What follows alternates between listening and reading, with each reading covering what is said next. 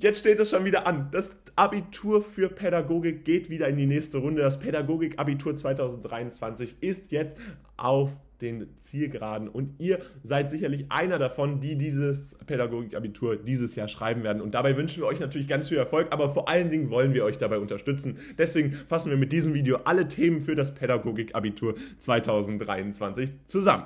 Und hier seht ihr schon, was ihr alles lernen werdet. Ihr werdet alles rund um die verschiedenen Pädagogen und Psychologen lernen. Das heißt, ihr lernt alles rund um Sigmund Freud, Erik Erikson, Jean Piaget, Klaus Horelmann, Gerd Schäfer, Lawrence Kohlberg und natürlich auch Maria Montessori. Also wirklich alles, was ihr überhaupt brauchen könntet, wird von euch, von uns exklusiv an euch hier dargestellt mit ganz vielen Videos. Und ihr seht schon, das ist eine Menge, was man da lernen kann. Das ist eine Menge, was wir euch da darstellen. Das ist eine Menge Videos, die es hier gibt. Deswegen gibt es natürlich Timestamps aber vor allen Dingen auch eine Playlist mit einem Lernplan. Das heißt, wenn ihr die einzelnen Videos separat gucken wollt, jeden Tag ein neues Video oder auch mal wiederholen wollt, dann ist das natürlich ideal. Verlinken wir euch in der Infokarte und damit wünschen wir euch ganz viel Spaß. Darüber hinaus unterstützen wir euch aber natürlich. Ihr seht schon, 150 Stunden Videomaterial, das ist eine Menge, was wir euch überhaupt hier kostenlos auf YouTube zur Verfügung stellen. Aber irgendwie müssen wir uns auch finanzieren. Deswegen gibt es für euch dann noch zusätzlich Kurse, die natürlich perfekt auf das Abitur zugeschnitten sind, die euch nochmal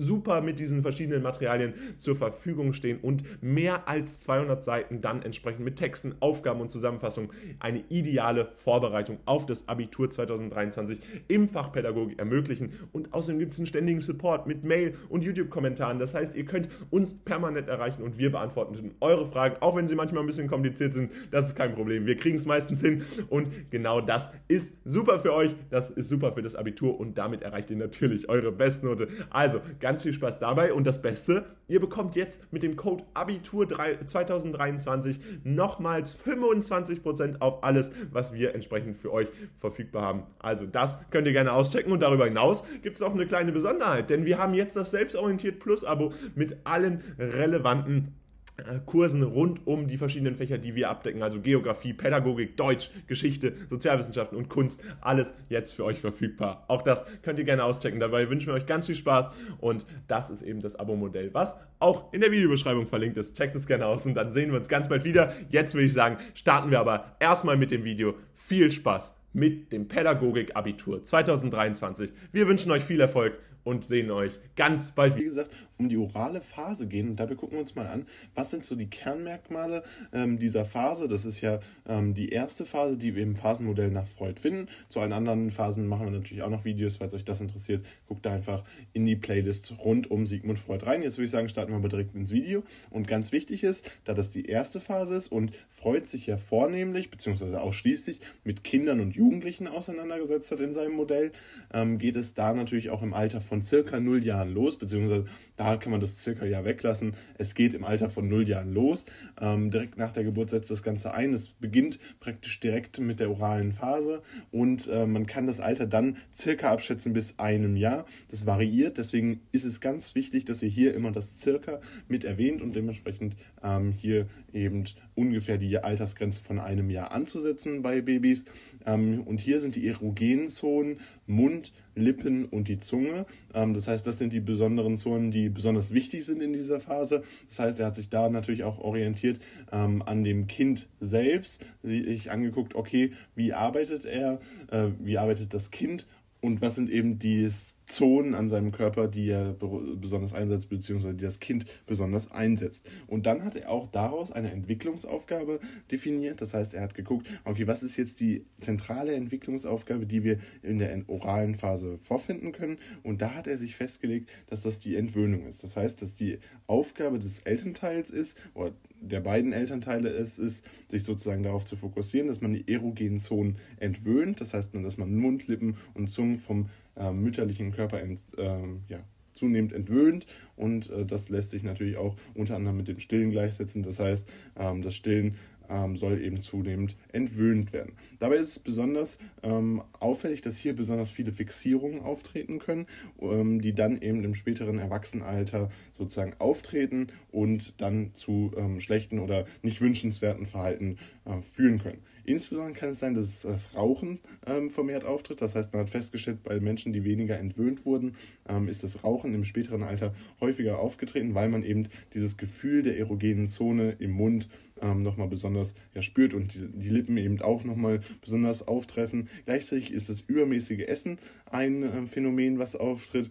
Ähm, Passivität, dass man sich also nicht so aktiv ähm, teil, an gewissen Sachen teilnimmt. Ähm, das heißt, dadurch, dass man eben, ja, eben gewöhnt wurde, äh, dass Entwöhnung nicht stattgefunden hat, dass man immer etwas bekommen hat, ähm, regt das zur Passivität an und gleichzeitig wird die Leichtgläubigkeit enorm gefördert, dadurch, dass eben die Mutter nie entwöhnt hat, beziehungsweise nie diese erogenen Zonen besonders strapaziert hat, beziehungsweise auch mal, dass man nie sozusagen ähm, im Stich gelassen wurde, weil man immer ähm, sich auf die Mutter verlassen konnte. Das äh, soll es aber jetzt gewesen sein von der oralen Phase. Falls euch die weiteren Videos interessieren, guckt da gerne rein. Ansonsten haut rein und ciao.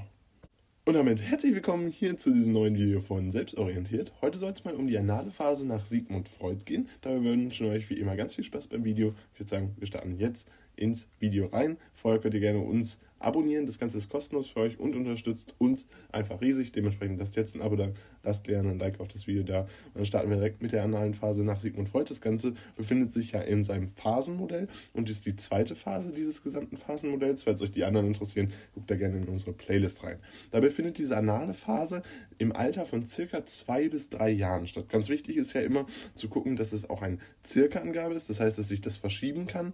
Ähm, allerdings ist es häufig so, so hat Sigmund Freud es jedenfalls festgelegt bzw. erkannt, dass das Ganze im Alter von zwei bis drei Jahren vonstatten geht.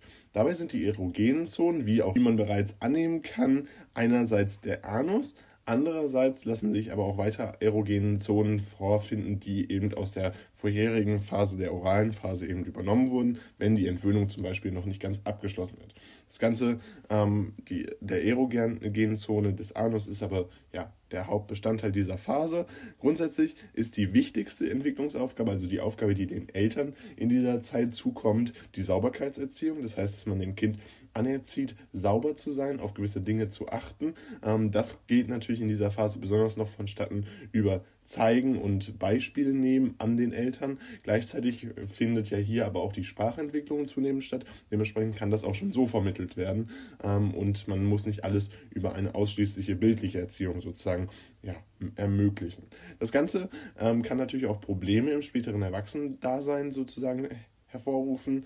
Grundsätzlich kann hier nämlich eine Fixierung auf Ordentlichkeit stattfinden. Das heißt, wenn man zu ähm, stark entwöhnt wurde, wenn man eben diese Sauberkeitserziehung zu stark fixiert hat, dann kann es durchaus zu einer Ordentlichkeitsstörung im späteren Leben kommen, gleichzeitig eben zu einer Gründlichkeitsstörung und es kann dazu führen, dass man auch auf die Psyche einen Einfluss hat. Das heißt, dass die Sturheit eines Menschen zum Beispiel gefördert wird. Das kann eben dadurch beeinflusst werden, da die Entwicklungsaufgabe zu stark ähm, ja, vernachlässigt wurde und nicht vorhanden ist sozusagen.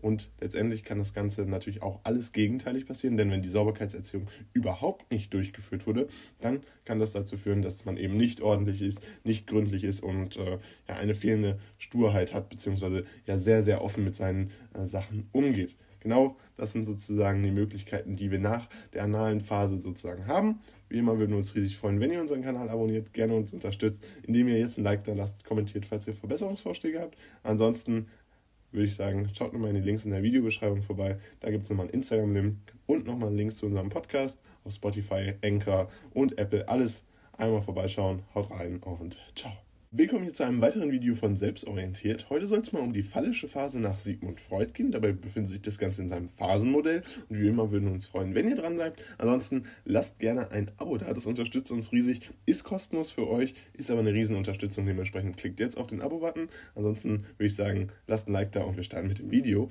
Wie ihr bereits wisst, ist die phallische Phase ja der dritte Teil des Phasenmodells. Wir haben zu den anderen Phasen bereits auch schon Videos aufgenommen. Falls euch das interessiert, guckt in die Playlist rund um Sigmund Freud hinein. Ansonsten starten wir direkt mit der Altersangabe. Und die Altersangabe ist wie immer eine Circa-Angabe. Das heißt, wir können nicht klar festlegen, wann diese Phase stattfindet. Aber man hat jedenfalls festgestellt, dass diese Phase, beziehungsweise Sigmund Freud hat festgestellt, dass diese Phase im Alter von circa vier Jahren bis circa fünf Jahren stattfindet. Dabei sind die erogenen Zonen hier die Genitalien. Das heißt, das ist das erste Mal, dass die Genitalien in die erogene Zone rücken. Das wird ja später nochmal passieren in der fünften Phase, aber hier eben die erogenen Zonen, die Genitalien. Ähm, eine der wichtigsten Entwicklungsaufgaben in dieser Zeit ist die Bewältigung des Ödipus-Komplexes. Was ist jetzt dieser Ödipus-Komplex? Beim Ödipus-Komplex geht es grob gesagt darum, ein Kind sich auf den gegengeschlechtlichen Partner sozusagen zu stark fixiert. Das heißt zum Beispiel, dass ein Sohn sich besonders auf seine Mutter fixiert. Das kann dann dazu führen, dass man mit dem gleichgeschlechtlichen Teil der Eltern sozusagen in einen Konflikt kommt und dass man sich sozusagen messen möchte. Das ist besonders bei Jungs eben ähm, zu beobachten, lässt sich aber auch auf die Mädchen, also auf die weiblichen, äh, den weiblichen Gegenpart sozusagen zu übertragen. Also das ist der Oedipus-Komplex ganz heruntergebrochen, ähm, basiert auf einer ähm, frühen Geschichte aus der Mythologie.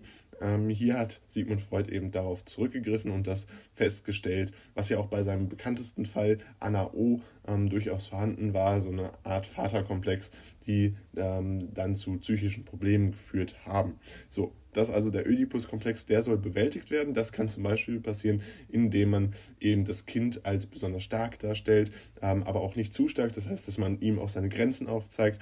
Also so die Bewältigung des Ödipus-Komplexes, wie diese vonstatten gehen kann.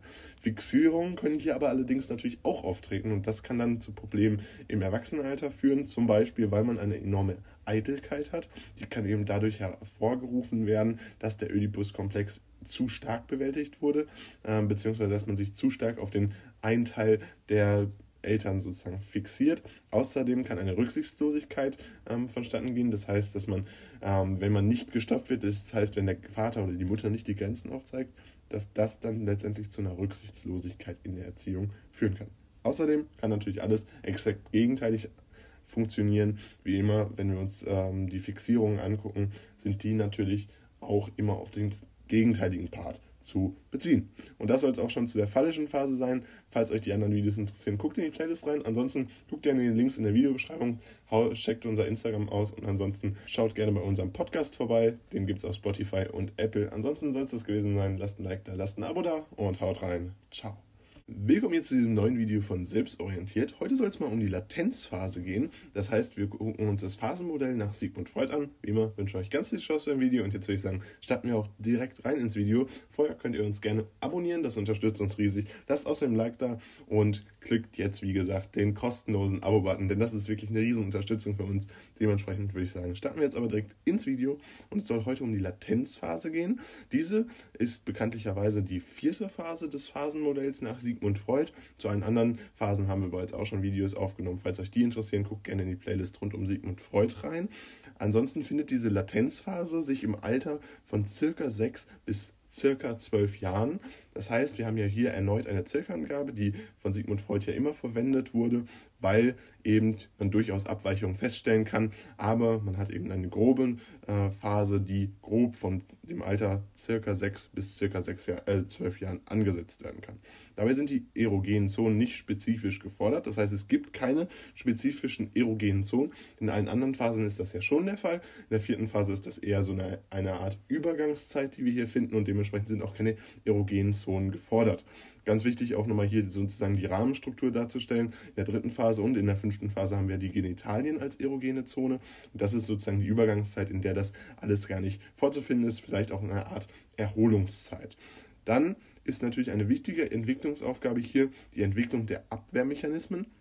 Das heißt, Freud hat das Ganze mit einem anderen Modell verbunden, das er ja auch schon ähm, sozusagen implementiert hat in Form des Eisbergmodells. Dort hat er ja die Abwehrmechanismen eingebunden und hier stellt er sozusagen eine Verbindung zwischen dem Eisbergmodell und der Latenzphase, beziehungsweise zwischen dem Eisbergmodell und dem Phasenmodell her, denn er sagt, die Entwicklung der Abwehrmechanismen ist in der Latenzphase essentiell. Das heißt, dass man sozusagen sein Unbewusstsein und sein Vorbewusstsein besonders schützt Falls euch das interessiert, guckt da gerne in die Playlist rund um das Eisbergmodell rein.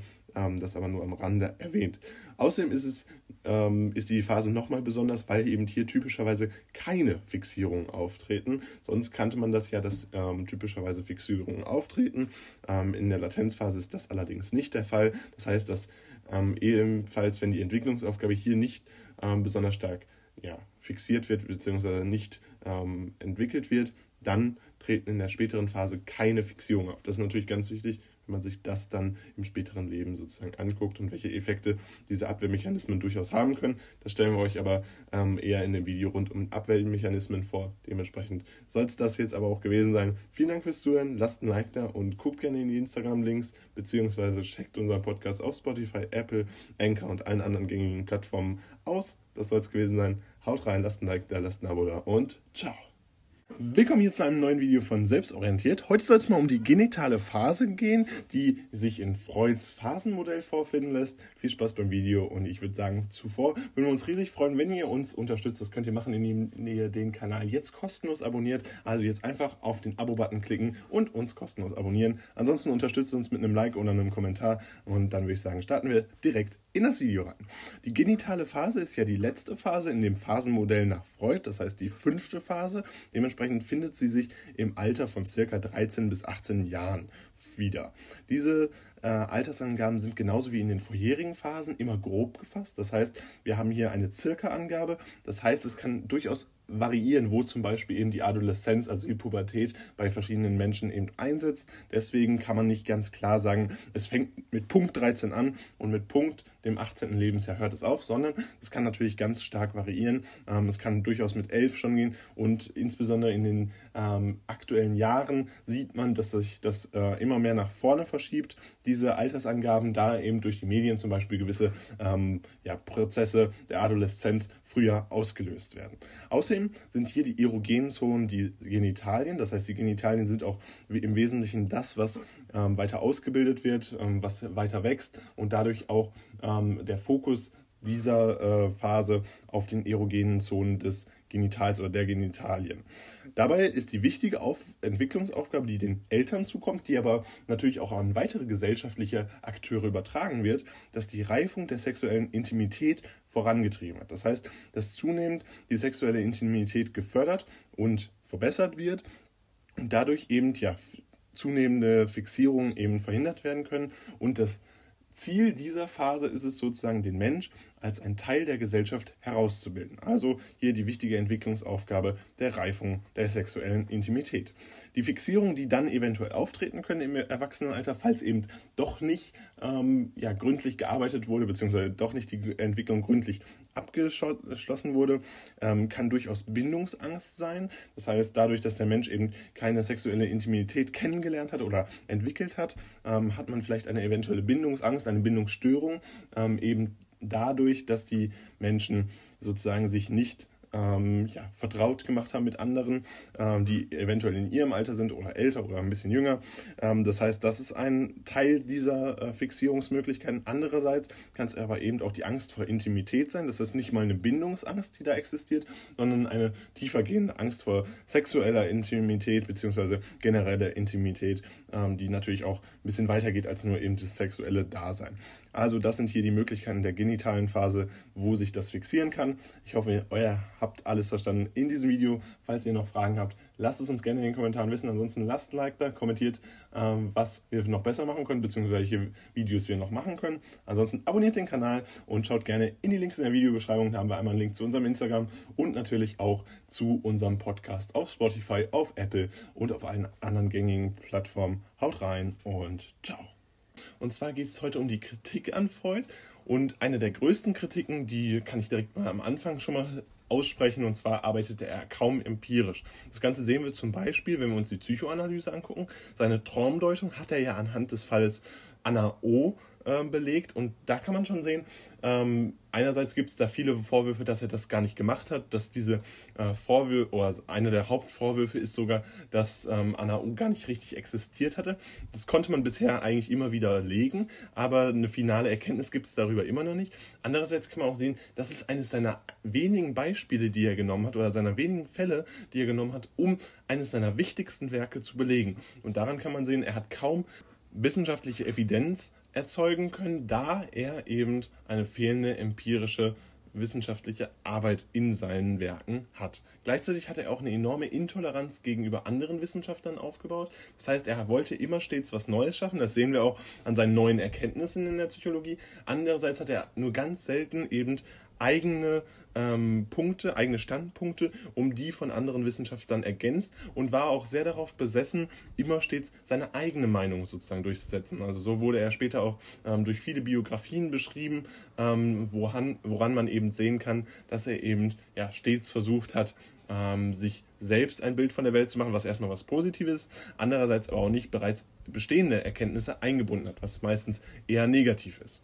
Ähm, außerdem hat er fehlende wissenschaftliche Präzision genutzt. Das heißt, er war nicht präzise genug in seinen Aussagen, wobei er sehr lehrreich war. Das haben wir bereits schon in unserem Video rund um die Würdigung Freuds gemacht. Guckt da gerne rein, falls euch das interessiert. Alles in der Playlist verlinkt. Ähm, andererseits hat er aber eben nicht wissenschaftlich präzise genug gearbeitet, um viele der Erkenntnisse sozusagen einbinden zu können. Das heißt, viele der Erkenntnisse wurden zum Beispiel durch Anna Freud seiner Tochter eben ergänzt und haben so erst eine richtige wissenschaftliche Präzision bekommen. Außerdem hat er teils auch eine fehlende Eigenarbeit ähm, vorzuweisen. Das heißt, meistens hat er ja viele Assistenten sozusagen für sich arbeiten lassen, unter anderem eben auch Anna Freud, seiner Tochter, hat er häufig eben genutzt, um dann seine eigene Arbeit zu, anzureichern und diese Ergebnisse dann als seine eigenen anzugeben. Aber das eben nur ein kleiner Kritikpunkt, denn überwiegend weiß man, dass er tatsächlich seine Ergebnisse ähm, aufgrund seiner eigenen Arbeit hervorgebracht hat. Und dann kann man jetzt noch zu den letzten drei äh, Kritikpunkten kommen. Grundsätzlich kann man immer sehen, dass seine Grundannahmen sehr eindimensional sind. Insbesondere wenn wir uns die Religion angucken, dann hat er dort sehr eindimensionale, ähm, nicht multiperspektivische ähm, Ideen gehabt. Das heißt, er hat da sehr hermetisch abgeriegelt sozusagen gearbeitet und eben dadurch versucht, ähm, einen sehr eindimensionalen Weg in der Wissenschaft aufzuzeigen. Außerdem war er natürlich enorm beeinflusst durch die Lebensumstände, das heißt, wie er sozusagen gelebt hat, wie er aufgewachsen ist als relativ unreligiöser Jude, was dann letztendlich auch Einfluss darauf hatte, wie er zum Beispiel später 1930 ähm, seine Werke rund um die Religion publiziert hat. Auch die Aussichten, die Freud äh, in diesem Buch äh, geschaffen hat, also in seinem Werk rund um die Religion geschaffen hat, sind tatsächlich nicht eingetreten, was nochmal ein kleiner Kritikpunkt ist. Er hat ja gesagt, langfristig geht die Religion unter. Bis heute konnte das tatsächlich nicht bestätigt werden, ähm, insbesondere wenn wir sehen, ähm, dass Religiosität in verschiedenen Teilen der Erde wichtiger denn je ist und äh, immer noch Kriege befeuert. Sicherlich kein positiver Aspekt, dennoch kann man das natürlich anmerken, dass das ähm, diese Aussichten, die Freud dargestellt hat, nicht wahr sind. Und damit soll es das gewesen sein von diesem kurzen Video rund um die Kritik an Freud. Jetzt würden wir uns natürlich freuen, wenn ihr unseren Kanal abonniert. Das ist für euch kostenlos, ist eine riesen Unterstützung für uns.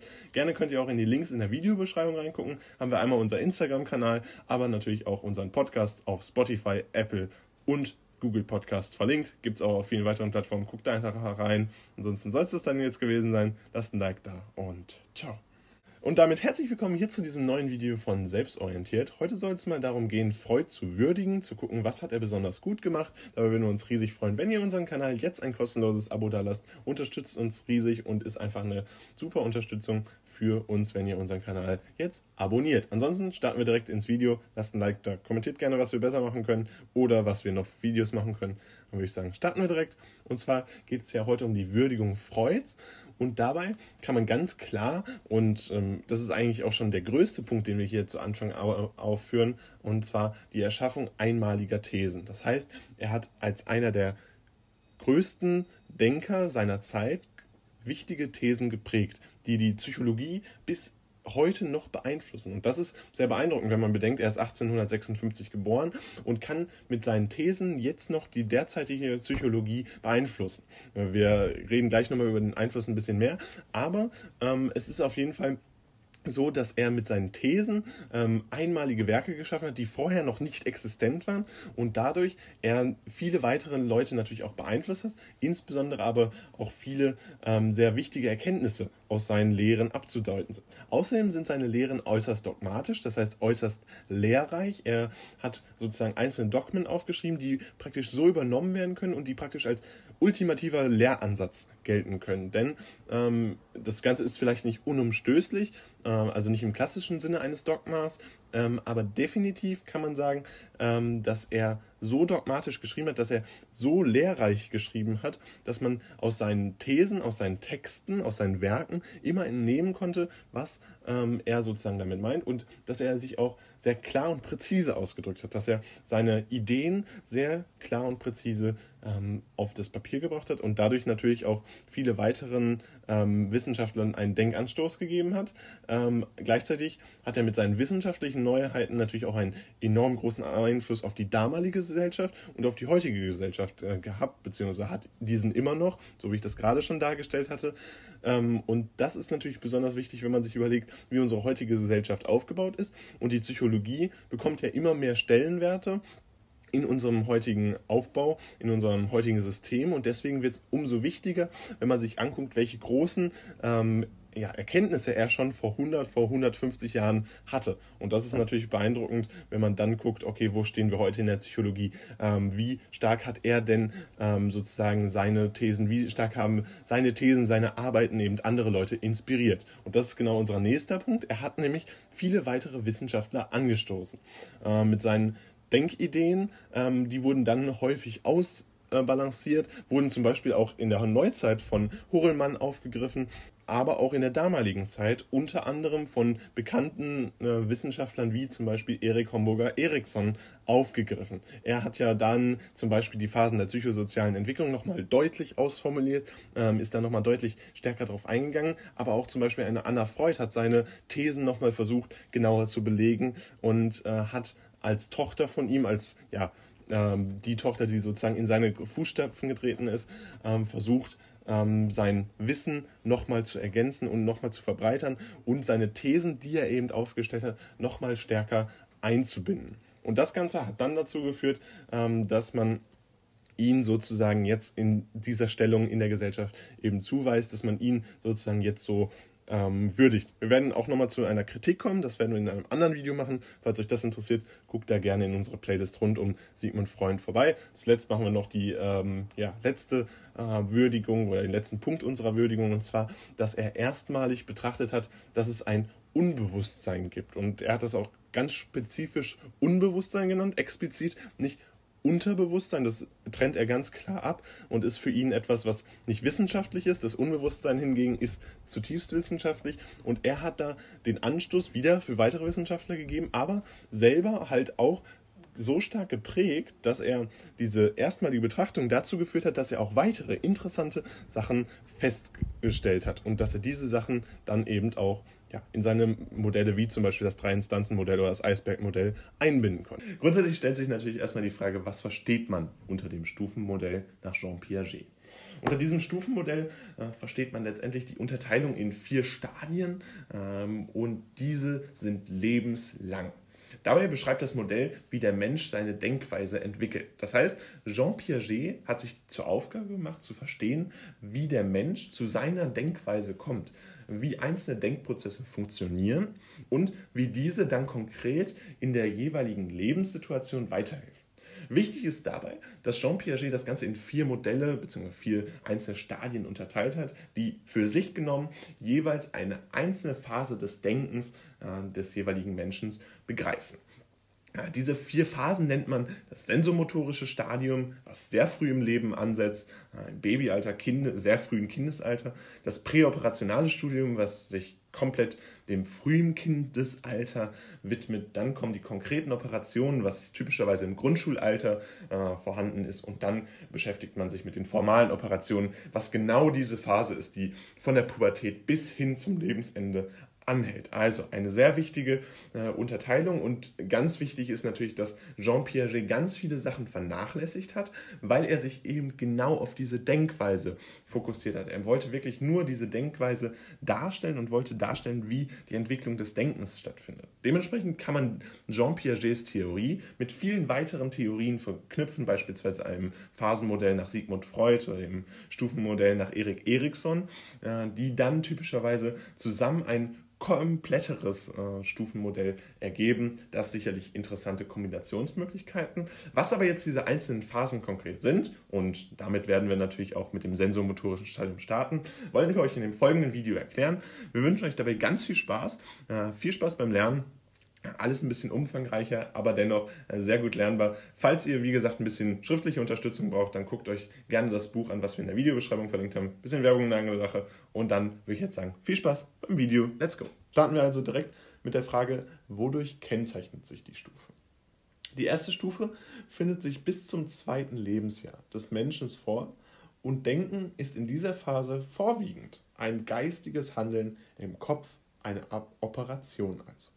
Wir finden in diesem Satz schon sehr viele wichtige Informationen.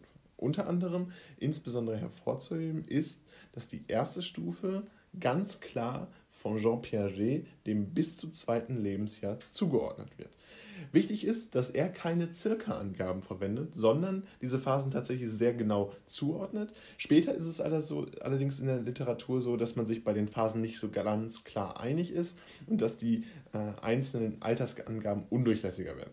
Bis heute ist allerdings gängig, dass man sagt, dass die erste Stufe bis zum zweiten Lebensjahr anhängt. Falls ihr sicher gehen wollt, benutzt einen Circa. Jean Piaget hat das aber allerdings eigentlich nicht gemacht. Denken ist in dieser Phase natürlich etwas sehr egozentristisches. Es findet ähm, im Kopf äh, des Individuums statt und wird auch da behandelt. Äh, wichtig ist also, dass das geistige Handeln ausschließlich im Kopf stattfindet, die Interaktion mit der Umwelt dementsprechend noch relativ eingeschränkt ist. Man nennt äh, in dieser Zeit das Denken im Kopf bzw. das geistige Handeln im Kopf eine Operation, eine Operation, die dann später ja auch konkreter werden kann. Dementsprechend äh, orientieren sich ja auch die Namen äh, der späteren Phasen oder Stadien dann tatsächlich an diesen Begriff der Operation. Also ein wichtiger Begriff, den Jean Piaget hier eingeführt hat, den kann man sich sicherlich schon mal merken.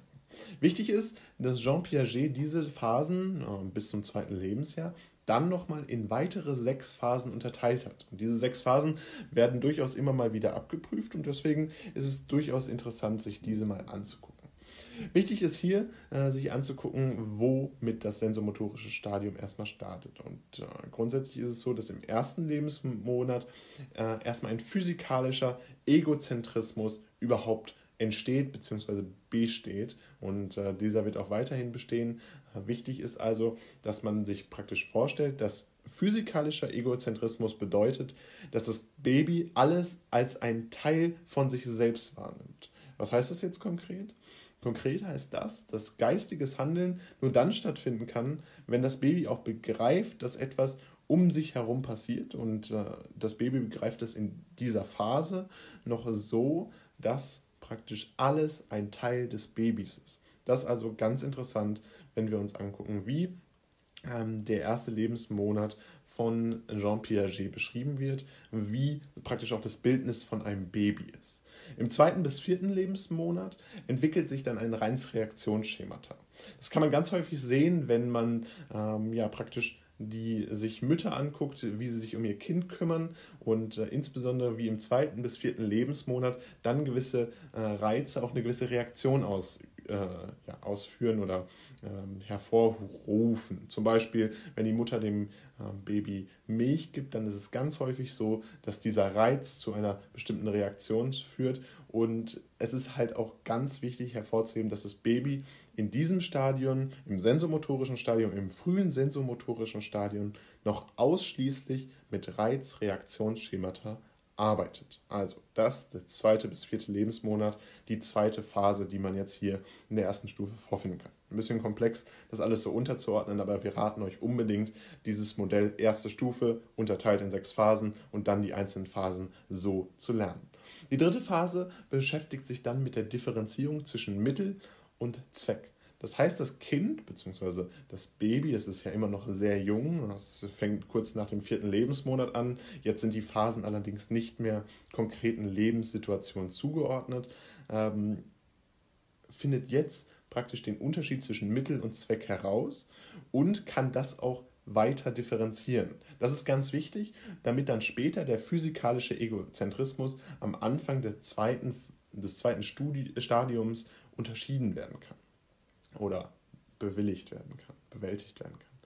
Die Differenzierung zwischen Mittel und Zweck führt dementsprechend dazu, dass man von nun an unterscheiden kann, was benötige ich, um etwas zu erreichen oder was ist überhaupt der Sinn, damit ich etwas erreiche. Also eine ganz wichtige Phase, die dann natürlich, falls es hier scheitert, auch im späteren Leben eine sehr, sehr große Auswirkung hat.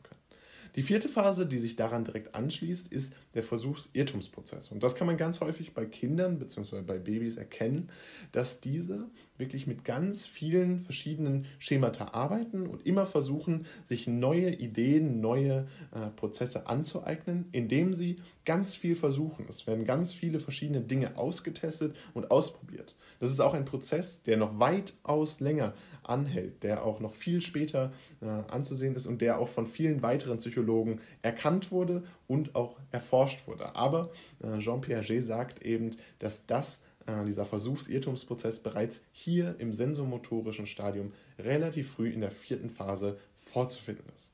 Danach äh, kommt es dann, und das ist direkt abgeleitet von der vierten Phase, zur Ausbildung neuer Handlungsschemata, zur Entwicklung neuer Handlungsschemata. Das heißt, die Kinder lernen oder die Babys lernen, wie sie sich konkret verhalten müssen, um eine bestimmte Sache hervorzurufen, beziehungsweise wie sie sich bestimmt verhalten müssen, um gewisse Dinge zu erreichen. Und das ist meistens hier noch sehr konkret auf äh, die Nahrung äh, bezogen. Das heißt, das ist meistens das Einzige, worauf ein Baby sich fokussiert. Allerdings, ähm, insbesondere äh, da diese Phase ja schon ein bisschen später im sensomotorischen Stadium anzusetzen ist, findet man das, diese Handlungsschemata auch in weiteren Prozessen wieder. Beispielsweise äh, für kleines Kinderspielzeug, Babyspielzeug. Ähm, das gibt es ja ganz häufig, dass es so Beißringe gibt. Auch da werden neue Handlungsschemata angewendet. Man geht mit den Dingen anders um. In der sechsten Phase passiert dann etwas, was äh, nochmal ein sehr, sehr wichtiger Schritt ist, um dann in der, im zweiten Stadium anschließend äh, die, den physikalischen Egozentrismus zu überwinden. Und zwar in der sechsten Phase kommt es dann dazu, dass das Baby eine Objektpermanenz ausbilden kann. Was heißt das jetzt konkret?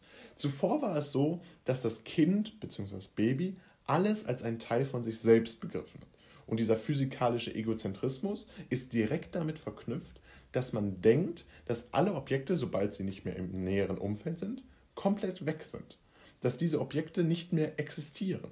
Und das Baby, laut Jean Piaget, entwickelt jetzt in der sechsten Phase die Möglichkeit, eine Objektpermanenz zu haben. Das heißt, es gibt jetzt eine Vorstellungskraft, mit der sich das Kind vorstellen kann, okay, dieses Objekt besteht auch weiterhin, auch wenn es nicht mehr in meinem direkten Umfeld, in meinem direkten Sichtfeld, in meinem direkten Handlungsrahmen besteht. Und das ist natürlich ganz wichtig, damit dann im zweiten Stadium, das wollen wir euch in einem anderen Video erklären, wir reißen es jetzt einfach nur noch mal kurz an, damit im zweiten Stadium dann letztendlich der physikalische Egozentrismus überwunden werden kann und nicht mehr alles als ein Teil des Babys begriffen wird. Und dementsprechend die Objektpermanenz ein sehr, sehr wichtiger Zustand, der dann auch für die Entwicklung des Denkens, und das ist ja das, worauf Jean Piagets Modell sich maßgeblich fokussiert, die Entwicklung des Denkens sehr wichtig ist, denn nur so können geistige Handlungen komplexer werden, dadurch, dass bestimmte Dinge nicht immer direkt im Sichtfeld sein müssen, sondern man praktisch eine Vorstellungskraft entwickelt hat. Wichtig ist, und das solltet ihr vielleicht nochmal am Ende der sensomotorischen Phase des Stadiums nochmal mitnehmen. Was für alle sechs Phasen, die wir jetzt euch vorgestellt haben, wichtig ist, ist, dass Sinneserfahrung und die Motorik in diesem Stadium noch das Denken dominieren.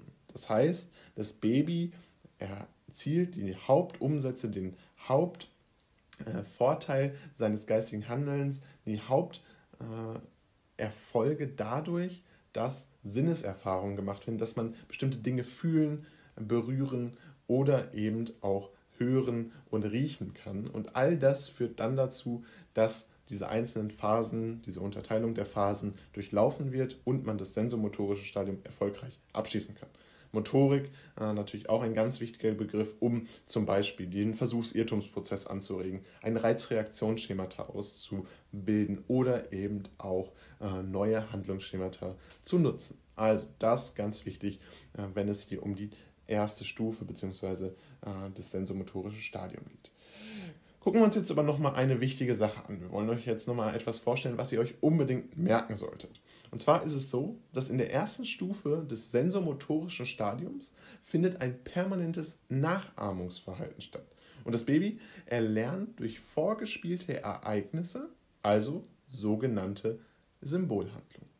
Wichtig ist da ganz äh, konkret mitzunehmen, dass das Kind einen sehr, sehr begrenzten Rahmen hat, in dem es sich umgibt, ähm, es sehr, sehr begrenzt ist, äh, mit wem es sich umgibt und, wie gesagt, der physikalische Egozentrismus besteht.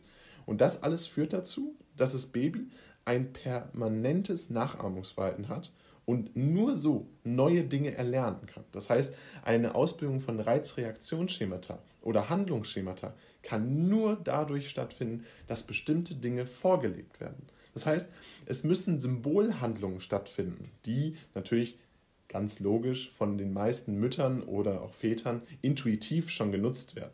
Aber falls das nicht passiert, und das merkt man immer wieder, wenn es Babys in Isolation aufgewachsen sind, dann fehlen später bestimmte Verhaltensweisen, bestimmte Schemata, um das Leben äh, alleine ähm, eigenständig zu überleben und zu bewältigen.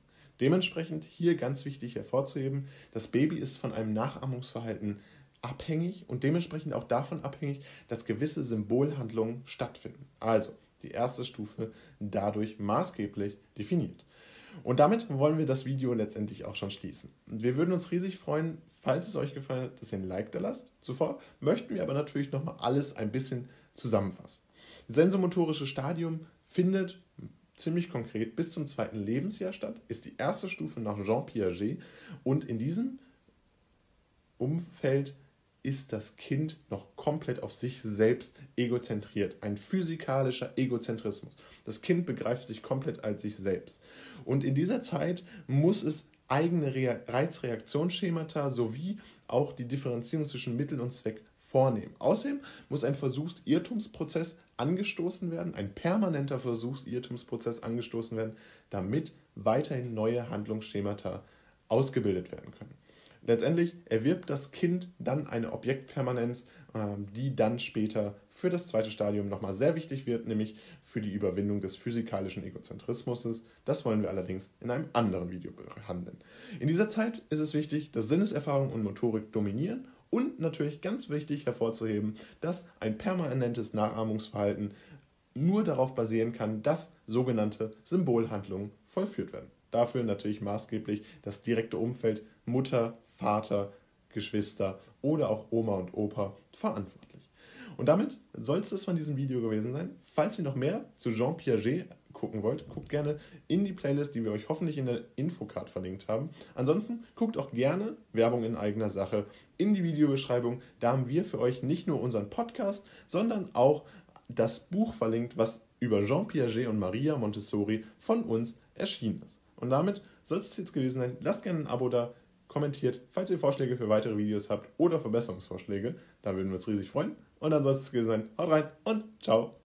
Und zwar soll es ja heute um das präoperationale Stadium gehen. Das heißt, das Stadium, was sich direkt nach dem äh, ersten Stadium findet, direkt nach der ersten Stufe eingliedert. Insgesamt gibt es von Jean Piaget ja vier Stufen, die in seinem Modell äh, berücksichtigt werden. Und dementsprechend äh, ist natürlich auch die zweite Stufe eine Stufe, die äh, einer gewissen Prägnanz hinzukommt und für das, die Entwicklung des Denkens sehr wichtig ist. Wodurch kennzeichnet sich diese zweite Stufe denn jetzt genau? Die zweite Stufe findet sich von dem zweiten bis zum siebten Lebensjahr des Menschen vor und Denken ist in dieser Phase durch die Überwindung des physikalischen Egozentrismus geprägt. Was ist jetzt dieser Fachbegriff physikalischer Egozentrismus? Das ist auch zugleich unser erster äh, Punkt, den wir hier ansprechen wollen, die Überwindung des physikalischen Egozentrismus. Zwar ist es etwas, was in der ersten Stufe, in dem sensomotorischen Stadium sehr stark entwickelt wurde. Dort ist es nämlich so, dass das Kind alles, was existiert, als ein Teil von sich selbst begreift. Das heißt, am Anfang existiert noch nicht mal die Möglichkeit, von sich auf andere zu unterscheiden, Erst später kann das Kind ja in der sechsten Stufe, also in der sechsten Phase dieser Unterteilung der ersten Stufe des sensomotorischen Stadiums, findet erst in der sechsten Phase die Erkenntnis statt, dass es eine Objektpermanenz gibt. Das heißt, das Gegenstände auch in der Vorstellung existieren können. Und das ist schon ein ganz wichtiger Hinweis darauf, und das ist die Überleitung zur zweiten Stufe, dass dann der physikalische Egozentrismus überwunden wird. Und das ist natürlich ganz wichtig für das Denken später, ähm, das Denken auch äh, in übergeordneter Form stattfinden kann. Das heißt, physikalischer Egozentrismus äh, wird überwunden. Das heißt, das Kind begreift jetzt nicht mehr als alles äh, als Teil von sich selbst. Nicht mehr alles ist auf das Kind zentriert. Nein, jetzt ist es tatsächlich so, dass äh, das Kind auch selbst durchaus äh, versteht, dass nicht alles Teil von sich ist und nicht alles nur auf sich fokussiert ist, sondern dass die Welt äh, auch noch andere äh, zentrale Bestandteile hat. Außerdem wird in dieser äh, Phase die qualitative Identität äh, entwickelt. Das heißt, Gegenstände bleiben Gegenstände. Ganz wichtiger äh, Satz, der hier äh, ja, stattfindet, äh, dass die Qualität, qualitative Identität entwickelt wird, äh, dass sozusagen Gegenstände ähm, auch qualitativ zugeordnet werden können. Äh, das ist natürlich auch ganz wichtig und hängt natürlich auch direkt mit dem Überwinden des physikalischen Egozentrismus zusammen. Außerdem ein ganz sehr, sehr wichtiger Punkt, der hier stattfindet, ist die äh, Nutzung der Sprache. Denn von nun an ist die Sprache nutzung, nutzbar und dementsprechend ist es auch für das Kind möglich, äh, sich mit anderen zu unterhalten bzw. zu kommunizieren. Diese Kommunikation hat ja in der ersten Phase noch gar nicht stattgefunden, in der ersten Stufe. Äh, jetzt im präoperationalen Stadium ist es dann tatsächlich so, dass das Kind diese Sprache nutzen kann und das natürlich auch zu einem Vorteil wird und das natürlich auch dazu führt, dass die Gedanken, die das Kind entwickelt, das Denken, was stattfindet, jetzt erstmals tatsächlich auch genutzt werden kann. Und das ist natürlich ein sehr wichtiger Punkt, äh, wenn es dann darum geht, wie das Kind sich einsetzen kann. Außerdem ist es ganz wichtig, dass zwar der physikalische Egozentrismus aufgehoben wurde, allerdings noch eine Zentrierung auf einen Gegenstand oder auf eine Sache stattfindet. Das heißt, die Dezentrierung ist erst ein Teil des was wir dann in der dritten Stufe vorfinden können, die Zentrierung nochmal hier ganz wichtig, dass das Kind äh, sich überwiegend immer auf einzelne Gegenstände oder auf einzelne Personen konzentrieren muss und kann und das Denken auch ein Prozess ist, der noch sehr zentriert stattfindet. Was aber auch wichtig ist, ist, dass das Kind in dieser Phase die Fantasie entdeckt. Und dazu ist es natürlich auch wichtig, dass die äh, Erziehung da natürlich eingreift und optimal das Ganze nutzt bzw. optimal anregt. Die Entdeckung der Fantasie wird dabei äh, insbesondere anhand von zwei Fachbegriffen festgemacht. Einerseits haben wir den Anismus. Beim Anismus ist es tatsächlich so, dass man davon ausgeht, dass alles verlebendigt wird. Das heißt, die gesamte Welt ist eine verlebendigte Welt und das ist insbesondere wichtig, damit Kinder ähm, ihren Denkprozess weiter anregen können. Und in dieser Theorie geht man davon aus, dass die Kinder praktisch äh, denken, dass das Flugzeug sich selbst fliegt oder die Bäume selbst wehen, weil sie halt wehen wollen. Das ist praktisch äh, Gegenstände ein Eigenleben bekommen. Das ist natürlich auch anhand von ganz bekannten Filmen, äh, insbesondere immer wieder aus dem Disney-Universum äh, zu sehen, dass da natürlich damit gespielt wird, kokettiert wird, äh, dass alles sozusagen verlebendigt ist, dass äh, hier sozusagen der Anismus stattfindet. Außerdem gibt es einen Finalismus, ähm, der direkt damit zusammenhängt, der noch ein bisschen was anderes ist. Und zwar ist es so, dass es menschliche und zielgerichtete Aktionen gibt. Das heißt, die Sonne scheint, damit es auf der Erde hell ist. Und äh, die Sonne scheint natürlich auch, damit es auf der Erde warm ist. Das ist nicht etwas Natürliches, nein, das ist ein äh, Prozess, der ganz zielgerichtet stattfindet, damit etwas erreicht wird. Genauso ist es dann natürlich äh, so, äh, dass bestimmte äh, ja, Prozesse einfach besser erklärt werden können und das natürlich auch dazu führt, dass man noch gewisse Vereinfachungen stattfinden lässt. Das heißt, dieser Finalismus ist letztendlich eine Möglichkeit, genauso wie der Anismus, seine Welt, seine Umwelt zu vereinfachen und dadurch die Möglichkeit zu bekommen, äh, nochmal bestimmte äh, Prozesse schneller zu verstehen und die dann in seiner Komplexität dann erst in der dritten oder vierten Phase, vierten Stufe von Jean Piagets Modell, wenn die Kinder dann auch älter werden, ähm, festzustellen. Äh, außerdem ist es so, dass Märchen in dieser Zeit einen ganz wichtigen Charakter haben. Man kann sich das vorstellen. Die Fantasie wird entdeckt, die Fantasie wird wichtiger. Und dadurch ist es natürlich auch so, dass Märchen besonders wichtig sind, da sie magisch sind und genau diesen Anismus, Finalismus anregen. Und dementsprechend, hier geht das Ganze auf eine Theorie von Bruno Bettelheim zurück. Er hat nämlich gesagt, dass Märchen besonders wichtig sind. Ähm, Zum Beispiel haben wir hier äh, auch wieder einen Beleg, gerade Märchen fördern das durch äh, Frau Holle, äh, die praktisch ihr, ähm, ihr Kissen schüttelt und dadurch dann äh, ja, etwas zu Boden fällt. Und das natürlich auch wieder ein klassischer Fall von Finalismus. Und zuletzt haben wir auch noch die, das, die wichtige Kennzeichnung des artifiziellen Denkens aufgeschrieben. Und da ist es so, dass man äh, insbesondere in der westlichen Kultur davon ausgeht, dass alles von Gott erschaffen wurde. Das heißt, äh, dass die Menschen sozusagen ähm, und Gott der Ursprung davon sind, äh, was in der Umwelt existiert. Das ist tatsächlich je nachdem, in welcher Kultur man sich befindet, beziehungsweise in welchem Zeitrahmen man sich befindet, äh, wird das jeweils unterschieden, dass es entweder das artifizielle Denken, das von der Gott erschaffenen Welt gibt, oder dass man davon ausgeht, dass alles vom Menschen erschaffen.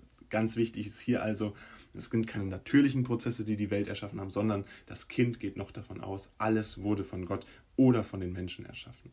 Das ist also ein sehr wichtiger Punkt bei diesem präoperationalen Stadium, was natürlich auch wieder direkt mit der Fantasie zusammenhängt. Was ihr euch unbedingt merken solltet, ist nämlich, dass in der zweiten Stufe des Stufenmodells die Entwicklung des Kindes maßgeblich durch die Sprachentwicklung gefördert wird. Häufig ist es nämlich so, dass man zwar die einzelnen ähm, Stadien versteht, die Stufe 2 des präoperationalen Stadiums versteht, ist an sich auch nicht so schwierig, aber häufig wird von Schüler oder Schülerinnen vergessen, dass da es natürlich sehr wichtig ist, dass das Ganze maßgeblich darauf basiert, dass das Kind jetzt sprechen kann, dass eine Sprachentwicklung stattgefunden hat. Und das muss man natürlich nutzen, um dann optimal eingreifen zu können, beziehungsweise um dann, äh, dass das Kind sich optimal entwickeln kann, optimal verschiedene Denkprozesse anregen kann und diese dann auch einbinden kann in die Umwelt. Und dementsprechend war es das von unserer kleinen Merkhilfe. Wir möchten euch das ganze Video trotzdem noch mal einmal kurz zusammenfassen. Was ihr euch unbedingt merken solltet, ist, dass die zweite Stufe circa, äh, Jean Piaget war da äh, zwar mit dem circa nicht so genau, bei in äh, moderneren ja, Verfassungen sollte man immer einen circa verwenden, vom zweiten bis zum siebten Lebensjahr sich vorfindet. Ganz wichtig, dass der physikalische Egozentrismus, der im ersten Stadium noch existierte, jetzt überwunden ist und dass eine qualitative Identität entwickelt wird. Das heißt, das beides hängt unmittelbar zusammen. Ganz wichtig ist in diesem äh, Zeitraum, dass eine Sprachentwicklung stattfindet äh, und diese Sprachentwicklung auch dazu fördert, dass Kind sich weiterentwickeln kann und optimal entwickeln kann. Dabei sind drei Begriffe sehr wichtig. Einerseits das artifizielle Denken, dass alles von Gott oder den Menschen erschaffen wurde, und andererseits der Anismus und Finalismus. Beides basiert darauf, dass das Kind in dieser Phase die Fantasie erstmals richtig entdecken kann. Außerdem ist es so, dass der Anismus dazu führt, dass alles verlebendigt wird. Das heißt, dass bestimmte Prozesse sich einfacher erklärt werden können, weil gewisse Dinge einfach verlebendigt sind. Klassisches Beispiel, das Flugzeug fliegt sich selbst und wird nicht vom Kapitän geflogen. Außerdem gibt es den Finalismus, das heißt, dass alles zielgerichtet agiert. Und da ist es so, dass man tatsächlich davon ausgeht, dass der Prozesse immer stattfinden, um zielgerichtet zu agieren. Beispielsweise ist es so, die Sonne scheint nur, weil es auf der Erde warm werden soll. Also hier kann man tatsächlich noch von einem sehr kindlichen Denken ausgehen, was aber unbedingt durch den Erzieher, durch Entdeckung der Fantasie, äh, durch die Förderung der Fantasie gefördert werden soll. Wir wollen uns jetzt aber zuerst mal die Frage stellen, wodurch kennzeichnet sich diese dritte Stufe der konkreten Operation denn? Die dritte Stufe beginnt ab dem siebten Lebensjahr und kann bis zum zwölften Lebensjahr andauern. Ganz wichtig dabei hervorzuheben, dass, der, äh, dass die grundsätzlichen Altersangaben von Jean Piaget zwar gemacht wurden, aber man natürlich immer beachten muss, dass es tatsächlich so sein kann, dass diese Stufen äh, nicht unbedingt ähm, mehr in dieser Zeit stattfinden, da das Modell sich natürlich auch auf die aktuelle Zeit anpassen muss. Die Phase beginnt mit der Überwindung zuvoriger Probleme. Zum Beispiel war es ja so, dass die Invarianz der Menge bestand. Das heißt, äh, ganz wichtig ist es, dass äh, bei den konkreten Operationen zunächst einmal die Bewältigung vorheriger Probleme hervorgehoben wird. So war es ja auch schon bei der zweiten Stufe, beim präoperationalen Stadium hat man nämlich den physikalischen Egozentrismus überwunden. Hier ist es jetzt so, dass die Invarianz der Menge überwunden wird und dementsprechend dann eine Serration asymmetrischer Relationen möglich ist. Die Erkenntnis der Transitivität. So, und das Ganze ist natürlich etwas, was durchaus schwierig ist, beziehungsweise erstmal äh, ja, durchaus äh, sich sehr hochtrabend anhört. Deswegen wollen wir es euch jetzt mal ein bisschen äh, einfacher erklären. Und zwar ist es so, dass man letztendlich Serration asymmetrischer Relationen äh, ganz einfach runterbrechen kann in den Begriff Ordnung nach Dimensionen. Das heißt, dass man ähm, im Grunde nach verschiedenen Größen, nach verschiedenen Längen sortieren kann.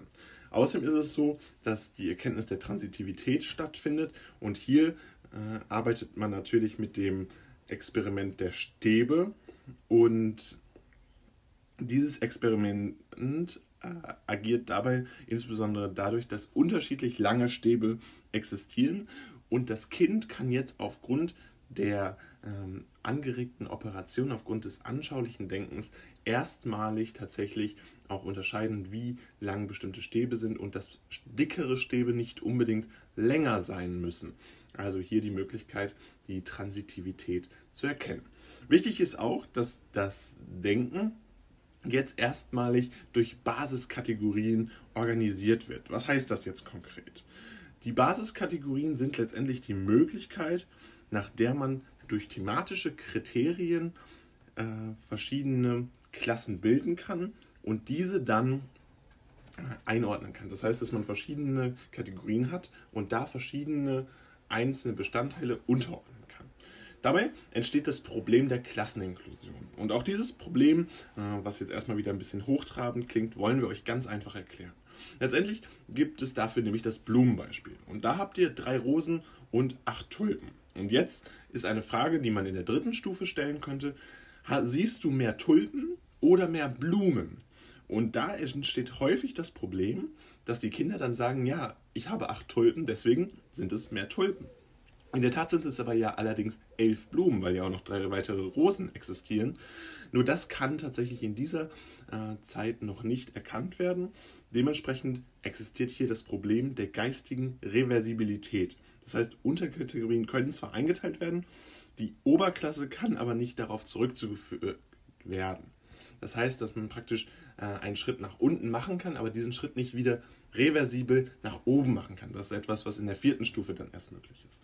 Dementsprechend die Differenzierung und Reversibilität, also die Umkehrbarkeit von Aktionen, funktioniert noch nicht, ist in diesen konkreten Operationen noch nicht möglich, denn sie sind noch sehr stark darauf begrenzt, dass äh, das Ganze in eine Richtung funktioniert, irreversibel funktioniert. Also diese Ordnung durch Basiskategorien ist natürlich ein großer Fortschritt im Denkprozess, allerdings noch nicht final und insbesondere das Problem der Klasseninklusion stellt die Kinder äh, in dieser Phase noch vor viele äh, Aufgaben oder vor viele äh, schwerwiegende Denkprozesse ein weiterer Bestandteil dieser Phase ist es dann, dass es zur Regeleinhaltung kommen muss.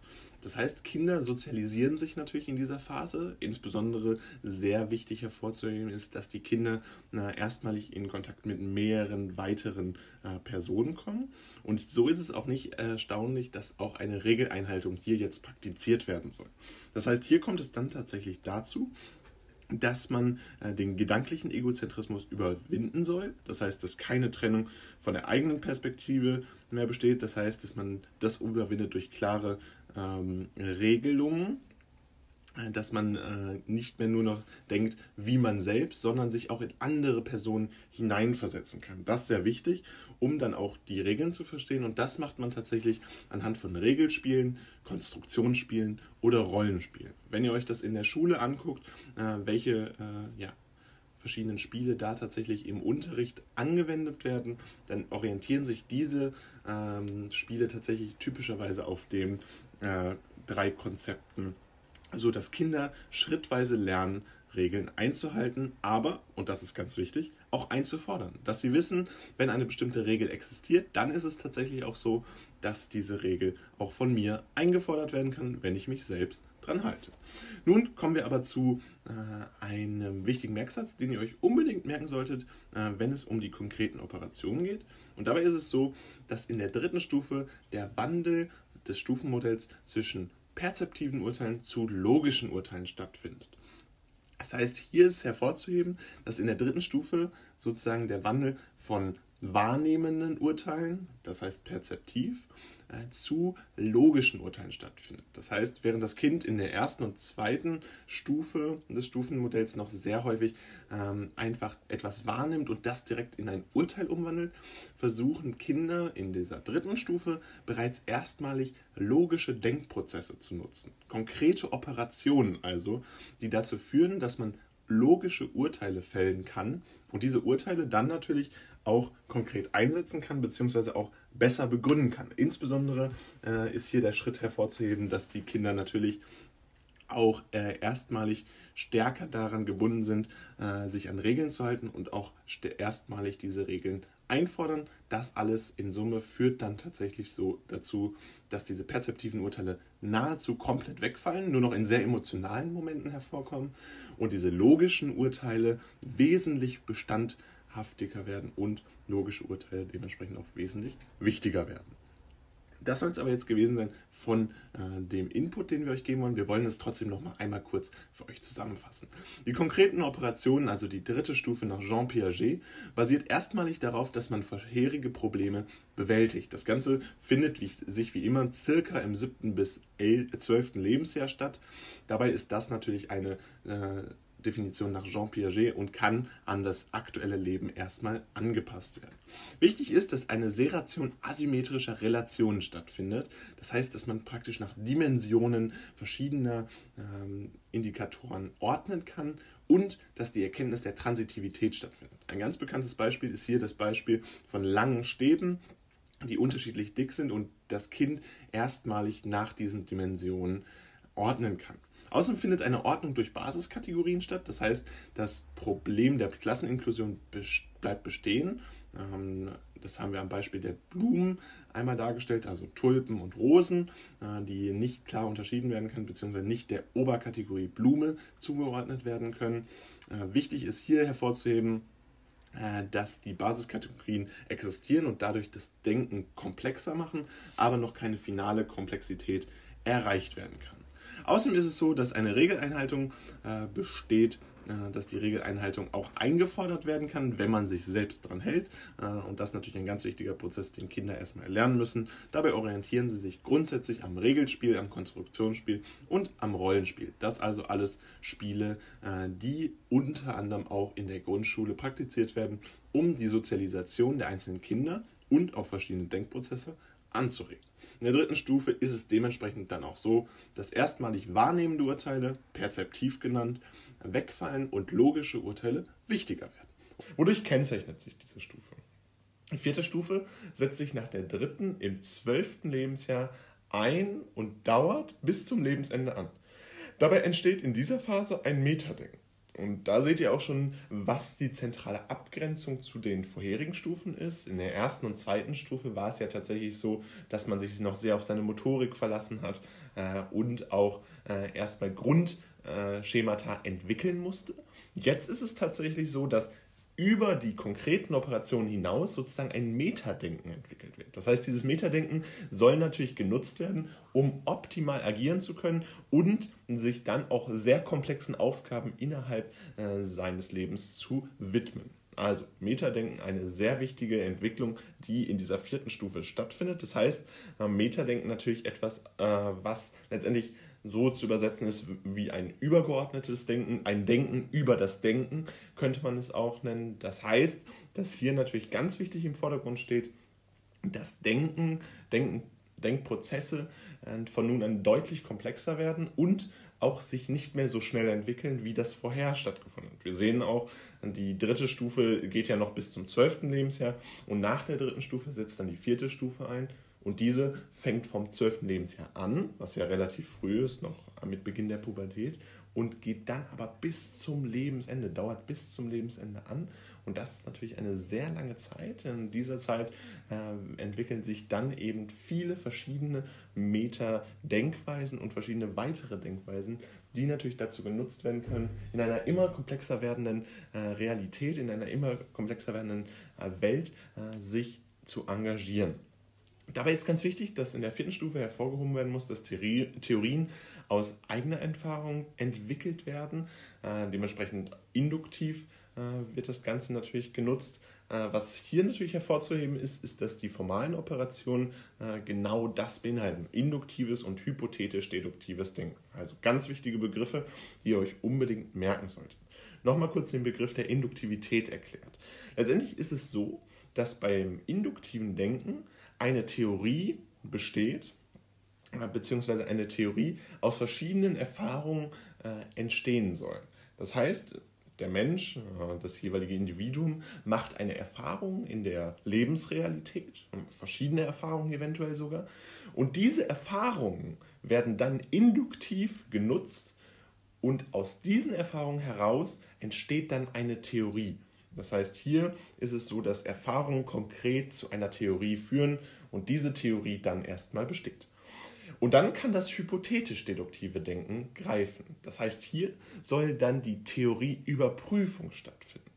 Ganz wichtig ist es dabei, dass Theorien dann sozusagen theoretisch auch geprüft werden, denn sie werden in der Gedankenwelt, in der eigenen Gedankenwelt, also nicht in der Realität, sondern in einer theoretischen Welt, äh, die im Gehirn sozusagen entsteht, dort sollen diese Theorien überprüft werden. Das heißt, eine hypothetische Überprüfung soll stattfinden, eine theoretische Überprüfung soll stattfinden und dementsprechend nennt man das Ganze dann hypothetisch deduktiv. Also ihr könnt euch das praktisch wie so ein Wechselwirkungsmechanismus äh, vorstellen und vielleicht als Abgrenzung nochmal zu den vorherigen Stufen.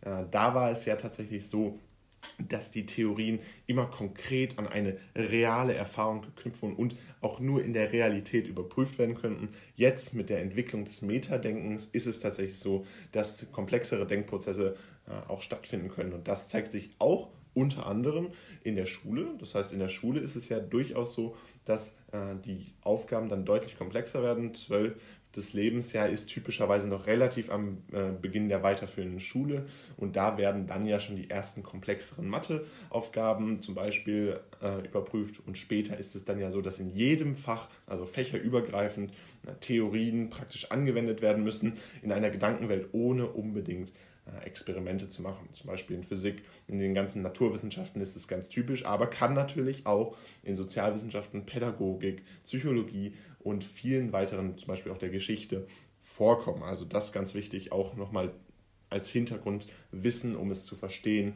wie genau äh, das dann auch auf den Schulstoff angewendet werden kann, diese Theorie. Wie findet denn Metadenken jetzt statt? Wie entwickelt sich dieses Metadenken? Wodurch wird das Ganze gefördert? Und da ist es so, dass Strategie und Rollenspiele ganz wichtig im Vordergrund stehen. Tatsächlich hat sich das Ganze sogar ein bisschen in den Freizeitbereich entwickelt, denn wenn viele darüber nachdenken, dann werden sie feststellen, auch in ihrem Freizeitbereich nehmen sie Strategie und Rollenspiele durchaus als spaßige Angelegenheit, typischerweise in Form von Computerspielen oder Playstation-Spielen, Xbox-Spielen wahr. Und das ist dann tatsächlich eine Möglichkeit, wie Metadenken auch entstehen kann. Äh, Strategie und Rollenspiele aber natürlich auch in der Realität vorzufinden und natürlich auch hier wieder in der tatsächlichen Lebenswelt, äh, in der tatsächlichen Schule anwendbar. Außerdem ganz wichtig, und das ist nochmal eine sehr wichtige Abgrenzung zur dritten Stufe, hier findet ein Erwerb der Reversibilität statt. Das heißt, die Kinder beziehungsweise dann später Erwachsenen bekommen die Möglichkeit, reversibel zu denken. Sie können zum Beispiel das vorherig entstandene Problem der Klasseninklusion jetzt lösen. Das heißt, man kann auch wieder auf Basiskategorien zurückschließen. Das ist natürlich ganz wichtig, wenn man sich damit beschäftigt, äh, wie das Stufenmodell ineinander greift und wie man die einzelnen Stufen voneinander abgrenzen kann. Wir wollen euch nun aber noch einen ganz wichtigen Merksatz beiseite geben, der sicherlich hilfreich sein kann, wenn man sich anguckt, äh, wie die vierte Stufe konkret stattfindet. Und da ist es so, dass in der vierten Stufe des Stufenmodells versuchen die Individuen das optimale Denken zu entwickeln. Das optimale Denken, ein Begriff nach Jean Piaget. Jean Piaget hat diesen Begriff natürlich sehr klar formuliert. Aus heutiger Sicht muss man da sagen, das werden wir in einem Kritikvideo sicherlich auch nochmal abdecken, aber schon mal vorgegriffen, optimales Denken gibt es praktisch gar nicht, ist gar nicht möglich, weil für jedes Individuum natürlich ein individuelles Denken, ein individuelles optimales Denken besteht.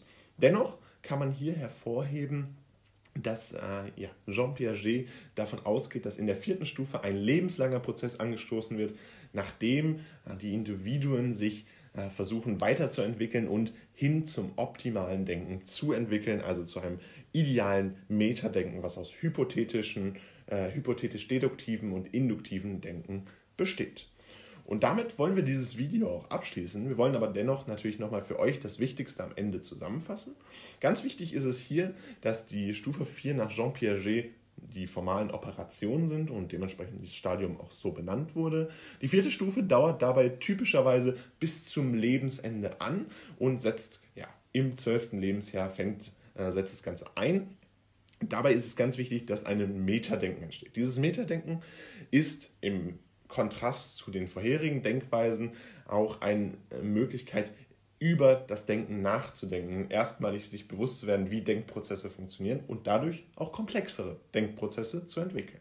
Dabei sind zwei Modelle ganz wichtig. Einmal das induktive Denken, wo Erfahrungen zu einer Theorie führen und das hypothetisch-deduktive Denken. Und auch da ist es so, dass die Theorieprüfung, eine entwickelte Theorie, dann in der Gedankenwelt sozusagen theoretisch geprüft werden kann. Das ist ganz wichtig, wenn man zum Beispiel Strategie- oder Rollenspiele macht. Und typischerweise ist es tatsächlich so, dass die sowohl im Freizeitbereich als auch beispielsweise im Schulbereich sehr gefördert werden, dass diese Strategie- und Rollenspiele sehr emporkommen. Außerdem ist es so, dass ein Erwerb der Reversibilität stattfindet. Das ist eine ganz wichtige Abgrenzung zur dritten Stufe nach Jean Piaget, nachdem noch eine Irreversibilität besteht, zum Beispiel das Problem des, der Klasseninklusion. Das wird hier behoben und dementsprechend wird dann die Reversibilität entstehen. Und fragen uns jetzt zuerst erstmal, lässt sich das Modell denn überhaupt kritisieren? Das ist ja erstmal eine grundsätzliche Frage, der man sich widmen sollte, wenn äh, man ja, eine Kritik an einem Stufenmodell von Jean Piaget üben möchte. Und da kann man sagen, grundsätzlich können und müssen theoretische Werke jedes Pedder und Psychologen kritisch untersucht werden.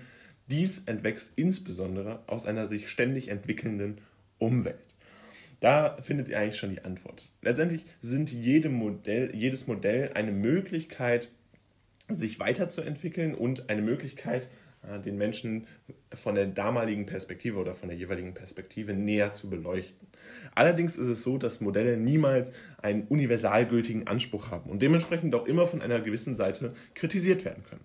Und diese Kritik ist sogar wichtig, damit Stufenmodelle äh, letztendlich dann weitergehend sogar genutzt werden können. Und äh, letztendlich sind Stufenmodelle auch äh, dazu besonders äh, gedacht, dass man eine Kritik üben kann, denn dann können sie weiterentwickelt werden. Und welche Kritikpunkte wir an Stufenmodell von Jean Piaget haben, das wollen wir euch jetzt einmal darstellen.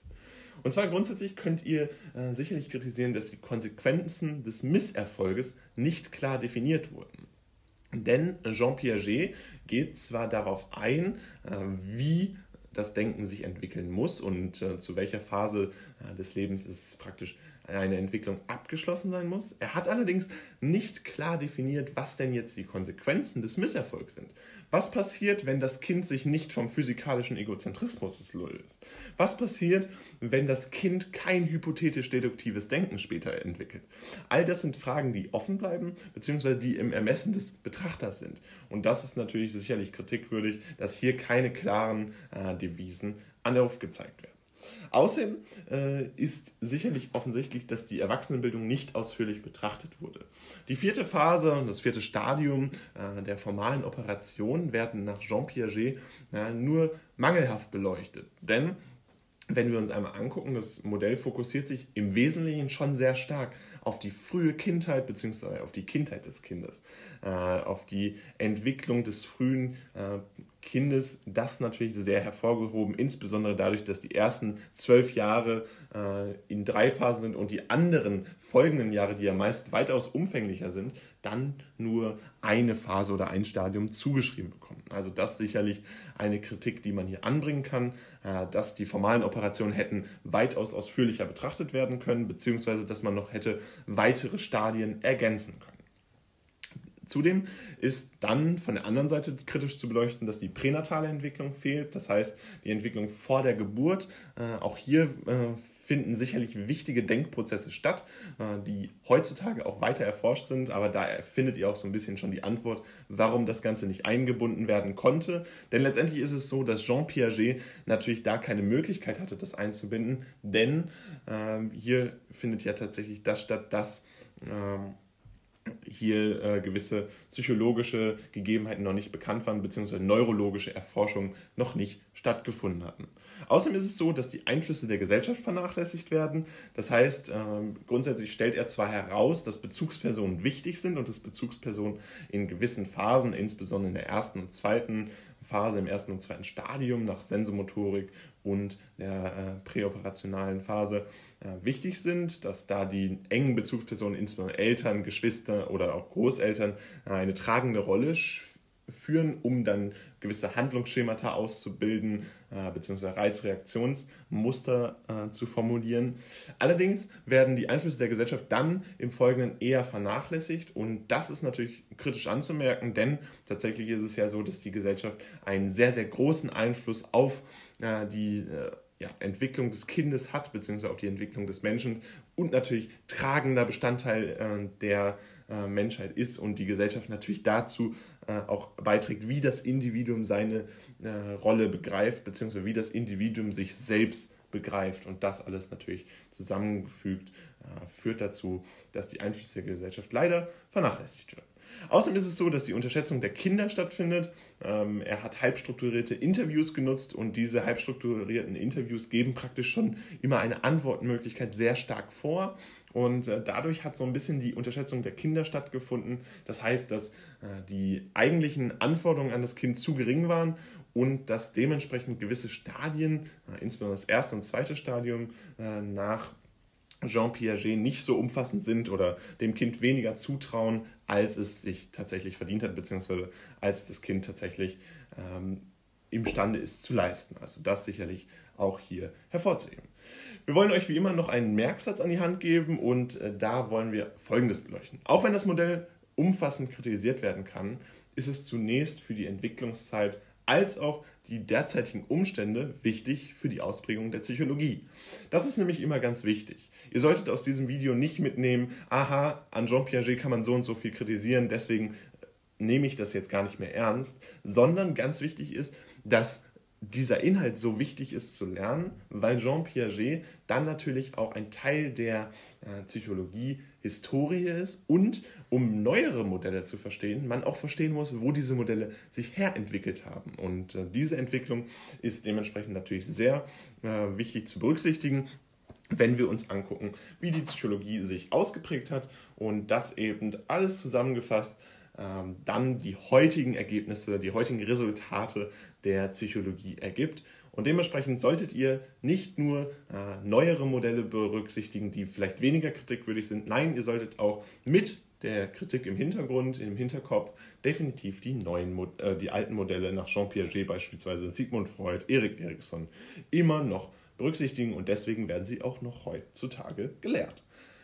Und damit soll es von diesem Video gewesen sein. Falls euch das gefallen hat, würden wir uns riesig über ein Like freuen. Wie immer machen wir für euch nochmal eine kurze Zusammenfassung. Kritik am Stufenmodell ist allerdings relativ schnell abgeschlossen.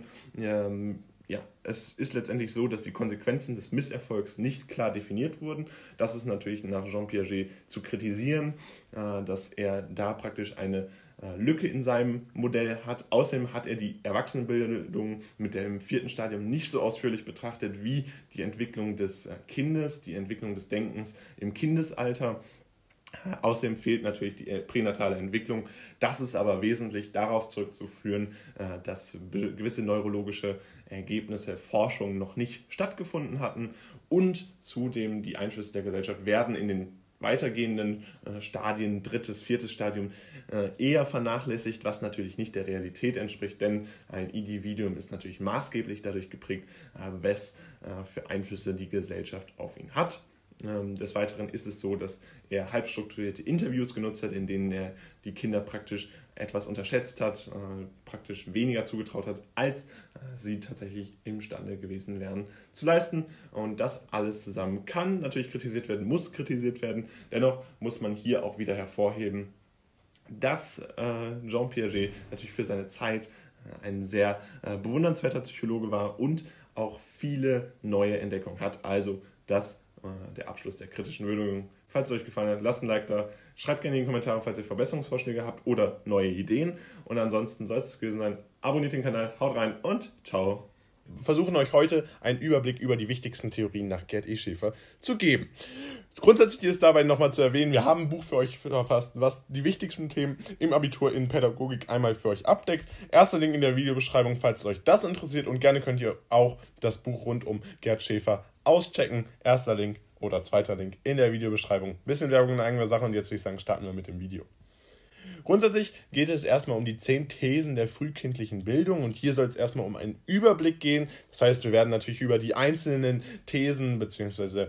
dieser verschiedenen wichtigen Thesen, die er hier gefasst hat, nochmal eigene Videos machen. Grundsätzlich starten wir aber erstmal mit der den fünf Thesen, die darauf basieren, dass er erstmal feststellt, was frühkindliche Bildung überhaupt ist. Es gibt keine Reihenfolge dieser Thesen. Äh, wir haben hier einfach nur eine objektive Aneinanderreihung von den verschiedenen Thesen, die er festgestellt hat. Und grundsätzlich ist es so, dass er festgestellt hat, dass die frühkindliche Bildung äh, Selbstbildung ist, komplex ist, ästhetische Bildung ist, notwendig kreativ ist und einen sozialen Pro Prozess darstellt. Das heißt, wir haben hier fünf grundlegende Pfeiler, wie frühkindliche Bildung überhaupt abläuft. Komplex ist ganz schnell zu erklären. Es geht darum, dass die frühkindliche Bildung letztendlich ein Konstrukt verschiedenster Abläufe ist und nicht so einfach zu ersetzen ist und dementsprechend aus ganz vielen verschiedenen Systemen zusammengesetzt wird. Ästhetische Bildung basiert auch auf einem kulturellen Gefüge. Das heißt, je nachdem, wie ein kulturelles Gefüge ist, wird eine bestimmte Ästhetik ausgebildet. Notwendigerweise kreativ. Das basiert darauf, dass er bezeichnend ist, dass Kinder auch logischerweise in ihrer frühkindlichen Entwicklung kreativ sein müssen, um bestimmte Prozesse überhaupt erst entwickeln zu können, da sie ja sozusagen von Null starten. Selbstbildung basiert darauf, dass man eine Selbstständigkeit in dieser frühkindlichen Bildung von dem Kind erwarten muss, da es sonst praktisch nicht stattfinden kann. Ein gewisses Interesse, eine gewisse Aufmerksamkeit und eine gewisse Neugierde, also letztendlich. Und ein sozialer Prozess, da in einer permanenten Interaktion mit Erwachsenen, mit Bezugspersonen und entsprechend auch in einem in einer Gesellschaft generell entsteht und dementsprechend ist dieser Prozess natürlich notwendigerweise auch sozial. Frühkindliche Bildung ist dabei aber auch noch auf der Suche nach Bedeutung. Bedeutung für äh, ihn ein ganz wichtiger Prozess bzw. ein ganz wichtiger Teil, der insbesondere im Sprechenlernen nochmal wichtiger wird und dementsprechend hier dann auch äh, ein Teil der frühkindlichen Bildung ist, genauso wie es auf Bedeutung Beziehungen beruht, ein sozialer Prozess, das hatten wir gerade schon dargestellt. Es geht um Interaktion und es geht letztendlich auch darum, dass Kinder verstehen, wie Emotionen eingesetzt werden. Genauso erzeugt es innere Bilder, es werden Ereignisse entsprechend dargestellt. Es geht um Wahrnehmung, die letztendlich dann später in der Sprache dargestellt werden kann. Und es hat natürlich auch mit innerer Verarbeitung zu tun und braucht die Unterstützung des Erwachsenen, die Rolle des Erwachsenen, zum Beispiel im Prozess des Sprechen lernst. Ein ganz wichtiger Prozess, denn die Erwachsenen sollen letztendlich immer die, den Fokus auf das Relevante setzen, die sollen den, das Irrelevante äh, abwenden und dadurch natürlich eine, eine Schutzwelt für das Kind schaffen, was letztendlich dann dazu führt, dass die Kinder die ideale Möglichkeit haben, äh, sich in einer Welt fortzubewegen, in der sie eine ideale frühkindliche Bildung stattfinden lassen können. Dann gibt es aber auch noch die Dimension des frühkindlichen Bildungsprozesses. Auch hier gilt, wir werden das Ganze in einen separaten Videos nochmal genauer erklären. Wir wollen euch hier erstmal die grundlegenden sechs Dimensionen darstellen und eine Grundlage schaffen, was überhaupt hier äh, als Teil dieser frühkindlichen Bildungsprozesse dargestellt wird. Die erste Dimension äh, ist dabei die emotionale Dimension eines sich entwickelnden Selbst. Das heißt, hier geht es darum herauszustellen, dass die Kinder sich emotional entwickeln, dass sie ein Teil einer weitergehenden Entwicklung sind und dadurch natürlich auch entsprechend von Schäfer beschrieben, entsprechend in Emotionen ständig arbeiten müssen, mit Emotionen arbeiten müssen und dadurch dann verschiedene Prozesse erst anstoßen können, verschiedene Systeme sich überhaupt erst entwickeln können. Alles basiert letztendlich auf Emotionen. Äh, es geht um die Verselbstständigung. Bitte entschuldigt das fehlende T hier an dieser Stelle. Also in der zweiten Dimension haben wir diese Verselbstständigung, wo es dann insbesondere darum geht, dass die Kinder äh, selbst agieren können, sich immer mehr von den Aufgaben des Erwachsenen loslösen, immer mehr selbstständig ihre eigene Entwicklung anstoßen, immer mehr zu einem Bildungsprozess, der selbstständig abläuft, entsprechend hinentwickeln, genauso wie es in der dritten Dimension darum geht, entsprechende Erwartungen äh, zu entwickeln, die dann entsprechend durch Fantasien von Erwachsenen und Gesellschaft äh, auch dabei vorgegeben werden. Und diese Erwartung durch Fantasien ist ein ganz zentraler Prozess, der auch wieder mit einer gewissen Selbstständigkeit zu tun hat, aber gleichzeitig natürlich auch damit einhergeht, dass man versucht, in welchem, äh, zu verstehen, in welchem interkulturellen System man sich befindet, in den verschiedenen Prozessen dann entsprechend aber auch agieren kann. Bei der vierten Dimension ist es so, dass man frühe kognitive Kompetenzen entwickelt. Da geht es dann insbesondere auch um die Entwicklung eines Sprachsystems. Es geht darum, sich kognitiv in bestimmten Bereichen fortbewegen zu können. Und dieser, diese fünfte Dimension ist dann praktisch ein intermediärer Bereich, wo es um die Kombination aus den verschiedensten Bereichen geht, die wir hier einmal darstellen und letztendlich auch eine äh, ja, Kommunikationsebene, die hier mit der fünften Dimension bezeichnet wird. Und in der sechsten Dimension versucht äh, Schäfer letztendlich das zu vermitteln, was noch alles als Teil äh, dieser Dimension gesehen werden kann. Grenzerlebnisse, partielles Scheitern und auch das Überschreiten der Grenze. Das führt alles laut ihm zu einer frühkindlichen Entwicklung, ist Teil des Bildungsprozesses und ist auch letztendlich notwendig laut ihm, denn nur so ist es letztendlich möglich, dass die Kinder sich äh, langfristig entwickeln können. Und verschiedene Grenzerfahrungen führen natürlich dann auch dazu, dass man sich weiterentwickeln kann und darüber hinaus dann auch bestimmte Dinge erst kennenlernt. Wichtig ist, dass man diese Dimensionen von 1 bis 3 äh, nach Selbstbildung unterscheiden kann und von 4 bis 6 dann entsprechend als bildende Lernprozesse. Das heißt, wir haben hier nochmal eine Unterteilung dieser frühkindlichen Bildungsprozesse.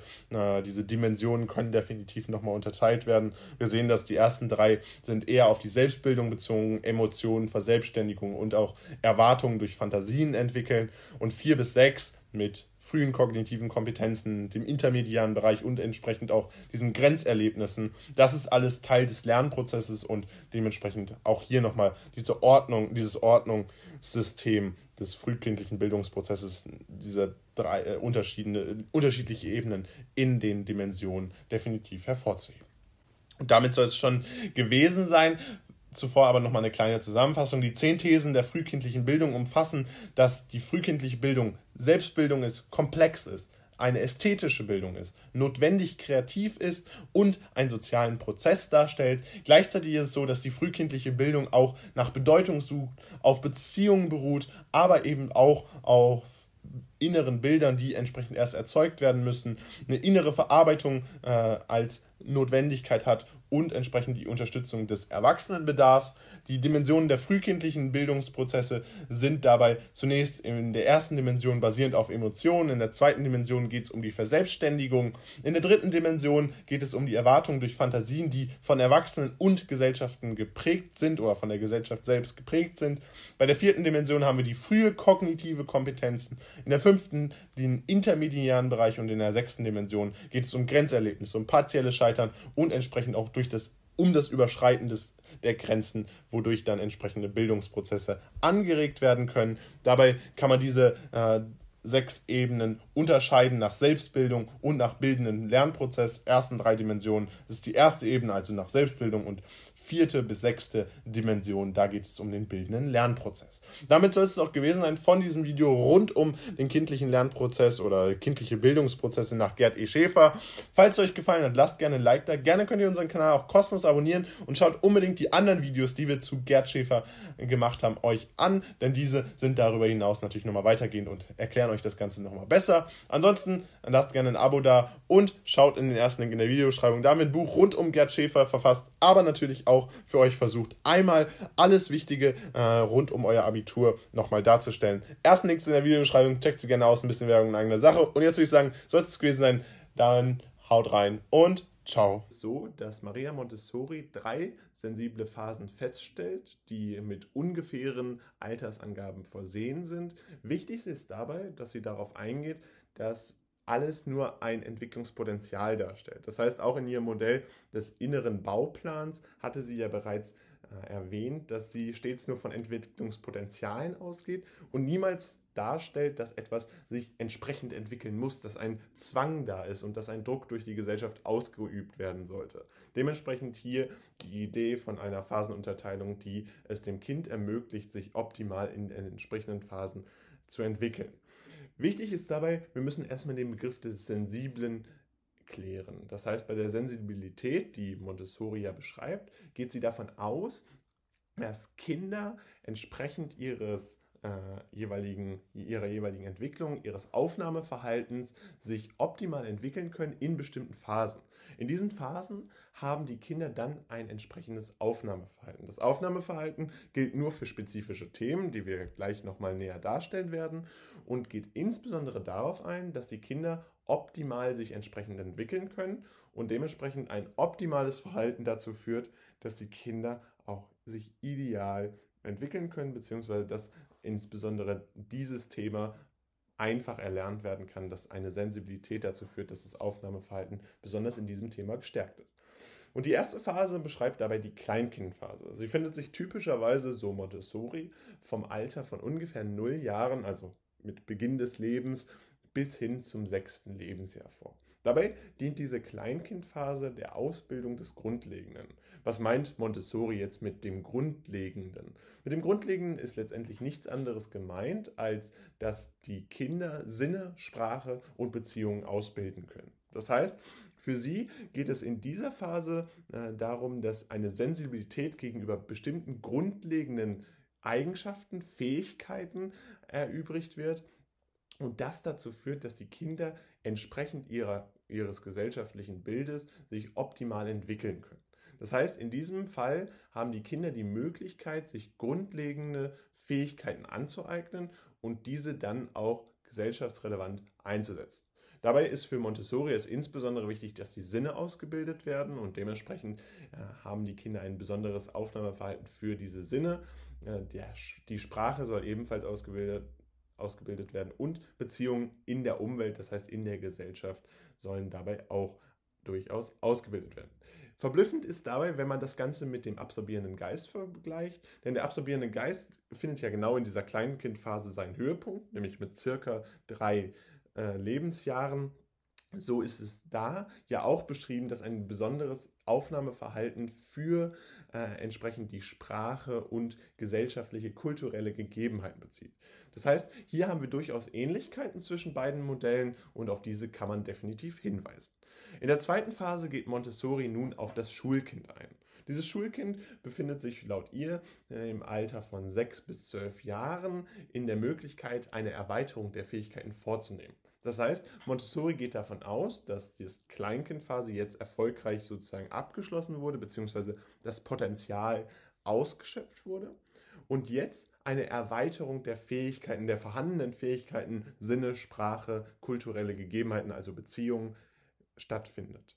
Dabei geht sie darauf ein, dass hier jetzt die Entwicklung oder Erweiterung auf Moral, auf bestehende Regeln und aber auch auf Bildung stattfindet mit dem Aspekt Schulkind weist sie ja so ein bisschen auch schon auf diesen Bildungsaspekt hin. Das heißt, der ist kaum verwunderlich, dass äh, es natürlich nach Montessori auch wichtig ist, um sich kulturell zu integrieren, dass eine gewisse Bildung vorhanden ist.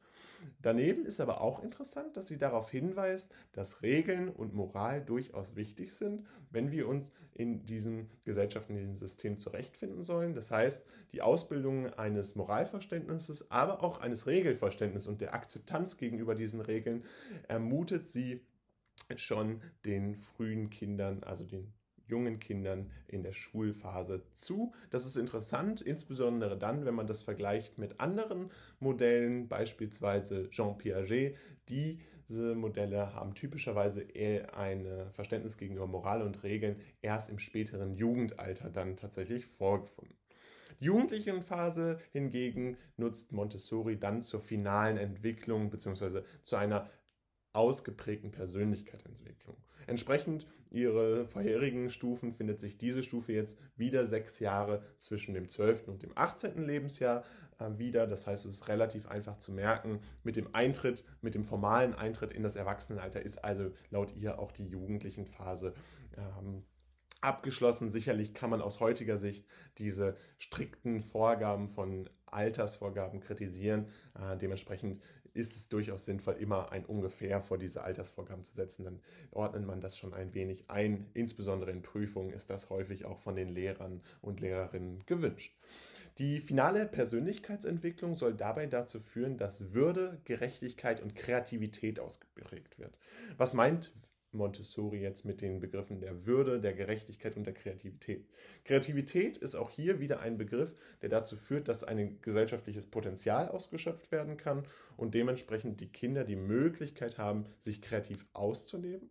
Gerechtigkeitsverständnis bzw. ein Gerechtigkeitsverständnis basiert grundsätzlich laut ihr auch auf der weiteren Erweiterung der Fähigkeiten äh, aus der zweiten sensiblen Phase. Das heißt, hier sollen nicht nur Moral und Regeln verstanden werden, sondern eben auch eine Gerechtigkeit und die Würde soll entsprechend äh, entwickelt werden, damit später ein gesellschaftliches Zusammenleben ermöglicht wird. Das heißt, damit man sich innerhalb eines gesellschaftlichen Systems integrieren kann.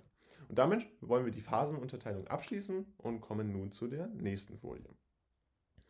In dieser nächsten Folie wollen wir euch jetzt die entsprechende Umsetzung der sensiblen Phasen beschreiben. Wie findet diese Umsetzung an verschiedenen Schulen bzw. in Kindergärten tatsächlich statt? Natürlich ganz logisch, diese Umsetzung findet natürlich in Montessori-Schulen statt. Eines der zentralen Konzepte, auf der die Entwicklung von Montessori-Schulen, aber natürlich auch Montessori-Kindergärten basiert, ist dabei die Erkenntnis über die sensiblen Phasen und dementsprechend versuchen alle Erziehungskonzepte, die dort existieren, immer die Montessorisch, äh, montessorischen sensiblen Phasen zu berücksichtigen und entsprechend auch die Lerninhalte anzupassen. Außerdem ist interessant, dass dieser entwicklungspsychologische Ansatz zur Erklärung der Bereitschaft genutzt wird. Das heißt, ähm, Montessori geht davon aus, dass diese sensiblen Phasen auch ein Hinweis darauf sind, warum sich Kinder in der Schule beispielsweise für bestimmte Themen besonders begeistern können und warum sie in diesem Zuge dann entsprechend sich auch äh, besonders einsetzen. Und dieser Einsatz ist dann laut Montessori positiv zu nutzen und für die Schulen und für die Bildung ganz wichtig, denn nur so könne laut ihr eine ideale Bildung stattfinden. Und das ist natürlich sehr interessant, wenn wir uns das ähm, in der Umsetzung auch in aktuellen äh, Schulen angucken. An öffentlichen Schulen werden diese sensiblen Phasen typischerweise eher weniger berücksichtigt. Außerdem ist es wichtig, dass die Fähigkeit für die Aufnahme spezifischer Themen besteht und dementsprechend auch mit dem Geist, äh, absorbierenden Geist beschrieben werden kann. Das hatten wir ja bereits in einem äh, in der ersten Stufe schon beschrieben, also typischerweise in dieser äh, frühen Kleinkindphase, in der äh, Montessori die Parallelen zu der, dem absorbierenden Geist durchaus sieht. Wichtig ist auch, dass es durchaus vergleichbare Inhalte bei Freud, Erikson oder Horelmann gibt. Auch das sind ja letztendlich Entwicklungspsychologen. Horelmann hat nochmal in diesem Fall eine Sonderrolle, weil er ja nur die Jugendphase beschreibt in diesem Sinne. Ähm, dennoch äh, ist es durchaus interessant, wie Montessoris Aspekte äh, immer wieder aufgegriffen wurden, beziehungsweise wie sich Montessoris Aspekte auch aus früherer Perspektive, wir sprechen jetzt hier insbesondere über Freud, dann äh, bestätigen lassen. Also das sicherlich ein äh, sehr, interessant, äh, sehr interessante Parallelen, die hier definitiv aufgezeigt werden müssen. Und damit möchten wir uns bedanken für eure Aufmerksamkeit. Wir fassen nochmal kurz zusammen. Die sensiblen Phasen unterteilen sich in drei wichtige Phasen, in denen das Aufnahmeverhalten für spezifische Themen ermöglicht wird.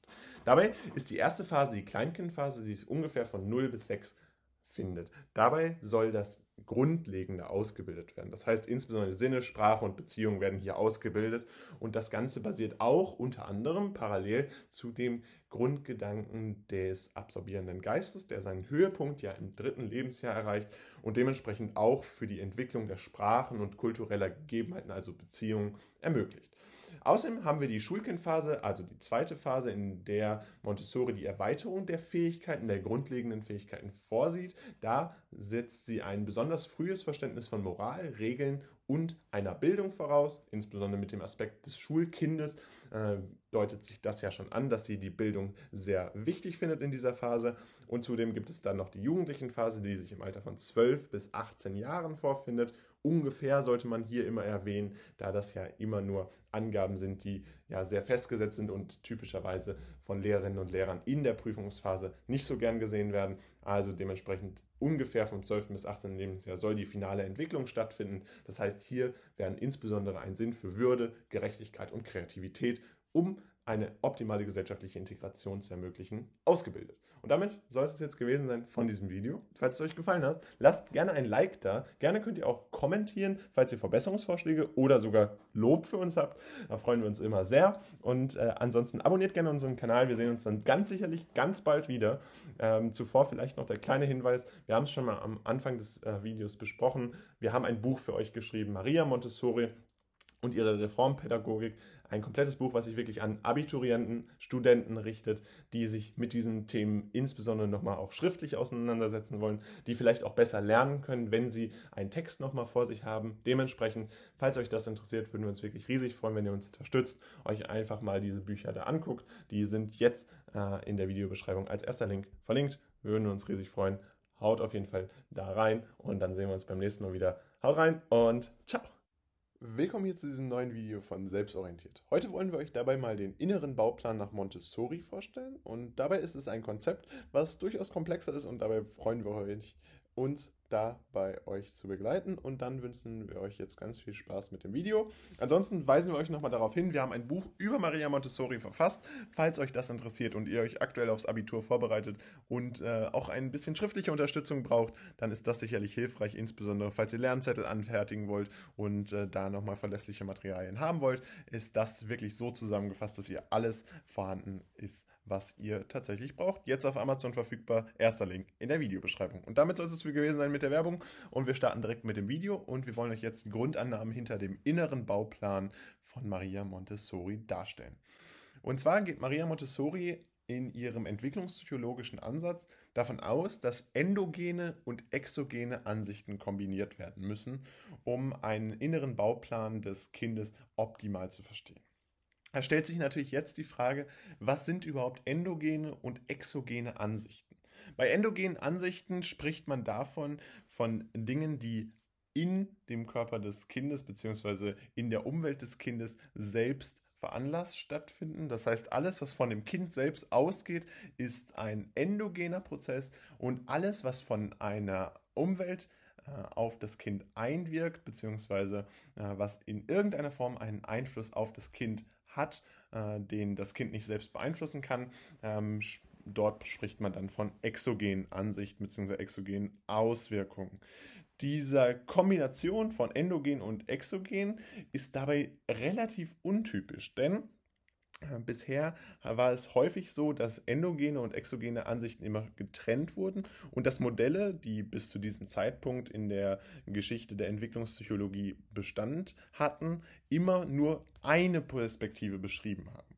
Montessori ist insofern also eine äh, Entwicklerin eines neuen Modells, denn sie kombiniert jetzt die endogenen und exogenen Ansichten miteinander, um eine ideale Entwicklung zu beschreiben, einen idealen Entwicklungsprozess des Kindes zu beschreiben. Ganz wichtig ist dabei, dass Montessori trotzdem eine Ansicht übergewichtet. Sie geht nämlich davon aus, dass endogene Ansichten bzw. endogene Einflüsse trotzdem der wichtigere Teil der Entwicklung bleiben und dementsprechend auch hier insbesondere hervorzuheben sind. Das heißt ganz wichtig nach Montessori eben, dass endogene Ansichten hervorzuheben sind, wohingegen exogene Ansichten etwas unterzugewichten sind in diesem konkreten Beispiel. Dabei beschreibt sie ein Entwicklungspotenzial des Kindes. Das heißt, dieser innere Bauplan, der nach Montessori besteht, soll auf keinen Fall ausgeschöpft werden müssen. Also es soll kein äh, Entwicklungsdruck entstehen, sondern die Kinder haben nur ein gewisses Potenzial und es liegt in ihrer Verantwortung und ihren, ihren Möglichkeiten, dieses auszuschöpfen. Laut ihr habe jedes Kind die entsprechenden Potenziale zur Verfügung und es sei dann die Aufgabe des Kindes, dieses Potenzial auszuschöpfen. Dabei ist es nicht weiter schlimm, wenn dieses Potenzial nicht ausgeschöpft wird. Dementsprechend nochmal der Hinweis darauf, nur weil dieses Potenzial laut Montessori, laut des inneren Bauplans existiert, heißt das nicht, dass Montessori darauf davon ausgeht, dass dieses Potenzial auch ausgeschöpft werden muss. Dementsprechend das hier ganz wichtig hervorzuheben. Potenzial kann, muss aber nicht ausgeschöpft werden. Und ganz wichtig, dass sie eben dieses äh, mit ihrem Entwicklungsplan bzw. ihrem inneren Bauplan nur ein entsprechendes Entwicklungspotenzial beschreibt, nicht eine fest ablaufende, ablaufende Entwicklung, die hier stattfinden muss. Außerdem basiert das Ganze auf dem Grundgedanken der sensiblen Phasen und der kosmischen Erziehung. Das ist ganz eindeutig, wenn wir uns nämlich angucken, ähm, wie das ganze Modell äh, vorhanden ist, äh, mit den entsprechenden sensiblen Phasen, die ja eine Aufnahmeverhalten vorstellen oder auch der kosmischen Erziehung, die hier in unserem Fall leider falsch geschrieben wurde. Bitte entschuldigt diesen kleinen Fehler, den wir gemacht haben. Kosmische Erziehung haben wir einen kleinen äh, Zahlendreher und äh, natürlich auch Buchstabendreher drin. Äh, kosmische Erziehung ist insofern auch wichtig, als dass die äh, Interaktion, die Wechselwirkung aller Dinge natürlich auch hier wieder mit der Kombination von endogenen und exogenen Ansichten vorhanden ist. Also das alles äh, führt dann laut Montessori dazu, dass äh, dieser innere Bauplan tatsächlich vorgefunden werden kann und dann insofern auch umgesetzt werden kann. Gehen wir nun auf die Faktoren der Entwicklung ein. Laut Montessori gibt es nämlich drei Faktoren, die die Entwicklung des Kindes ganz grundlegend beschreiben und äh, dementsprechend auch den inneren Bauplan in seiner groben Form einmal beschreiben. Die erste, äh, wichtige, der erste wichtige Faktor ist dabei die Notwendigkeit eines permanent, einer permanenten Aktivierung des Gehirns. Was meint Montessori jetzt damit? Montessori geht davon aus, dass ein Entwicklungspotenzial erst dann ausgeschöpft werden kann, wenn die Kinder tatsächlich auch permanent ihr Gehirn einsetzen und nutzen wollen und dementsprechend eine permanente Aktivierung des Gehirns stattfindet. Für Montessori ist es dementsprechend ganz wichtig, dass die entsprechende Entwicklung des Kindes nur dann stattfinden kann, wenn auch tatsächlich eine permanente Aktivierung des Gehirns ermöglicht wird. Und äh, dies kann dann stattfinden, wenn äh, permanent entsprechende Fähigkeiten genutzt werden, die das Kind äh, natürlich herausfordern und auch entsprechende Aufgaben an die kognitiven Fähigkeiten stellen. Dabei ist ein weiterer Faktor die sensiblen Phasen. Wir hatten das gerade einmal schon beschrieben. Die sensiblen Phasen sind ein grober Bestandteil des inneren Bauplans, die ja ein Aufnahmeverhalten für spezifische Themen vorbereitet halten. Und ganz wichtig ist dabei, dass die sensiblen Phasen laut ihr ein weiterer Faktor für die Entwicklung des Kindes sind. Äh, laut ihr ist es dementsprechend wichtig, dass die, äh, der innere Bauplan stets auf einzelnen Phasen basiert äh, und in diesen Phasen dann entsprechend äh, des Modells der sensiblen Phasen auch äh, die Möglichkeit besteht, sich optimal zu entwickeln, beziehungsweise dass das Kind sich optimal entwickelt. Außerdem soll die Entwicklung des Gehirns stattfinden. Die findet dann nur statt, wenn entsprechende Erfahrungen und Beobachtungen gemacht werden. Das heißt, hier geht Montessori davon aus, dass äh, das Gehirn ähm, sich nur entwickeln kann, wenn entsprechende Erfahrungen und Beobachtungen auch in der Umwelt tatsächlich stattfinden und gemacht werden. Grundsätzlich äh, beschreibt sie dabei, dass das Gehirn nicht von vornherein schon ein gewisses Potenzial, also es hat ein gewisses Potenzial, aber es hat nicht eine gewisse Leistungsfähigkeit. Diese Leistungsfähigkeit muss erst im Laufe des Lebens des Kindes ausgebildet werden und dementsprechend müssen die Kinder auch in diesem Hinblick sich besonders weiterentwickeln. Und damit soll es das auch gewesen sein von unserem Video rund um den inneren Bauplan nach Maria Montessori. Ganz wichtig ist dabei, dass wir für euch nochmal alles jetzt zusammenfassen, damit ihr es auch sicher versteht. Der innere Bauplan ist ein entwicklungspsychologischer Ansatz, der endogene und exogene Ansichten kombiniert. Das heißt, Ansichten, die von dem Kind selbst ausgehen, aber auch von der Umwelt aus einwirken. Ganz wichtig ist dabei, dass es ein Entwicklungspotenzial des Kindes beschreibt und dieses Entwicklungspotenzial nicht in einem Entwicklungsdruck laut Montessori resultieren soll, sondern vielmehr einfach ein Potenzial ist, was nicht zwangsweise ausgeschöpft werden muss. Dabei basiert es grundsätzlich natürlich auch auf den Grundgedanken der sensiblen Phasen und der kosmischen Erziehung. Diese äh, sensiblen Phasen sind dabei auch eine der drei Faktoren der Entwicklung, die die äh, Entwicklung ganz grundlegend dann beschreibt. Ähm, erstens haben wir da auch die äh, permanente Aktivierung durch das Gehirn vorgesehen und des Weiteren findet sich dort auch, dass das Gehirn zwar grundlegend äh, entsprechendes Potenzial vorweisen kann, aber äh, erst im Laufe durch Beobachtungen und Erfahrungen des Lebens ähm, sich entwickeln kann. Und damit soll es gewesen sein von diesem Video. Falls es euch gefallen hat, lasst gerne ein Like oder ein Abo da. Ansonsten würden wir uns auch freuen, wenn ihr unseren Kanal abonniert und bei unseren Videos kommentiert. Wir haben außerdem ja das Buch über Maria Montessori verfasst und äh, das ist äh, für uns ein Herzensprojekt gewesen. Falls es euch also interessiert und ihr euch gerade aufs Abitur vorbereitet, ist es sicherlich äh, sinnvoll, da einmal hineinzuschauen und zu schauen, inwiefern äh, euch das Buch gefällt. Ähm, das ist jetzt auf Amazon als E-Book und auch als Taschenbuch verfügbar. Äh, den ersten Link in der Videobeschreibung könnt ihr dabei nutzen, um dann entsprechend zu dem Buch zu gelangen. Und damit wollen wir uns jetzt von euch verabschieden. Wir sagen, haut rein und wir sehen uns beim nächsten Mal wieder. Und damit ganz herzlich willkommen hier zu diesem neuen Video von Selbstorientiert. Und ihr seht schon, heute soll es dabei mal um Maria Montessoris Bild vom Kind gehen. Und dabei ist es natürlich Teil der gesamten Reihe, die wir über Maria Montessori gemacht haben. Und falls euch die insgesamt interessiert, guckt da gerne mal in die Playlist rein, ist in der Infokarte verlinkt. Und ansonsten haben wir für euch ein Buch verfasst, was ausschließlich zur Vorbereitung auf das Abitur dient und dementsprechend insbesondere natürlich alle relevanten Punkte über Maria Montessori äh, behandelt. Falls euch die interessieren, guckt euch euch da gerne mal den ersten Link in der Videobeschreibung an. Und jetzt würde ich sagen, starten wir auch direkt mit dem Video. Und äh, wie gesagt, soll es ja heute um Maria Montessoris Bild vom Kind gehen. Und dazu möchten wir euch erstmal die Ansichten von Maria Montessori darstellen und dann später auch auf die Rolle der Erwachsenen eingehen. Starten wir nun aber mit den Ansichten von Montessori. Und ihr seht schon, man kann diese Ansichten von Montessori in Bezug auf das Bild vom Kind grob in fünf wesentliche Kritikpunkte bzw. Kriterien einteilen. Und dabei ist das Wichtigste erstmal die Bezeichnung von Montessori, das Kind als ewiger Messias. Das ist jetzt erstmal ein Begriff, der insbesondere natürlich aufgrund des Wortes Messias sehr religiös anmutet. Dabei möchten wir das direkt relativieren. Wir müssen immer gucken, wann solche Modelle entstanden sind und im Fall von Maria Montessori äh, geht das ja mehrere Jahrzehnte zurück und dementsprechend ist es auch kein Wunder, dass sie eine andere Sprache nutzt, als es vielleicht heute der Fall war. Ihre Aussage mit dem Kind als ewigen Messias ist dabei äh, ganz anders gemeint beziehungsweise muss deutlich relativierter gesehen werden.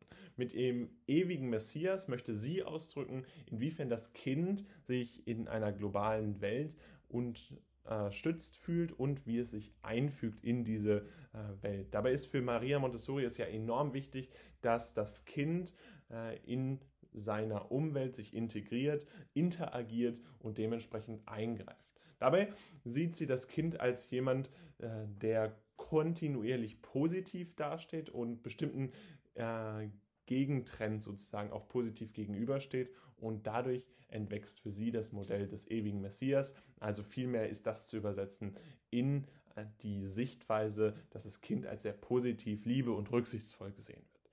Dabei geht sie auch davon aus, dass das Kind Arbeit verrichtet. Mit diesem Modell spricht sie insbesondere an, dass das Kind natürlich auch eine wertvolle Arbeit verrichtet und in dem historischen Kontext, ja, sie hat zwei Weltkriege miterlebt und insbesondere dadurch war natürlich die Rolle des Kindes nicht sehr groß äh, muss das besonders hervorgehoben werden, denn sie geht davon aus, dass auch die Entwicklung eine Arbeit ist. Das heißt, durch die Entwicklungsarbeit, die hier das Kind leistet, ähm, haben wir auch eine besondere Leistung, die von dem Kind ausgeht. Und dementsprechend ordnet Montessori diese Arbeit als besonders wichtig ein und auch als schwierig ein. Und dazu äh, ist insbesondere, wie wir später äh, sehen werden, der Erwachsene in der Rolle, das Kind dann zu unterstützen. Außerdem ist für sie wichtig, dass die Individualität und Einzigartigkeit des Kindes betont wird.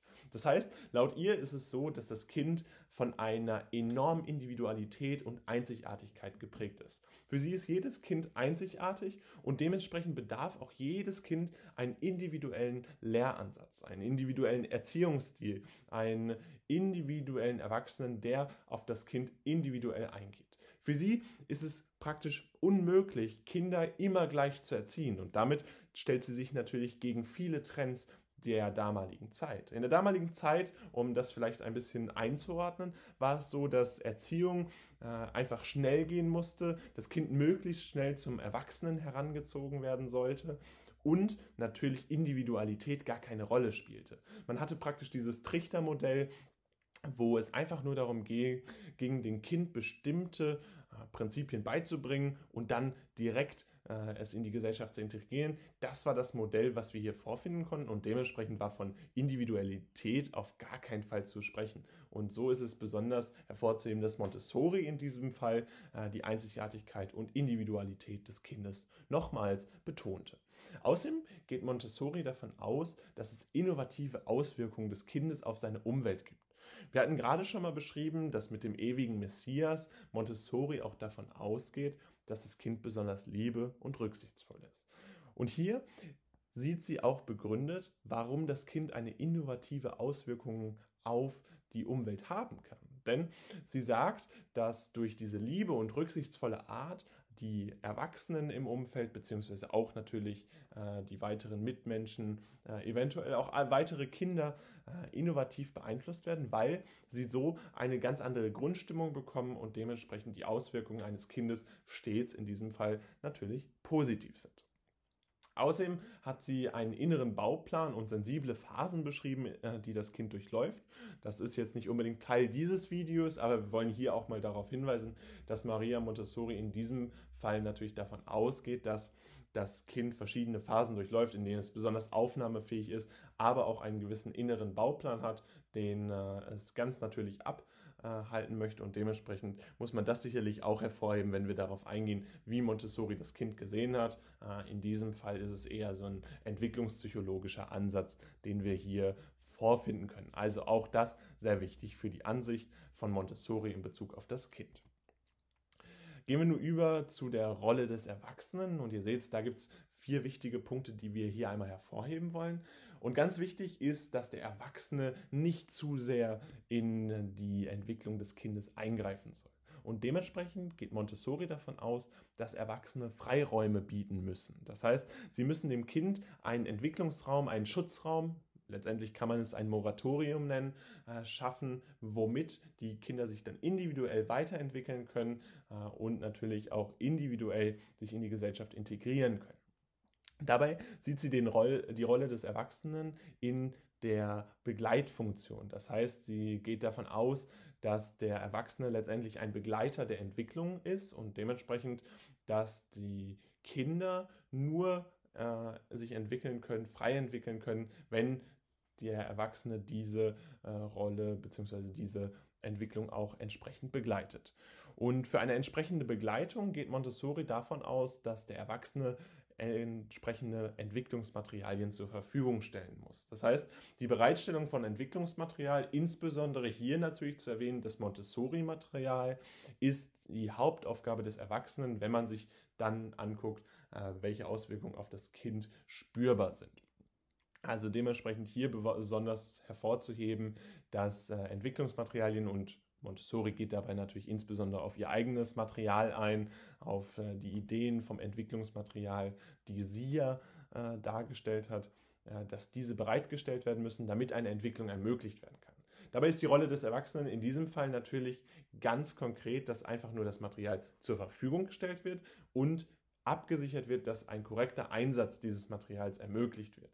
Was nicht stattfinden soll, ist eine Ausübung von Druck, die das Kind praktisch dazu forciert, eine, äh, ein, einen Einsatz von diesem Entwicklungsmaterial durchzuführen. Es geht lediglich darum, dieses Material zur Verfügung zu stellen. Und der letzte Punkt der Rolle des Erwachsenen ist laut Montessori eine Akzeptanz gegenüber der Leistung des Kindes äh, zu entwickeln. Das heißt, hier ist für sie ganz besonders wichtig, dass die Erwachsenen verstehen, inwiefern das Kind Arbeit verrichtet. Das war ja eben schon ein Punkt, den wir mit den Ansichten von Montessori gegenüber dem Kind angesprochen haben. Und dementsprechend natürlich auch enorm wichtig, dass eine Akzeptanz gegenüber dieser Leistung entsteht. Nur so könne laut Montessori dann letztendlich auch äh, eine, ein wertvolles Miteinander entstehen und dementsprechend auch der, das Kind sich wertgeschätzt fühlen und dementsprechend auch optimal entwickeln. Also auch das ganz wichtig bei der Rolle des Erwachsenen.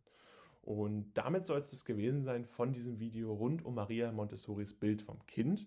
Wir fassen euch das nochmal kurz zusammen. Ganz wichtig ist der Begriff von Montessori des ewigen Messias. Der muss allerdings richtig eingeordnet werden. Das ist keineswegs ein allzu religiöser Begriff, sondern betont lediglich die positive Auswirkung äh, des Kindes auf die Umwelt, die beispielsweise auch innovativen Charakter haben können. Dabei ist für Montessori ganz wichtig, dass das Kind Arbeit verrichtet und dementsprechend auch wertgeschätzt werden muss und von dem Erwachsenen in dieser Arbeit begleitet werden soll, insbesondere durch die Bereitstellung von Entwicklungsmaterial, aber auch einer Wertschätzung gegenüber dieser Arbeit. Darüber hinaus ist für Montessori ganz klar, dass das Kind einzigartig und individuell behandelt werden muss und dementsprechend geht sie auch hier von einem ja, neuen Ansatz aus, der zu der damaligen Zeit, dem historischen Kontext, nicht so bekannt war.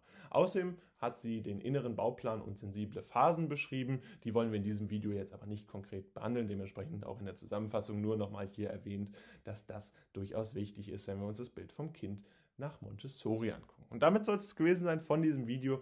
Falls wir euch ein bisschen helfen konnten, lasst uns doch gerne ein Like da. Ansonsten könnt ihr auch gerne unseren Kanal abonnieren. Wir machen hier viel rund um Pädagogik, aber auch ganz viele andere Schulfächer. Äh, dementsprechend bleibt da auf jeden Fall am Start. Und falls ihr jetzt denkt, dass äh, wir euch auch optimal auf das Abitur vorbereiten können, indem ihr äh, ein Buch von uns kauft, dann würden wir uns riesig freuen, wenn ihr uns eine Chance gebt. Der erste Link in der Videobeschreibung führt euch zu diesem Buch um die optimale Vorbereitung auf das Abitur zu ermöglichen. Da haben wir alle Texte rund um Maria Montessori, unter anderem auch, wie das Bild vom Kind äh, nochmal detailliert aufgefasst ist. Ähm, ja, nochmal zusammengefasst, alle Texte als Buch äh, könnt ihr als E-Book oder auch als Taschenbuch zu euch nach Hause schicken lassen äh, auf Amazon. Äh, ist ein bisschen Werbung in eigener Sache. Wir würden uns riesig freuen, wenn ihr da vorbeischaut. Und ansonsten soll es jetzt gewesen sein von diesem Video. Wir bedanken uns für eure Aufmerksamkeit und äh, damit sagen wir, wir sehen uns beim nächsten Mal wieder und ciao! Und damit herzlich willkommen hier zu diesem neuen Video von Selbstorientiert. Heute wollen wir euch mal den absorbierenden Geist nach Maria Montessori erklären und wollen dabei natürlich eine weitere Folge zu unserem gesamten, äh, zu unserer gesamten Reihe rund um Maria Montessori äh, euch hier mit präsentieren. Viel Spaß dabei und äh, zuvor ein bisschen Eigenwerbung. Wir haben ein Buch verfasst, was euch sicherlich helfen wird, falls ihr euch gerade auf das Abitur vorbereitet. Äh, es geht komplett über Maria Montessori, über alle wichtigen Themen, die sie hat. Dazu haben wir auch immer Videos gemacht. Falls euch die Videos reichen, guckt euch die einfach an. Falls nicht, falls ihr noch ein bisschen Unterstützung braucht, das Buch jetzt in der Videobeschreibung verlinkt. Und jetzt würde ich sagen, starten wir mit dem Video und gehen zuerst einmal auf die Ansichten von Montessori ein. Was ist überhaupt der absorbierende Geist? Bei dem absorbierenden Geist kann man letztendlich vier wichtige Grundkriterien aufzählen, beziehungsweise die Ansichten von Montessori anhand von vier Stichpunkten sicherlich gut erklären. Und äh, wir hoffen, dass ihr diese auch versteht. Und zwar ist es so, dass Montessori davon ausgeht, dass dieser absorbierende Geist im frühen Kindesalter auftritt und seinen Höhepunkt mit circa drei Jahren erreicht. Danach ist äh, es für Montessori so, dass praktisch der Höhepunkt erreicht wurde, ein Maximalpunkt erreicht wurde und dieser dann nur noch kontinuierlich abnimmt. Das heißt, äh, der absorbierende Geist hat praktisch erstmal eine Aufschwungphase und danach führt das dann dazu, dass dieser absorbierende Geist abnimmt. Jetzt wissen wir, wann er auftritt. Aber jetzt ist natürlich auch die Frage, was ist überhaupt der absorbierende Geist? Und letztendlich lässt sich das relativ einfach fassen, denn beim absorbierenden Geist geht es darum, dass das Aufnahmeverhalten für spezifische Themen besonders äh, geändert ist. Das heißt, Montessori geht dafür, davon aus, dass in einer gewissen Phase des Lebens, wir hatten diese gerade schon genannt, im frühen Kindesalter mit dem Maximalpunkt äh, des, äh, Lebens, des dritten Lebensjahr, geht sie davon aus, dass Kinder besonders spezifische Themen besonders gut aufnehmen können. Das heißt, dass sie da ein geändertes Aufnahmeverhalten haben. In diesem konkreten Szenario geht es dann darum, dass die Kinder äh, ihr Aufnahmeverhalten dahingehend entwickeln, dass sie praktisch ja für ein, besonder, ein gewisses Thema besonders aufnahmefähig sind und dementsprechend das Thema auch relativ schnell verstehen und sich da auch besonders äh, konzentrieren können. Dabei äh, findet letztendlich laut Montessori eine Entwicklung vom unbewussten Schöpfer zum unbewussten Arbeiter statt. Das heißt, äh, Montessori geht davon aus, dass insbesondere in den ersten Lebensjahren die Kinder die Möglichkeit haben, äh, sich in bestimmte Dinge hineinzuversetzen und in bestimmte Szenarien hineinzuarbeiten und das wiederum dazu führt, dass sie ein unbewusster Schöpfer werden. Sie können praktisch, und das ist ja wie immer Montessori sehr von einem religiösen Hintergrund geprägt und dementsprechend hat sie auch ein gewisses, einen gewissen Fachjargon, der sich dem natürlich angleicht, muss man das immer in äh, den aktuellen Kontext einordnen. Beim unbewussten Schöpfer beschreibt sie natürlich ein Konzept, äh, wo es darum geht, dass man praktisch gewisse Konzepte aufnimmt, gewisse Themen besonders gut aufnehmen kann und äh, das dann langfristig dazu führt, dass das Kind eben dieses Aufnahmeverhalten für spezifische Themen wohlwollend nutzen kann. Langfristig findet laut Montessori dann die Entwicklung dahingehend statt, dass die Kinder ein unbewusster Arbeiter werden. Das heißt, sie müssen sich dessen bewusst werden, dass sie ein Aufnahmeverhalten bewusst selbst äh, intendieren müssen, äh, selbst starten müssen. Das heißt, nachdem das frühe Kindesalter vorbei ist, nachdem dieser Höhepunkt mit circa drei Jahren des absorbierenden Geistes erreicht ist, ist die Abnahme des absorbierenden Geistes äh, vorhanden und dementsprechend müssen die Kinder dann nach und nach laut Maria Montessori zum unbewussten Arbeiter werden. Das wiederum führt natürlich auch dazu, dass sie dann wesentlich äh, mehr engagiert äh, in dieses Aufnahmeverhalten hineingehen möchten, müssen und das natürlich dann auch sich insbesondere im Erwachsenenalter zeigt. Vielleicht um einen Vergleich anzustreben, der sicherlich für Montessori wichtig ist, beziehungsweise der die Einflüsse von Montessori sicherlich gut darstellt ähm, und um das vielleicht auch einfach mal für euch in einen gesamten Rahmen einzuordnen, kann man das Ganze mit der Adaption von Jean Piaget vergleichen. In seinem Modell hat er das ja der Äquilibration gegenübergestellt und hier ist die Adaption ja praktisch der Prozess, in dem äh, neues Wissen einverleibt wird äh, und auf bekannte Schemata äh, angesetzt wird und äh, dementsprechend Adaption ein Prozess, äh, laut äh, dem ja auch Jean Piaget von einem Aufnahmeverhalten für spezifische Themen eingeht. Er hatte das natürlich konkret noch ein bisschen anders ausformuliert als Montessori, aber einfach, falls ihr diesen Begriff der Adaption schon verstanden habt, könnt ihr das sicherlich mit Montessoris Verständnis des absorbierenden Geistes in den ersten drei Lebensjahren des Kindes gleichsetzen, beziehungsweise diese Ähnlichkeiten einfach mal festhalten. Das ist immer eine ganz gute Merkhilfe. Und jetzt kommen wir auch schon zu den Auswirkungen auf das Lernen. Das heißt, man fragt sich ja immer, was hat Marias Montessoris Gedanken oder was haben ihre Ansichten dann letztendlich auch für Auswirkungen auf das Lernen. Und dabei haben wir drei Kernpunkte identifizieren können. Grundsätzlich ist es so, dass wenn wir von dem Leitbild des absorbierenden Geistes ausgehen, natürlich das Erlernen viel intuitiver wird und das sich natürlich insbesondere in zwei äh, wichtigen äh, Bereichen zeigt. Und das hatte auch Maria Montessori beschrieben. Montessori ging nämlich davon aus, dass die Muttersprache sowie auch kulturelle Gegebenheiten besonders einfach erlernt werden könnten, weil das natürlich grundsätzlich damit zusammenhänge, dass ein besonders gutes Aufnahmeverhalten in diesen ersten drei Lebensjahren dazu führt, dass äh, die Muttersprache und kulturelle Gegebenheiten natürlich permanent vorhanden sind und das wiederum ähm, direkt damit verknüpft ist, dass das besonders gut erlernt werden kann. Das heißt, was wir hier vorfinden können, ist definitiv dass das Erlernen einer Muttersprache laut Montessori besonders einfach ist, weil einfach bestimmte absorbierende geistige Fähigkeiten vorhanden sind, die dazu führen, dass man sich in etwas hineinversetzen kann und etwas ohne äh, intrinsische Motivation einfach erlernt, äh, praktisch nebenbei erlernt. Das ist praktisch das, was man hier bei, Absor bei dem absorbierenden Geist vorfinden kann. Und kulturelle Gegebenheiten sind natürlich auch etwas, was die Kinder intuitiv erlernen und das ist natürlich sehr wichtig, äh, wenn man sich auch anguckt oder wenn man für sich versucht zu erklären, wie bestimmte Lernprozesse stattfinden. Also dafür bietet Montessori mit ihrem Modell definitiv einen Ansatz. Außerdem geht sie davon aus, dass das Lernen im Erwachsenenalter, wir hatten es gerade schon mal mit dem unbewussten Arbeiter, muss bewusst stattfinden. Also äh, wir hatten äh, diesen Wandel vom unbewussten Schöpfer zum unbewussten Arbeiter. Der bezieht sich vornehmlich auf Kinder und vielleicht noch Jugendliche. Und später ist es dann laut Montessori so, dass Lernen bewusst stattfinden muss. Das heißt, es muss äh, intrinsisch motiviert sein. Äh, man muss praktisch eine eigene Motivation haben, um überhaupt dieses Lernen stattfinden zu lassen. Und das für Montessori ganz wichtig, wenn es darum geht, dass äh, Lernen stattfindet.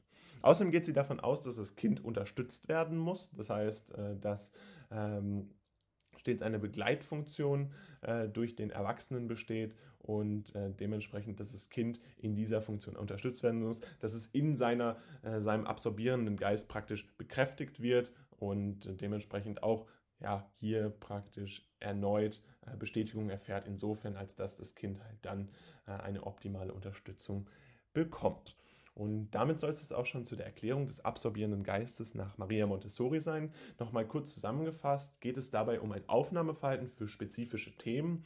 Man spricht in diesem Zusammenhang insbesondere von einem Flow. Das heißt, die Kinder gehen praktisch in die äh, Rolle eines unbewussten Schöpfers über und äh, erlernen bestimmte Themen, spezifische Themen äh, besonders tiefgreifend Und dabei geht es insbesondere darum, äh, dass das Erlernen der Muttersprache und kultureller Gegebenheiten erleichtert wird aus Maria Montessoris Sicht und äh, damit das natürlich auch weitreichende Folgen für die Bildung und die Erziehung des Kindes hat. Den Höhepunkt des absorbierenden Geistes findet sich dabei laut Maria Montessori mit circa drei Jahren im Leben des jungen Kindes vor.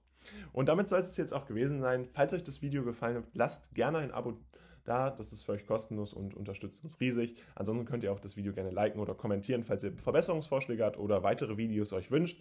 Guckt gerne auch mal in die Playlist rund um Maria Montessori rein, falls euch das weiter interessiert und ihr euch da weiter informieren wollt, ein bisschen noch lernen wollt. Und falls ihr äh, mit was Schriftlichem, mit was in der Hand lernen wollt sozusagen, dann würden wir euch auf jeden Fall das Buch zur Vorbereitung auf das Abitur empfehlen. Das haben wir jetzt für euch in der Videobeschreibung verlinkt. Das ist ein Abiturbuch eine Lernhilfe, die wir speziell zu Maria Montessori entwickelt haben. Wir haben das auch für viele weitere Psychologen gehabt.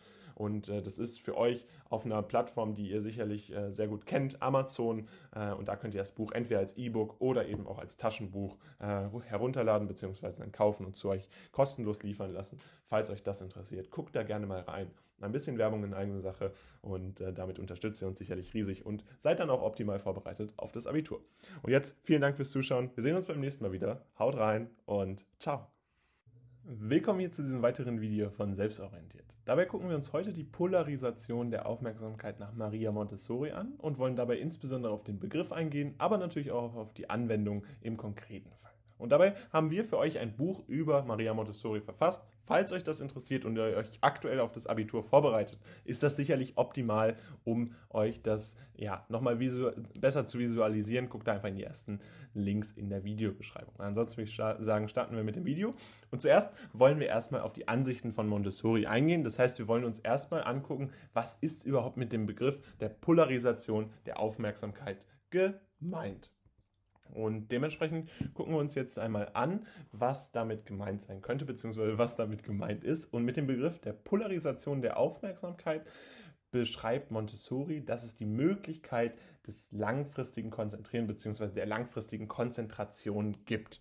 Was heißt das jetzt konkret? Das ist ja jetzt erstmal ein Begriff, der äh, nicht sehr klar wird. Naja, letztendlich geht Montessori entgegen vieler anderer Modelle, anderer Psychologen davon aus, dass die langfristige Konzentration äh, von Kindern durchaus möglich ist. Das heißt, sie beschreibt auch, dass eine Möglichkeit der langfristigen Konzentration insofern besteht, als dass Kinder sich wirklich optimal auf bestimmte Dinge konzentrieren können, fokussieren können, polarisieren können.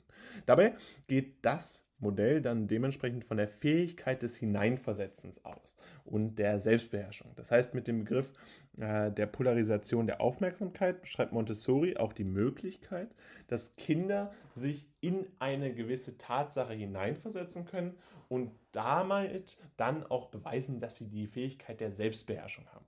Die Fähigkeit der Selbstbeherrschung meint in diesem konkreten Fall tatsächlich, dass die Kinder sich optimal auf etwas vorbereiten können und gleichzeitig auch beherrschen können, insofern, als dass sie sich weiterhin auf etwas konzentrieren können. Häufig scheint es ja so, als wäre das die Konzentration für viele Kinder nicht so einfach möglich und dementsprechend die Möglichkeit der langfristigen Konzentration nicht optimal gegeben. Tatsächlich zeigt Montessori aber in ihrem Modell hier, dass diese Polarisation der Aufmerksamkeit genau diese Selbstbeherrschung beweist. Das heißt, sie geht ganz konkret darauf ein, dass Kinder durchaus diese Fähigkeit des Hineinversetzens besitzen und dementsprechend auch die Fähigkeit der Selbstbeherrschung. Sie beschreibt in diesem Zusammenhang die Entstehung eines Flows. Was meint man mit einem Flow? Mit einem Flow kann man letztendlich genau diesen Prozess beschreiben, in dem ein Kind praktisch in einen Tunnel gerät. Es versetzt sich in eine gewisse Tatsache, in eine, äh, einen Lerngegenstand hinein und in diesem Zusammenhang entsteht dann ein Flow. Das heißt, die Zeit vergeht wie im Flug, daher auch der Begriff, daher können wir äh, das Ganze ableiten und das führt dann wiederum dazu, dass die Kinder sich intensiv mit dem jeweiligen Thema auseinandersetzen und das natürlich ideal dazu genutzt werden kann, damit die Kinder auch idealerweise sich mit einem bestimmten Thema auseinandersetzen und dieses Thema auch verstehen. Gleichzeitig heißt es aber auch, dass die Kinder äh, in diesem konkreten Fall ausschließlich auf diesen einen Gegenstand konzentriert sind. Und das meint eben die Polarisation, dass man genau auf diesen einen Gegenstand konzentriert ist, dass man all seine Konzentration, die Konzentration des Kindes auf eben jenen äh, Tatbestand sozusagen drauf erlegt wird. Dabei geht Montessori davon aus, dass diese Polarisation der Aufmerksamkeit insbesondere da stattfindet, wo eine Auseinandersetzung mit der Umwelt stattfindet. Das heißt, wo man mit der Umwelt interagiert und Umwelt in diesem Fall natürlich kein Begriff, der die Natur als solches beschreibt, obwohl die für Montessori auch wichtig ist. Nein, es geht hier wirklich um die gesamte Interaktion mit der gesamten Gesellschaft und gerade den Menschen und auch gerade den Dingen, die einen täglich umgeben. Im Falle des Kindes ist es häufig die enge Freundesgruppe ähm, und insbesondere natürlich die Familie. Ähm, und da treten dann immer wieder kognitive Konflikte auf, die dann von dem Kind gelöst werden können, indem eben genau dieses Hineinversetzung, indem ein Flow entsteht und indem äh, sich Kinder dann idealerweise mit der Umwelt auseinandersetzen können.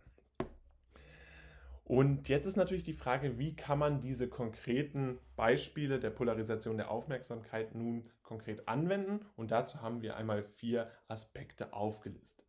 Vorzufinden sind diese Polarisationen der Aufmerksamkeit grundsätzlich bei jedem Individuum. Wichtig ist dabei, dass Montessori davon ausgeht, und das ist durchaus nicht bei jedem Psychologen der Zeit und auch immer noch nicht gegeben, dass jedes Individuum grundsätzlich die Möglichkeit besitzt, sich entsprechend zu konzentrieren und seine Aufmerksamkeit zu polarisieren, also auf einen gewissen Gegenstand, auf eine gewisse Tatsache zu lenken. Dabei geht sie davon aus, dass das einfach ein Ding ist, was von den Erwachsenen unterstützt werden muss, beziehungsweise begleitet werden muss, damit diese Polarisation der Aufmerksamkeit stattfinden kann. Das heißt, sie geht nicht davon aus, wenn die Polarisation der Aufmerksamkeit von einem Kind nicht möglich ist, dass das Kind schuld ist, sondern sie sieht die Schuldigen vielmehr in den Erwachsenen, die die Möglichkeit nicht geboten haben, sich idealerweise darauf vorzubereiten, beziehungsweise dem Kind die Möglichkeit gegeben haben, sich da idealerweise äh, diese, äh, die Kinder zu begleiten. Und all das führt dann dazu, dass das beim konkreten Individuum dann kritisch gesehen werden kann, beziehungsweise dass das dann dieser Prozess der Polarisation der Aufmerksamkeit nur verlangsamt stattfindet. Außerdem geht Montessori davon aus, dass eine Entwicklung einer Persönlichkeit stattfindet und gleichzeitig eines Umweltverständnisses. Das heißt, bei der Polarisation der Aufmerksamkeit wird insbesondere dieser Prozess genutzt, um die Entwicklung einer Persönlichkeit zu ermöglichen. Grundsätzlich eines der größten Ziele nach Montessori ist ja die Entwicklung einer Persönlichkeit und dementsprechend auch nicht verwunderlich, dass eines der zentralen Aspekte, Konzepte, die sie hier anwendet, natürlich auch das Ziel der Persönlichkeitsentwicklung hat. Aber äh, hier nochmal wichtig zu erwähnen, dass das natürlich ganz wichtig ist, dass die Persönlichkeitsentwicklung laut Montessori stattfindet, wenn eine Polarisation der Mö äh, Aufmerksamkeit stattfindet. Zudem soll ein Umweltverständnis kreiert werden, das soll auch entwickelt werden und auch das kann nur stattfinden, wenn man sich intensiv mit seiner Umwelt auseinandersetzt. Diese intensive Auseinandersetzung ist ja wie beschrieben hier gegeben. Außerdem muss die Entwicklung frei von Druck stattfinden, das heißt Individuen, die unter Druck stehen, so Montessori, haben keine Möglichkeit, sich ideal und frei zu entwickeln. Und das führt dann wiederum dazu, dass keine Polarisation der Aufmerksamkeit entstehen kann. Denn für Montessori ist es ganz wichtig, dass diese Polarisation der Aufmerksamkeit nur intrinsisch motiviert sein kann. Intrinsisch motiviert heißt, dass das Kind von sich selbst aus die Motivation hat, hier sich optimal zu entwickeln und auch frei von entsprechendem Druck ist. Die Unterstützung durch den Erwachsenen ist dementsprechend auch wirklich als Unterstützung zu bewerten. Es geht dabei konkret darum, dass Erwachsene nur unterstützen sollen und keine Begleitfunktion haben. Dementsprechend äh, eine Begleitfunktion haben. Dementsprechend nicht etwas forcieren sollen, sondern die Erwachsenen sollen das Kind nur begleiten. Und damit soll es jetzt auch gewesen sein zu dem Modell der Polarisation der Aufmerksamkeit. Falls euch das Video gefallen hat, dann würden wir uns sehr freuen, wenn ihr uns einen Like da lasst. Vielleicht nochmal das Wichtigste zusammengefasst. Montessori geht davon aus, dass die Polarisation der Aufmerksamkeit eine Möglichkeit der langfristigen Konzentration ist, die grundsätzlich bei jedem Individuum vorhanden ist. Dabei ist, sieht sie die Erwachsenen in der Pflicht, eine Unterstützungsfunktion zu bieten, eine Begleitfunktion zu bieten, die dann letztendlich dazu führt, dass das Kind die Fähigkeit des Hineinsversetzen und die Fähigkeit der Selbstbeherrschung ideal ausleben kann. Außerdem geht sie davon aus, dass die Entstehung eines Flows stattfinden soll. Das heißt, man soll sich konkret wirklich auf eine Gegen, äh, auf eine Tatsache konzentrieren und dann wie in einen Flow geraten. Das heißt, dass man Zeit und Raum vergisst und sich wirklich nur auf diesen konkreten, spezifischen Gegenstand konzentriert. Dann soll damit eine Auseinandersetzung mit der Umwelt stattfinden. Für Montessori eines der wichtigsten Ziele die Persönlichkeitsentwicklung und das Umweltverständnis. Dabei meint sie natürlich ein Verständnis gegenüber anderen Menschen und des direkten Umfeldes. Und das wird laut ihr nur durch die Polarisation der Aufmerksamkeit ermöglicht.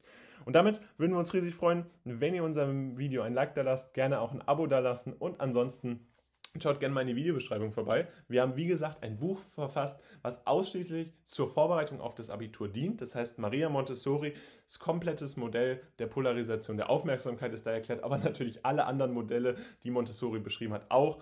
Äh, viele wichtige äh, Texte, die ihr dort vorfinden könnt. Also, falls euch das interessiert, würden wir uns riesig freuen, wenn ihr da einmal in der Videobeschreibung vorbeischaut. Ist natürlich auch eine Riesenunterstützung und so können wir weiterhin das machen, was wir hier am liebsten auf unserem YouTube-Kanal machen, nämlich Videos. Und dementsprechend schaut da gerne vorbei, nutzt es zur optimalen Vorbereitung auf das Abitur und dann sehen wir uns demnächst wieder.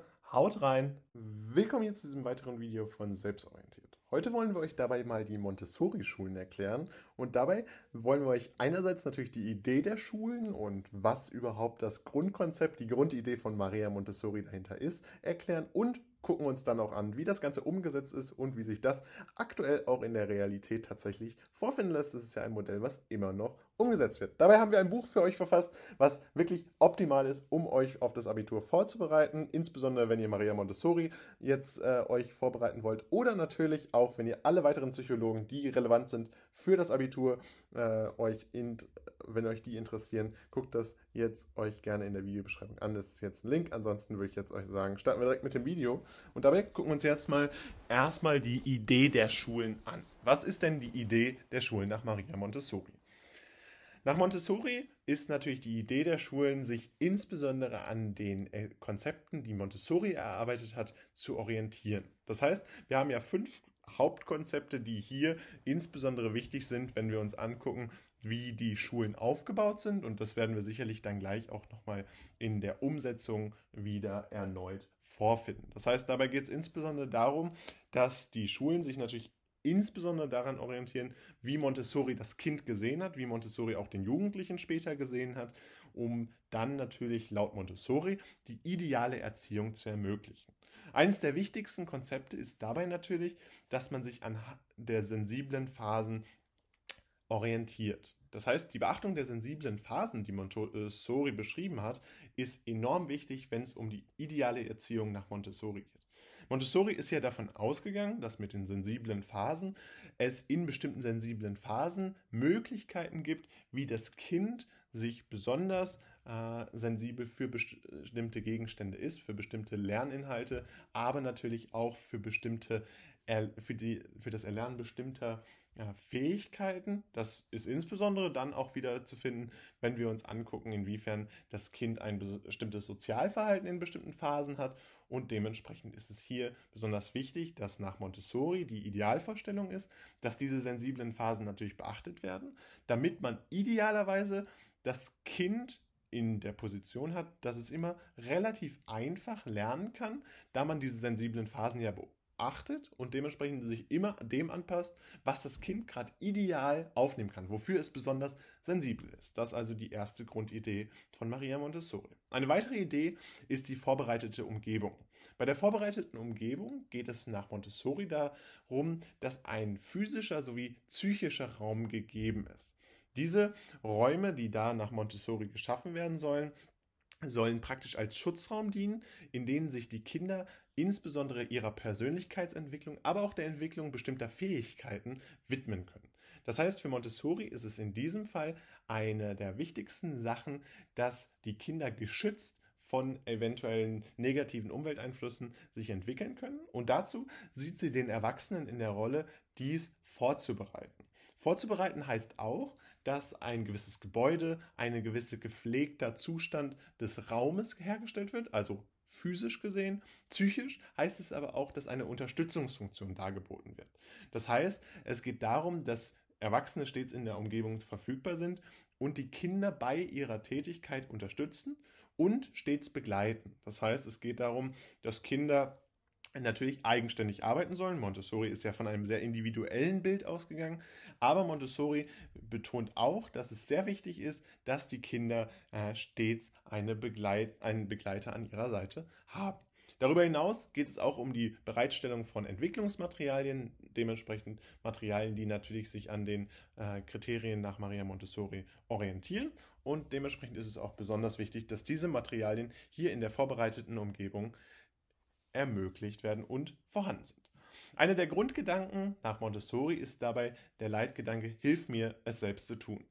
Dieses Zitat, was wir hier von Maria Montessori einmal vorfinden können, bezieht sich insbesondere darauf, dass Maria Montessori äh, natürlich darauf eingeht, äh, inwiefern die Kinder sich ideal entwickeln können. Und laut ihr ist es ja so, dass sie sich individuell eigenständig am besten entwickeln können und dementsprechend der fördernde Leitspruch hier äh, an den Erwachsenen, hilf mir es selbst zu tun. Also das Kind soll unterstützt werden, durch den Erwachsenen äh, eine entsprechende Entwicklung zu vollziehen. Außerdem ist ein weiteres Leitkonzept die Freiarbeit. Das heißt, Kinder können sich Materialien aussuchen, können sich auch bestimmte Themen aussuchen, die sie erarbeiten wollen und können das dann auch eventuell in Interaktion mit weiteren, mit weiteren Individuen, die das auch erlernen wollen, mit weiteren Kindern erlernen. Und das ist natürlich das Konzept der Freiarbeit, was auch in den Schulen umgesetzt wird und was insbesondere in Montessori-Schulen sich bis heute vorfinden lässt. Außerdem ist der Kontakt mit Älteren durch dieses Konzept der Freiarbeit ermöglicht. Für Montessori ist es ganz typisch, dass in den Schulen äh, keine Klassen als solches existieren und insbesondere, dass eine permanente Durchmischung stattfindet. Der Kontakt mit Älteren für Montessori sehr fördernd, da es insbesondere äh, anregt, äh, bestimmte Leistungen zu erbringen, aber auch die kulturelle und persönliche Entwicklung vorantreibt. Natürlich ganz besonders wichtig die Persönlichkeitsentwicklung, die hier erneut geschärft wird, natürlich durch den Kontakt mit den Älteren. Kommen wir nun zu der Umsetzung und wir hatten es gerade schon einmal angesprochen, die Umsetzung von äh, den entsprechenden Konzepten, die Maria Montessori vorsieht, ist heutzutage tatsächlich relativ häufig vorzufinden. Sie findet eine große Unterstützung in der Gesellschaft und ist dementsprechend natürlich mehr denn je relevant, denn man hat auch den Eindruck, die Unterstützung gegenüber diesen Erziehungsmodellen steigt stetig. Die Anzahl Montessori-Schulen ist insbesondere im Dachraum, also in Deutschland, in Österreich und in der Schweiz, sehr hoch international gesehen. International finden sich aber auch solche Schulen immer wieder vor. Wichtig ist dabei, dass keine Notengebung bis zur späten Sekundarschule stattfinden soll. Das heißt, Natürlich insbesondere in der Grundschule, aber auch in der weiterführenden Schule geht es darum, dass keine Noten erzeugt werden, damit kein Leistungsvergleich stattfindet, damit kein Leistungsdruck entsteht und dementsprechend dann im negativsten Fall Entwicklungsdruck entstehen würde. Und dabei geht es insbesondere darum, dass die Kinder so dann frei von Druck sich entwickeln können und eine ideale Persönlichkeitsentwicklung ermöglicht wird. Außerdem soll eine Auseinandersetzung mit der Natur stattfinden. Das heißt, für Montessori ist es besonders wichtig, dass die Kinder sich mit der Natur auseinandersetzen, damit sie verstehen, wie die Gesellschaft aufgebaut ist und wo gewisse Dinge herkommen. Das hat grundsätzlich auch wieder mit der kosmischen Erziehung zu tun, ein weiteres Leitkonzept von Maria Montessori. Die Auseinandersetzung mit der Natur ist dabei durchaus damit äh, einhergehend, dass eine beratende Rolle des Erziehers ausgeübt wird. Dieser Erzieher soll begleiten, beraten, unterstützen und dementsprechend ist es auch so, dass in vielen Schulen äh, stets eine hohe Anzahl von Erziehern tatsächlich vorhanden ist, damit diese Beratung optimal ausgeführt werden kann und damit zum Beispiel auch eine Anregung stattfindet, die insbesondere die Auseinandersetzung mit der Natur in Form von Sach- und Heimatkunde beispielsweise ermöglicht.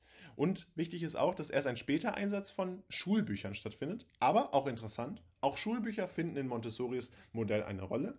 Sie geht davon aus, dass insbesondere ab der dritten Klasse, man spricht hier ungefähr von der dritten Klasse der Grundschule, ein äh, Einsatz von Schulbüchern durchaus sinnvoll sein kann und dann das Ganze natürlich fächerspezifisch und entsprechend der jeweiligen Wahl äh, der Freiarbeit durch das Kind natürlich gewisse Freiheiten immer noch bestehen bleiben. Wichtig ist auch, dass die Materialien, die eingesetzt werden, natürlich stets auf den Grundsätzen äh, der Montessori-Kriterien basieren. Wir hatten das in einem anderen Video bereits mal erklärt, wie die Entwicklungsmaterialien nach Montessori geschaffen werden. Und so ist es kaum, äh, kaum überraschend, dass diese natürlich auch, dass die Kriterien natürlich auch in der Schule eingesetzt werden und äh, dort auch sich wiederfinden. Und wir hatten bereits besprochen, äh, dieses Modell findet eine große Unterstützung in der Gesellschaft zunehmend auch äh, in weiten Teilen der Gesellschaft und dementsprechend ist das Modell durchaus beliebter denn je. Und damit soll es jetzt gewesen sein. Wir fassen nochmal das Wichtigste zusammen. Grundsätzlich ist es so, dass Montessori-Schulen sich natürlich an den Leitgedanken von Maria Montessori orientieren. Das ist ganz logisch. Und dabei ist insbesondere das Modell der sensiblen Phasen, aber auch die vorbereitete Umgebung, Freiarbeit und der Kontakt mit Älteren sehr wichtig. Und der Erwachsene ist dabei in der Rolle, das Kind zu unterstützen. Das heißt, hierbei geht es um den Leitgedanken, hilf mir es selbst zu tun, zu unterstützen, zu beraten und dementsprechend die äh, optimale Erziehung, Persönlichkeitsentwicklung zu ermöglichen. Dabei sind Entwicklungsmaterialien eine zentrale Rolle, äh, die sie in den Montessori-Schulen erfüllen und auch Schulbücher finden durchaus im späteren Einsatz einen Gebrauch. Noten werden erst im späten Schulleben eingesetzt, da so eine optimale Persönlichkeitsentwicklung laut Montessori stattfinden kann. Und Natürlich ist es auch kaum überraschend, dass diese Konzepte äh, aktueller denn je sind und dementsprechend auch sich einer hohen und zunehmenden Begeisterung in der Gesellschaft erfreuen. Und damit soll es gewesen sein von diesem Video. Falls es euch gefallen hat, würden wir uns riesig freuen, wenn ihr ein Like da lasst, unseren Kanal kostenlos abonniert und gerne auch einen Kommentar, falls wir es besser machen können oder äh, einfach mal ein Lob, würden wir uns auch riesig freuen. Und ansonsten haben wir ein Buch verfasst. Falls euch das Buch interessiert und ihr euch aktuell auf das Abitur vorbereitet, ist es, glaube ich, ideal, wenn ihr euch das einfach mal anguckt. Das gibt es als Taschenbuch sowie auch als E-Book und dient wirklich optimal der äh, Vorbereitung auf das Abitur. Äh, da sind viele Texte rund um die wichtigsten Montessori-Leitgedanken und äh, immer auf dem Niveau, wie ihr es dann tatsächlich auch in der Schule nutzen müsst, äh, wie ihr es im Abitur anwenden können müsst und dementsprechend ist so eine optimale Vorbereitung sicherlich gewährleistet. Damit viel Spaß und dann soll es gewesen sein von uns. Haut rein und ciao. Und damit herzlich willkommen hier zu diesem neuen Video von Selbstorientiert. Heute gucken wir uns dabei mal an, was Maria Montessoris Entwicklungsmaterial überhaupt ist, welchen Kriterien es folgt und wie es konkret aktuell sogar in den Schulen eingesetzt wird, natürlich auch in Kindergärten und natürlich auch im Freizeitbereich. Und dabei wünschen wir euch ganz viel Spaß. Zuvor der kleine Hinweis, wir haben ein Buch komplett über das gesamte Modell von Maria Montessori, über all ihre Ideen, ihre Modelle, ihre Theorien äh, entwickelt. Falls euch das interessiert, dann guckt da gerne mal in den äh, Link in der Videobeschreibung rein. Falls ihr euch aktuell auf das Abitur vorbereitet, ist es sicherlich sehr sinnvoll. Jetzt würde ich sagen, starten wir direkt mit dem Video. Wir wollen uns jetzt zuerst die Kriterien angucken, die für Montessoris Entwicklungsmaterial wichtig sind. Und anschließend gehen wir dann auch auf die konkreten Anwendungsbereiche von Montessori-Materialien ein. Starten wir aber mit den Kriterien. Und ihr seht schon, grundsätzlich kann man sechs Kriterien dabei ähm, her beiziehen. Und ganz wichtig ist, dass Montessori zur Entwicklung dieser Kriterien ein hochexperimentelles Verfahren genutzt hat. Und zwar sind diese Experimente der Experimentalpsychologie entnommen und basieren grundsätzlich auf ihrem Ansatz, dass sie ja davon ausgeht, dass das Kind optimal erst lernen kann, wenn es in seiner Entwicklung durch gewisse Materialien unterstützt wird. Und dabei ist natürlich das Ziel, eine bestmögliche Persönlichkeitsentwicklung zu gestatten. Das heißt, ähm, konkret geht es natürlich bei äh, Montessori darum, dass ja letztendlich eine bestmögliche Entwicklung stattfindet und dies wird insbesondere durch diese Montessori-Materialien gewährleistet. Eines der ersten Kriterien ist dabei die Eigenständigkeit und Aktivität, die angeregt werden soll. Das heißt, für Montessori ist es so, dass Material nur dann optimal ist, wenn es eine gewisse Eigenständigkeit bzw. eine gewisse Aktivität bei dem jeweiligen äh, Individuum anregt. Das heißt, dabei geht es insbesondere darum, dass die Kinder eigenständig mit ihren Materialien umgehen können. Das heißt, auch eigenständig gewisse Materialien selbstständig entdecken können und dabei dann eine Aktivität angeregt wird. Das heißt, die Kinder sollen im Idealfall gewisse Materialien zur Verfügung gestellt bekommen, eventuell durch den Erwachsenen natürlich noch erklärt bekommen, wie das Ganze eingesetzt wird. Eine Begleitfunktion wird dabei von dem Erwachsenen ausgeübt und dann soll das Ganze zur Aktivität anregen. Darüber hinaus hat Montessori auch den Gedanken verfasst, dass eine unerschöpfliche Anziehungskraft von diesem Gegenstand ausgehen muss. Das heißt, sie geht davon aus, dass diese Gegenstände, die Materialien ständig für das Kind interessant sein müssen. Für sie ist nur so eine optimale Entwicklung möglich. Das heißt, Materialien, die nach dem Montessori-Prinzip gebaut sind, beziehungsweise das Montessori-Prinzip vereinigen, diese versuchen grundsätzlich eine Eigenständigkeit anzuregen, aber sind auch langfristig von unerschöpflicher Anziehungskraft geprägt. Das zeigt sich dann natürlich insbesondere darin, dass Kinder immer wieder mit diesen Spielzeugen, mit diesen Materialien arbeiten wollen.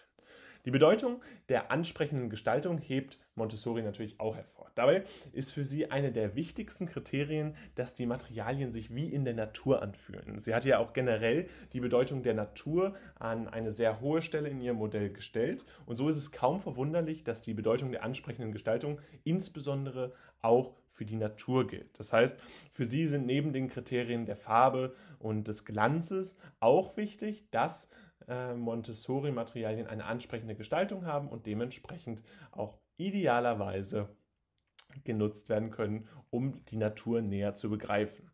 Außerdem soll eine eigenständige Fehlerkontrolle ermöglicht werden. Das heißt, die Materialien, die zur Verfügung stehen, diese sollen dann idealerweise auch selbstständig äh, überprüft werden können, inwiefern sie richtig eingesetzt werden.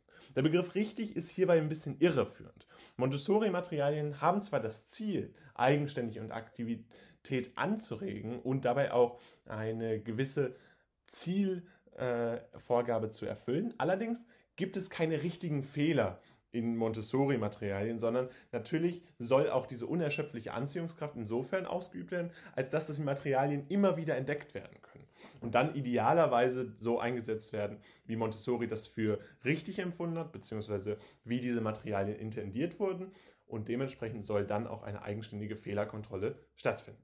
Wichtig ist auch, dass eine mengenmäßige Begrenzung stattfindet. Das heißt, äh, hier fehlt ein N bei unserem kleinen Video. Die mengemäßige Begrenzung geht insbesondere darauf ein, dass Materialien nicht zu häufig zur Verfügung gestellt werden können, insbesondere auch deswegen, um den sozialen Aspekt anzuregen, in dem Montessori davon ausgeht, dass ja letztendlich eine mengenmäßige Begrenzung dazu führt, dass soziale Interaktion stattfindet, weil die Kinder sozusagen miteinander dann interagieren müssen.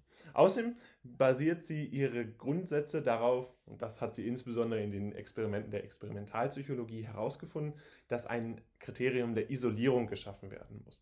Bei der Isolierung geht es darum, dass stets nur ein Aspekt an den jeweiligen Materialien verändert wird. Das heißt, nur ein äh, Gestaltungsaspekt wird verändert, sodass die Materialien sich immer stets konkret auf eine Entwicklung eines bestimmten Persönlichkeitszuges, einer bestimmten Eigenschaft, einer bestimmten Fähigkeit konzentrieren. Das heißt konkret, äh, nur der, äh, die Größe wird bei den unterschiedlichen Materialien verändert oder nur die Farbe wird verändert. Es kommt allerdings nicht vor, dass Farbe, Größe und äh, Material ständig verändert werden, sondern es geht hier wirklich darum, den Aspekt der Isolierung zu betrachten. Das heißt, dass immer nur eine Eigenschaft des jeweiligen Materials verändert wird. Kommen wir nun zu den Anwendungsbereichen von Montessori-Material und da ist natürlich ganz klar, dass diese Anwendungsbereiche grundsätzlich erstmal im Einsatz als Entwicklungsmaterial im Unterricht dastehen. Das ist für Montessori sicherlich der wichtigste Anwendungsbereich und der, wie er ja grundsätzlich erstmal definiert war, ausdefiniert war und ganz von Grund auf gedacht war. Dabei ist ganz wichtig, dass der Einsatz als Entwicklungsmaterial im Unterricht nicht der einzige Anwendungsbereich von Montessori-Material ist. Nein, es ist nämlich durchaus so, dass diese Nutzung auch im Freizeitraum durch Eltern stattfindet. Es gibt nämlich nicht nur Montessori-Materialien in dem Sinne, als dass sie als Entwicklungsmaterial für den Unterricht gedacht sind. Nein, es gibt tatsächlich auch Materialien, die als Spielzeuge den Freizeitraum auch sozusagen erobert haben. Dort ist die Nutzung dann auch durchaus sinnvoll und immer mehr Eltern vertrauen tatsächlich auch auf die Nutzung im Freizeitraum von Montessori-Spielzeug. Dementsprechend die Übertragbarkeit der Kriterien gilt natürlich auch auf das Spielzeug. Außerdem finden sich zunehmend auch die Montessori-Materialien in öffentlichen Einrichtungen, das heißt in Kindergärten, aber auch in Schulen der äh, öffentlichen Gestalt, das heißt äh, des Staates sozusagen. Äh, das ist insofern interessant, als dass Montessori-Material lange Zeit nur in Montessori-Schulen seinen Einsatz gefunden hat und bei wenigen Eltern im Freizeitraum.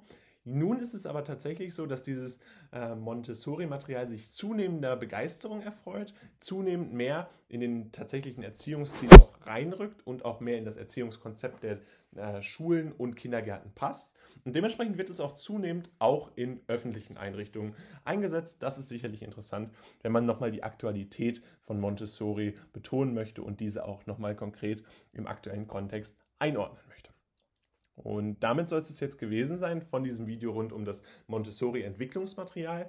Die wichtigsten Kriterien, die wir in diesem Video herausgefunden haben, sind, dass es eine Eigenständigkeit und eine Aktivität anregt, wobei es dabei insbesondere darum geht, dass es eine unerschöpfliche Anziehungskraft hat. Das heißt insbesondere, dass die Kinder langfristig interessiert an diesem jeweiligen Gegenstand sind. Zudem ist die ansprechende Gestaltung ein wichtiges Kriterium, was insbesondere auf die Farbe und den Glanz zurückzuführen ist, aber auch auf eine ansprechende Gestaltung, die der Natur ähnelt, damit die Natur auch mit dem Montessori-Material weiterentwickelt werden kann. Wir erinnern uns, Maria Montessori stellt die Natur als durchaus wichtige Komponente ihres Modells dar.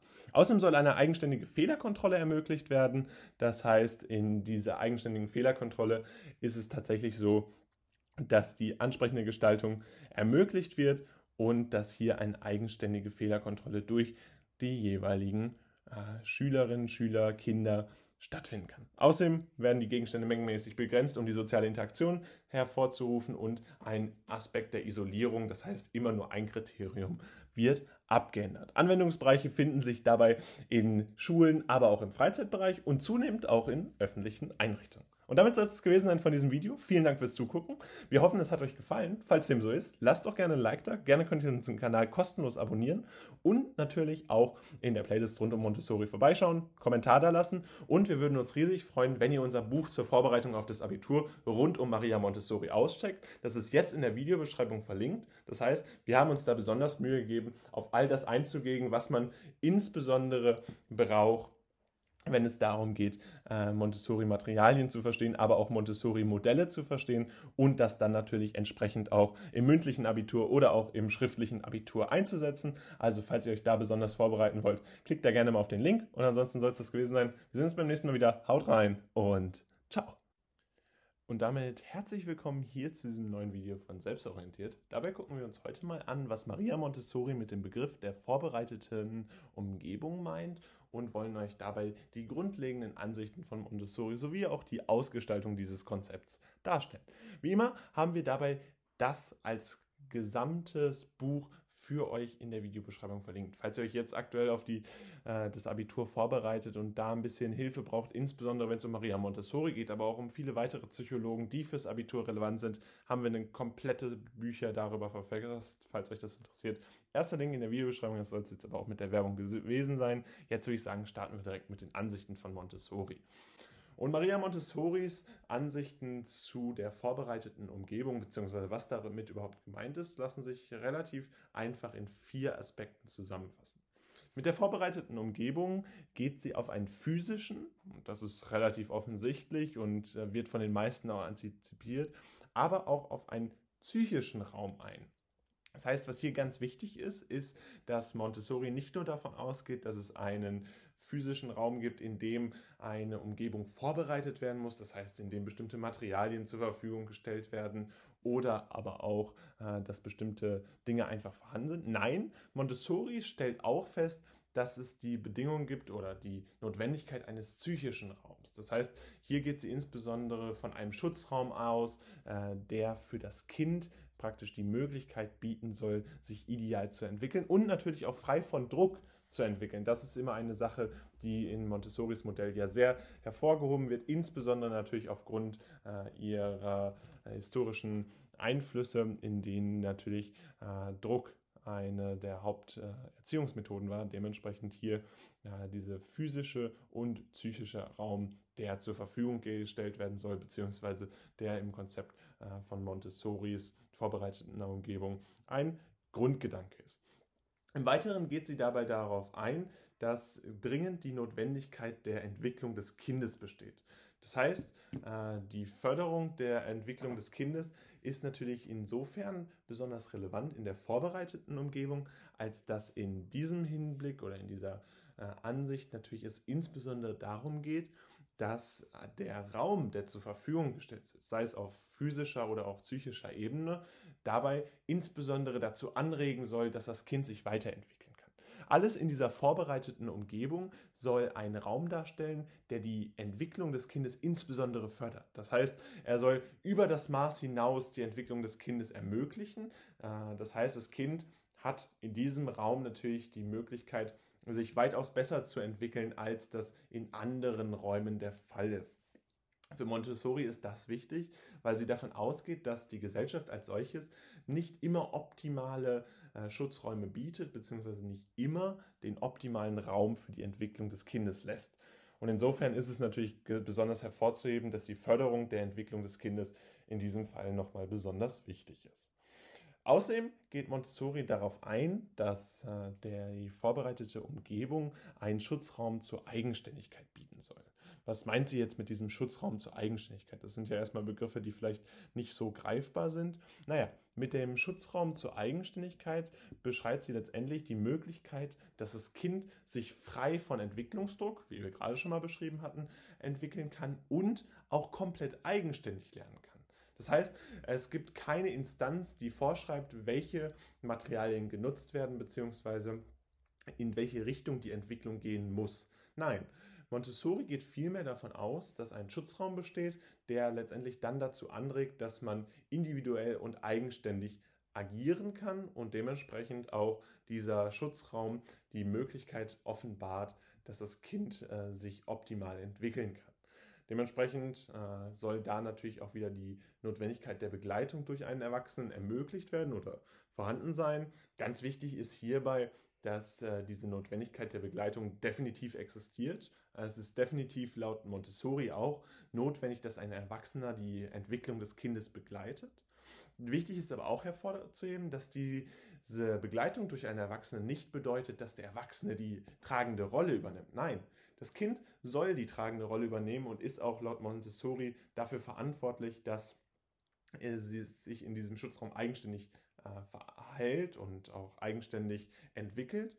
Wichtig ist aber auch, dass äh, Montessori die Notwendigkeit der Begleitung durch einen Erwachsenen beschreibt und dementsprechend auch darauf eingeht, inwiefern sozusagen das Kind sich in diesem physischen und psychischen Schutzraum eigenständig entwickeln kann. Natürlich hat die Denkweise von Montessori äh, gewisse Möglichkeiten der Ausgestaltung und verschiedene Ausgestaltungsmöglichkeiten dieses Konzepts der vorbereiteten Umgebung wollen wir euch jetzt mal darstellen. Äh, grundsätzlich, und das hatten wir gerade schon einmal angesprochen, geht es bei der Ausgestaltung der vorbereiteten Umgebung darum, dass eine Verfügbarkeit von Materialien gewährleistet ist. Idealerweise geht Montessori dabei davon aus, dass in der Umgebung dann entsprechende Montessori-Materialien dargelegt werden. Das heißt, das Kind hat Zugang zu eventuellen Materialien, die dabei immer nur in begrenzter Anzahl zur Verfügung stehen sollen, damit auch der Austausch zwischen den einzelnen Individuen, zwischen den Kindern ermöglicht wird. Laut Montessori ist es nämlich so, wenn die Materialien nur begrenzt verfügbar sind, müssen die Kinder miteinander agieren und das wiederum führt dann letztendlich dazu, dass sie einen Austausch miteinander anregen und dementsprechend auch eine Sozialfähigkeit erlernen.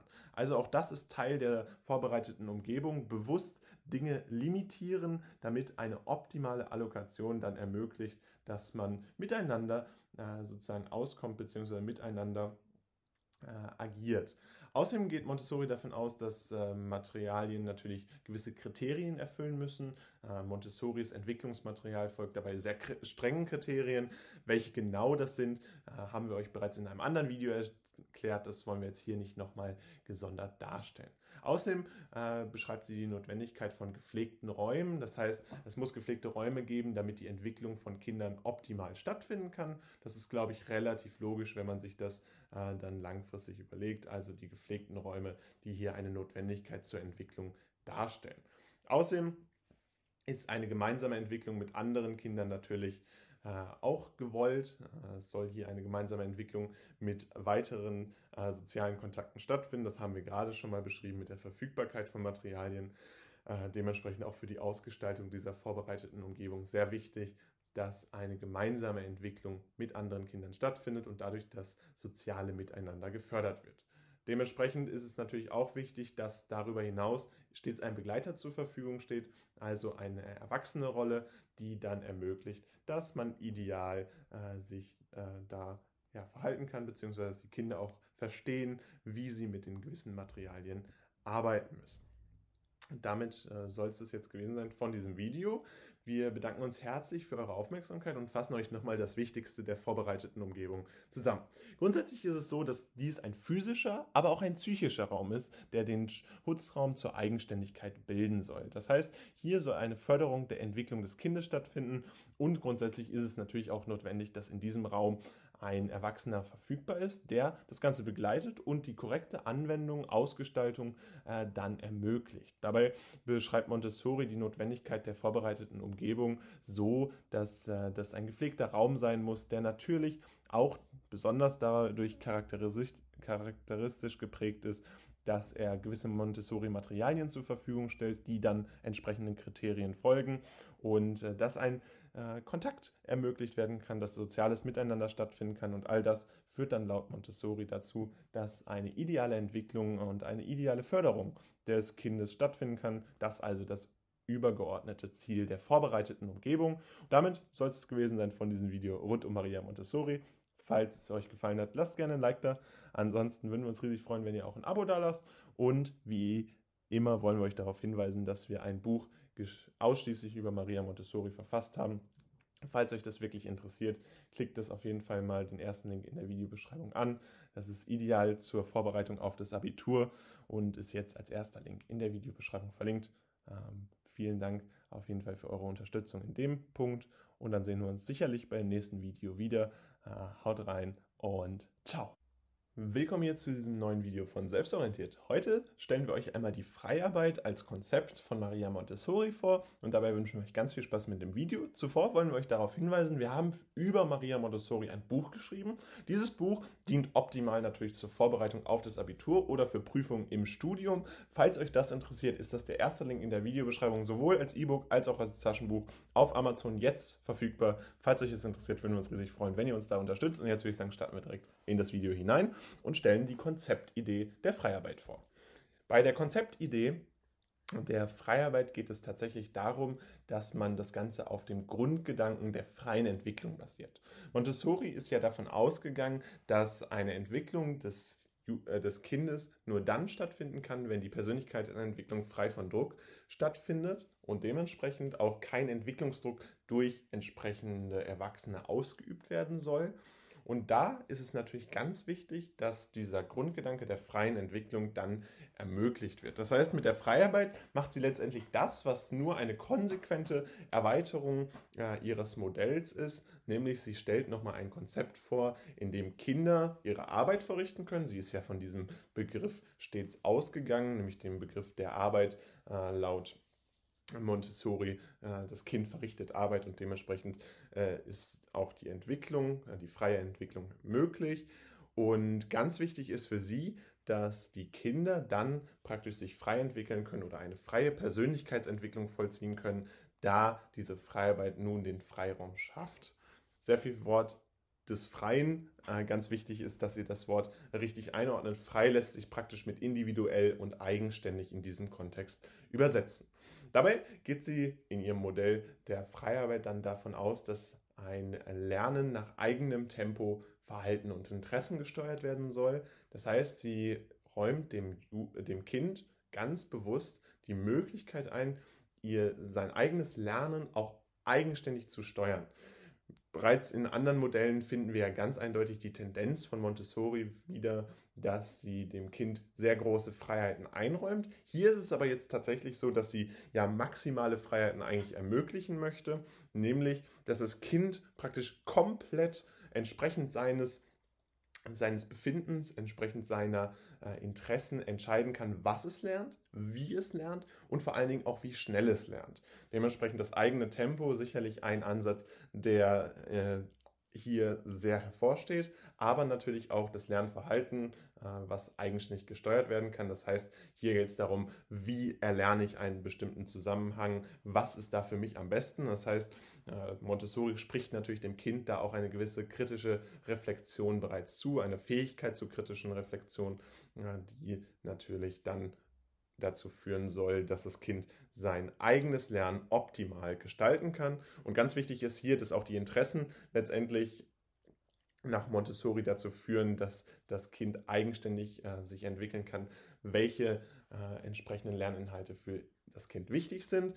Dabei geht Montessori auch darauf ein, dass das Kind natürlich trotzdem einen gewissen Plan im Kopf hat, nämlich einen inneren Bauplan, den es ja abläuft sozusagen und äh, diesen inneren Bauplan, der sicherlich auch an den sensiblen Phasen orientiert ist, der würde laut ihr dazu führen, dass dann die entsprechenden Lerninteressen auch mit gewissen Lerninhalten übereinkommen. Das heißt, dass hier äh, praktisch eine Symbiose stattfindet, beziehungsweise ein Zusammenhang besteht zwischen den Lerninteressen des Individuums, des Kindes und den Lerninteressen, die die Gesellschaft sowieso schon vorsieht. Das heißt, hier kann man das sicherlich miteinander verknüpfen und so optimal das Ganze äh, zusammenbringen. Außerdem ist ganz wichtig, dass der Freiraum auch für weitere Individuen besteht. Das heißt, der Freiraum gilt nicht nur für das einzelne Kind, sondern es gilt auch dann, wenn weitere Individuen im äh, näheren Umfeld miteinander arbeiten. Das heißt, ähm, es gilt auch, dass das Kind mit anderen Individuen zusammenarbeitet,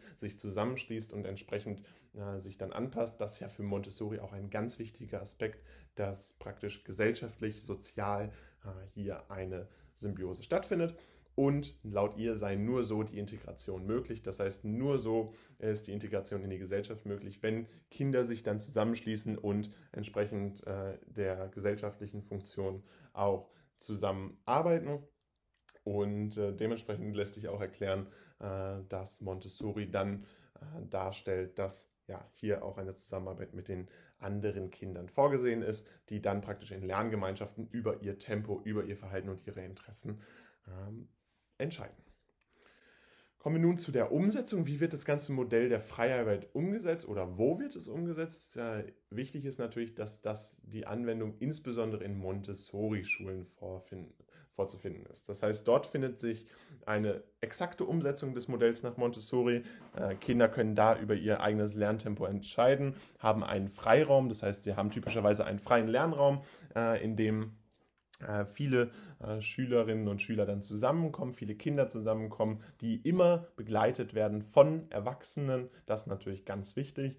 Äh, und hier ist es dann möglich, dass sie praktisch Lernmaterialien zur Verfügung haben, diese frei wählen können und entsprechend ihrer Bedürfnisse dann auch anpassen können und entsprechend ihrer Fähigkeiten dann auch in einem jeweiligen Tempo das frei wählen können, das Tempo, dass das dann stattfinden kann.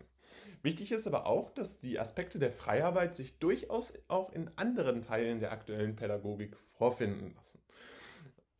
Exemplarisch ist hier natürlich zu nennen äh, das Stationenlernen. Wenn wir uns in einer regulären Schule das Ganze angucken, dann finden wir durchaus immer wieder Stationenlernen äh, vor, was in insbesondere in der Sekundarstufe 1 ähm, an den weiterführenden Schulen eingesetzt wird. Und das ist dabei durchaus gleichzusetzen mit vielen Aspekten der Freiarbeit. Natürlich findet hier eine Vorauswahl des Lerninhaltes durch den Lehrer oder die Lehrerin statt. Allerdings ist ganz wichtig zu erwähnen, dass hier natürlich durchaus auch äh, Aspekte der Freiarbeit vorzufinden sind. Aspekte der Freiarbeit insofern, als dass die Kinder ja über ihr eigenes Tempo entscheiden können. Sie haben die Möglichkeit, ähm, innerhalb eines vorgegebenen Zeitrahmens diese einzelnen Themen entsprechend zu bearbeiten und können sich selbst ihre Zeit einteilen. Das ist ein ganz wichtiger Aspekt, der natürlich nicht vollends ausgeführt ist, so wie Montessori das wollte, aber durchaus immer mal wieder hier vorzufinden ist. Und des Weiteren können Sie natürlich auch die Reihenfolge Ihrer äh, Themen bestimmen. Das heißt, Sie müssen ja nicht typischerweise einem strikten Plan folgen, sondern Stationenlernen ist ja häufig auch so aufgebaut, dass einfach verschiedene Stationen abwechselnd äh, gemacht werden können und dementsprechend ist es so möglich, dass die Freiarbeit auch tatsächlich in regulären Schulen vorzufinden ist, insbesondere eben in weiterführenden Schulen hier vorzufinden ähm, aber natürlich durchaus auch in der Grundschule, wo, das, äh, wo die Aspekte des Stationslernens ja auch immer wieder aufgegriffen werden. Außerdem findet diese Anwendung stets durch Begleitung eines Erwachsenen statt. Ganz wichtig hier also zu erwähnen, dass die Anwendung nur möglich ist, wenn ein Erwachsener das Kind begleitet ähm, und immer mal wieder auch aufzeigt, was die Möglichkeiten sind, wie mit dem Material umgegangen werden kann ähm, und dann entsprechend auch eine Vorbereitung stattfinden lässt, Dementsprechend auch hier wieder diese Teilaspekte. Wie findet optimales Entwicklungsmaterial statt? Wie findet sich äh, eine optimale vorbereitete Umgebung statt? Ähm, das ist natürlich ganz wichtig, äh, um die Gesamtheit des Modells von Maria Montessori hier zu verstehen. Und damit wollen wir das Video nun auch beenden und äh, hoffen, ihr habt es verstanden, was die Freiarbeit grundsätzlich ist. Die grundsätzliche Konzeptidee nochmal kurz zusammengefasst ist dabei, dass man einen freien Raum zur Entwicklung ermöglicht und dementsprechend auch das Lernen im eigenen Tempo, Verhalten und Interessen stattfinden lassen kann und damit auch einen Freiraum für weitere Individuen schafft, die dann zusammen eine Integration in die Gesellschaft schaffen, weil sie eben sich gegenseitig ergänzen. Die Umsetzung findet dabei unter anderem in Montessori-Schulen selbstverständlich statt, kann aber auch am Beispiel des Stationenlernens in einigen Aspekten auch in Sekundarschulen, äh, Sekundarstufen 1 und 2 wiedergefunden werden, insbesondere in der Stufe 1 äh, der weiterführenden Schule, aber auch durchaus an Grundschulen. Wichtig ist außerdem, dass immer eine Begleitung durch den Erwachsenen stattfindet, der beispielsweise die Umgebung vorbereitet oder entsprechendes Material zur Verfügung stellt. Und damit soll es jetzt auch gewesen sein von diesem Video. Wir würden uns riesig freuen, wenn ihr uns unterstützt mit einem Like oder gerne könnt ihr auch ein Abo dalassen. Und ansonsten äh, möchten wir euch nochmal darauf hinweisen, wir haben ein Buch geschrieben, was ausschließlich über Maria Montessori und ihre Reformpädagogik ist. Das heißt, da findet ihr wirklich alle Themen, unter anderem natürlich auch die Freiarbeit, nochmal sehr ausführlich erklärt. Und gerade Leute, die besser mit äh, schriftlichen Texten lernen können, für die ist es sicherlich sinnvoll, dieses Buch zur Vorbereitung zu nutzen. Ähm, falls ihr dem Ganzen eine Chance geben wollt und uns natürlich damit auch ein bisschen unterstützen wollt, das Ganze ist auf Amazon veröffentlicht worden. Da gibt es es als E-Book sowohl als auch als Taschenbuch. Und wir würden uns wirklich riesig freuen, wenn ihr uns da äh, einmal besucht und einmal guckt, inwiefern das etwas für euch auch sein könnte.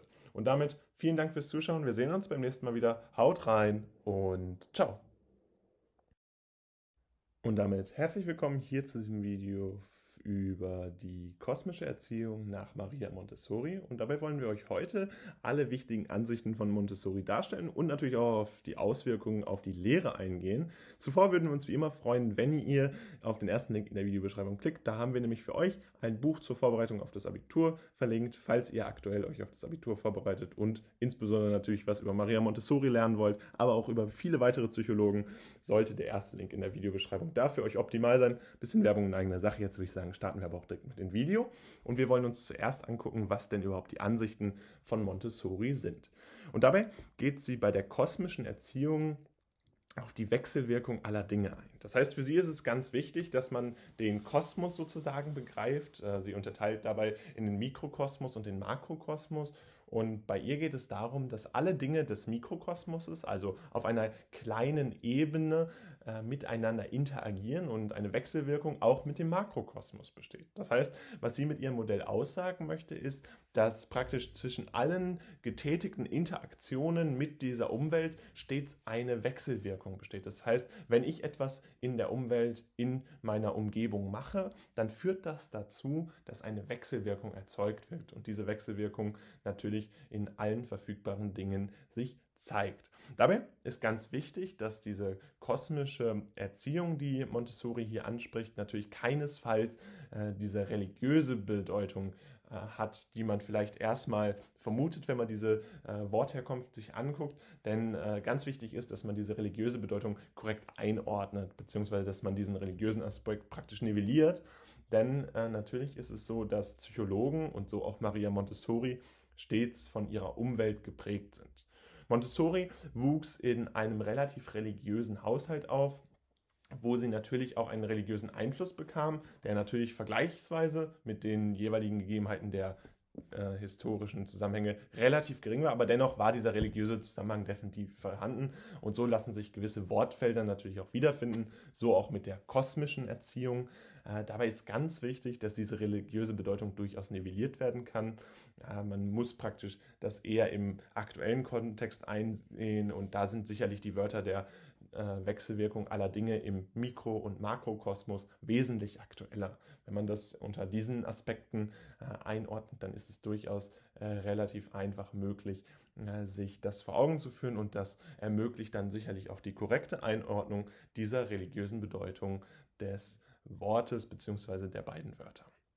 Ganz wichtig ist für Montessori dabei, dass sie davon ausgeht, dass wenn eine kosmische Erziehung stattfindet, dass die Kinder die Interaktion mit der Umwelt lernen müssen. Wichtig ist dabei, der Begriff der Umwelt beschreibt nicht nur die Natur, die für Montessori ja auch eine sehr wichtige Rolle gespielt hat. Nein, die Begrifflichkeit der Umwelt spielt hier insbesondere natürlich auch eine enorme Bedeutung, äh, wenn man sich anguckt, inwiefern diese Interaktion mit der Umwelt dann tatsächlich auch darauf zurückführt, äh, welche wichtigen äh, Wechselwirkungen sozusagen vorhanden sind, wenn das Individuum mit anderen Individuen interagiert. Und dementsprechend ist auch die kosmische Erziehung für Montessori ganz wichtig, dass die Kinder erlernen, dass eine Wechselwirkung dazu führt, dass sie ihre Interaktion immer gespiegelt bekommen, dass sie immer eine Reaktion auf ihre äh, Interaktion bekommen und deswegen, dass sie auch lernen, mit dieser Kraft, mit dieser Möglichkeit, äh, sehr verantwortungsvoll umzugehen. Und äh, dementsprechend äh, ist es für sie so, dass die Interaktion mit der Umwelt äh, optimal dazu führt, dass äh, eine Wechselwirkung idealerweise stattfinden kann und dass diese kosmische Erziehung dazu führt, dass die Kinder sich bewusst werden, welche Wechselwirkungen, welche Interaktionskraft sie letztendlich haben. Dementsprechend auch nochmal der Aspekt Verantwortung gegenüber der Natur. Der Begriff von der Umwelt ist ja ganz klar von der Natur abzugrenzen. Nichtsdestotrotz, Maria Montessori beschreibt durchaus, dass diese Verantwortung gegenüber der Natur besteht. Und äh, in ihrem Modell geht sie mehrmals darauf ein, welche Aspekte der Natur bzw. inwiefern die Verantwortung gegenüber der Natur natürlich auch in der Erziehung stattfinden muss. Und für sie ist es so, dass eine, ein Verständnis gegenüber den tatsächlichen Aspekten äh, der Natur und natürlich insbesondere auch gegenüber äh, gewissen ja, Gegebenheiten der Natur dazu führt, dass die Kinder sich besser in den Makro- und Mikrokosmos integrieren können und das ist ja das übergeordnete Ziel nach Montessori.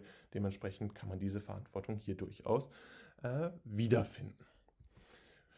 Kommen wir jetzt zu den Auswirkungen auf die Lehre. Was hat jetzt letztendlich die Idee oder das Ideal der kosmischen Erziehung mit den Auswirkungen auf die Lehre zu tun? Naja, nun ist es so, dass das natürlich sich insbesondere insofern auswirkt, als dass die Erwachsenen ein Verständnis unterstützen müssen. Sie müssen praktisch ermöglichen, dass die Kinder verstehen und begreifen, was ein Mikrokosmos ist, was ein Makrokosmos ist und wie sie sich dort verantwortungsvoll verhalten. Ganz wichtig ist hierbei wieder zu erwähnen, der Erwachsene hat nur eine Begleit- bzw. Unterstützungsfunktion. Montessori sagt nicht, dass es darum geht, dass der Erwachsene den Kindern etwas äh, aufoktroyiert. Nein, für Montessori geht es darum, dass der Erwachsene das Kind unterstützt und das Verständnis des Jugendlichen, beziehungsweise vor allem natürlich des Kindes, das ist ja für Montessori besonders wichtig, äh, unterstützt. Dabei führt das dazu, dass die Integration in den Makrokosmos ermöglicht werden soll bzw. vollzogen werden soll. Makrokosmos wird auch bei uns mit einem O geschrieben. Bitte entschuldigt diesen kleinen Fehler, den wir hier gemacht haben. Der Makrokosmos ist für Maria Montessori natürlich besonders wichtig insofern, als dass die Integration nur ermöglicht werden kann, wenn äh, ein Verständnis gegenüber der Umwelt besteht und dementsprechend die Integration optimal ermöglicht werden kann. Dafür ist in der Lehre nach Montessori insbesondere die Sach- und Heimatkunde wichtig. Laut ihr ist es so, dass da ein Verständnis gegenüber dieser Sach- und Heimatkunde vollzogen werden muss, insbesondere natürlich auch äh, im Verständnis und in der Verantwortung gegenüber der Natur muss das Kind weitergebildet werden und dementsprechend äh, auch in dieser Hinsicht unterstützt werden durch eventuelle Materialien, durch das zur Verfügung stellen von Wissen, was für Montessori ja Kernpunkt ihrer Lehre ist.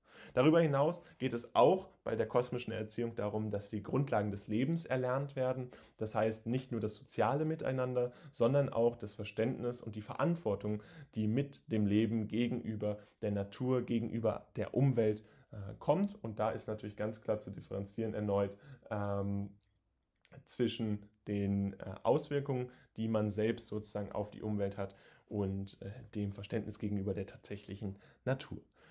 Und damit soll es jetzt auch gewesen sein von diesem Video rund um die kosmische Erziehung. Zuvor wollen wir euch das aber nochmal wichtig zusammenfassen. Bei der kosmischen Erziehung geht es darum, die Wechselwirkung aller Dinge zu begreifen. Das Kind ist dabei ein Individuum laut Montessori, welches sich in einem Mikrokosmos und Makrokosmos bewegt. Dabei ist die religiöse Bedeutung von kosmisch definitiv zu nivellieren und ist aufgrund historischer äh, Kontexte zu erklären.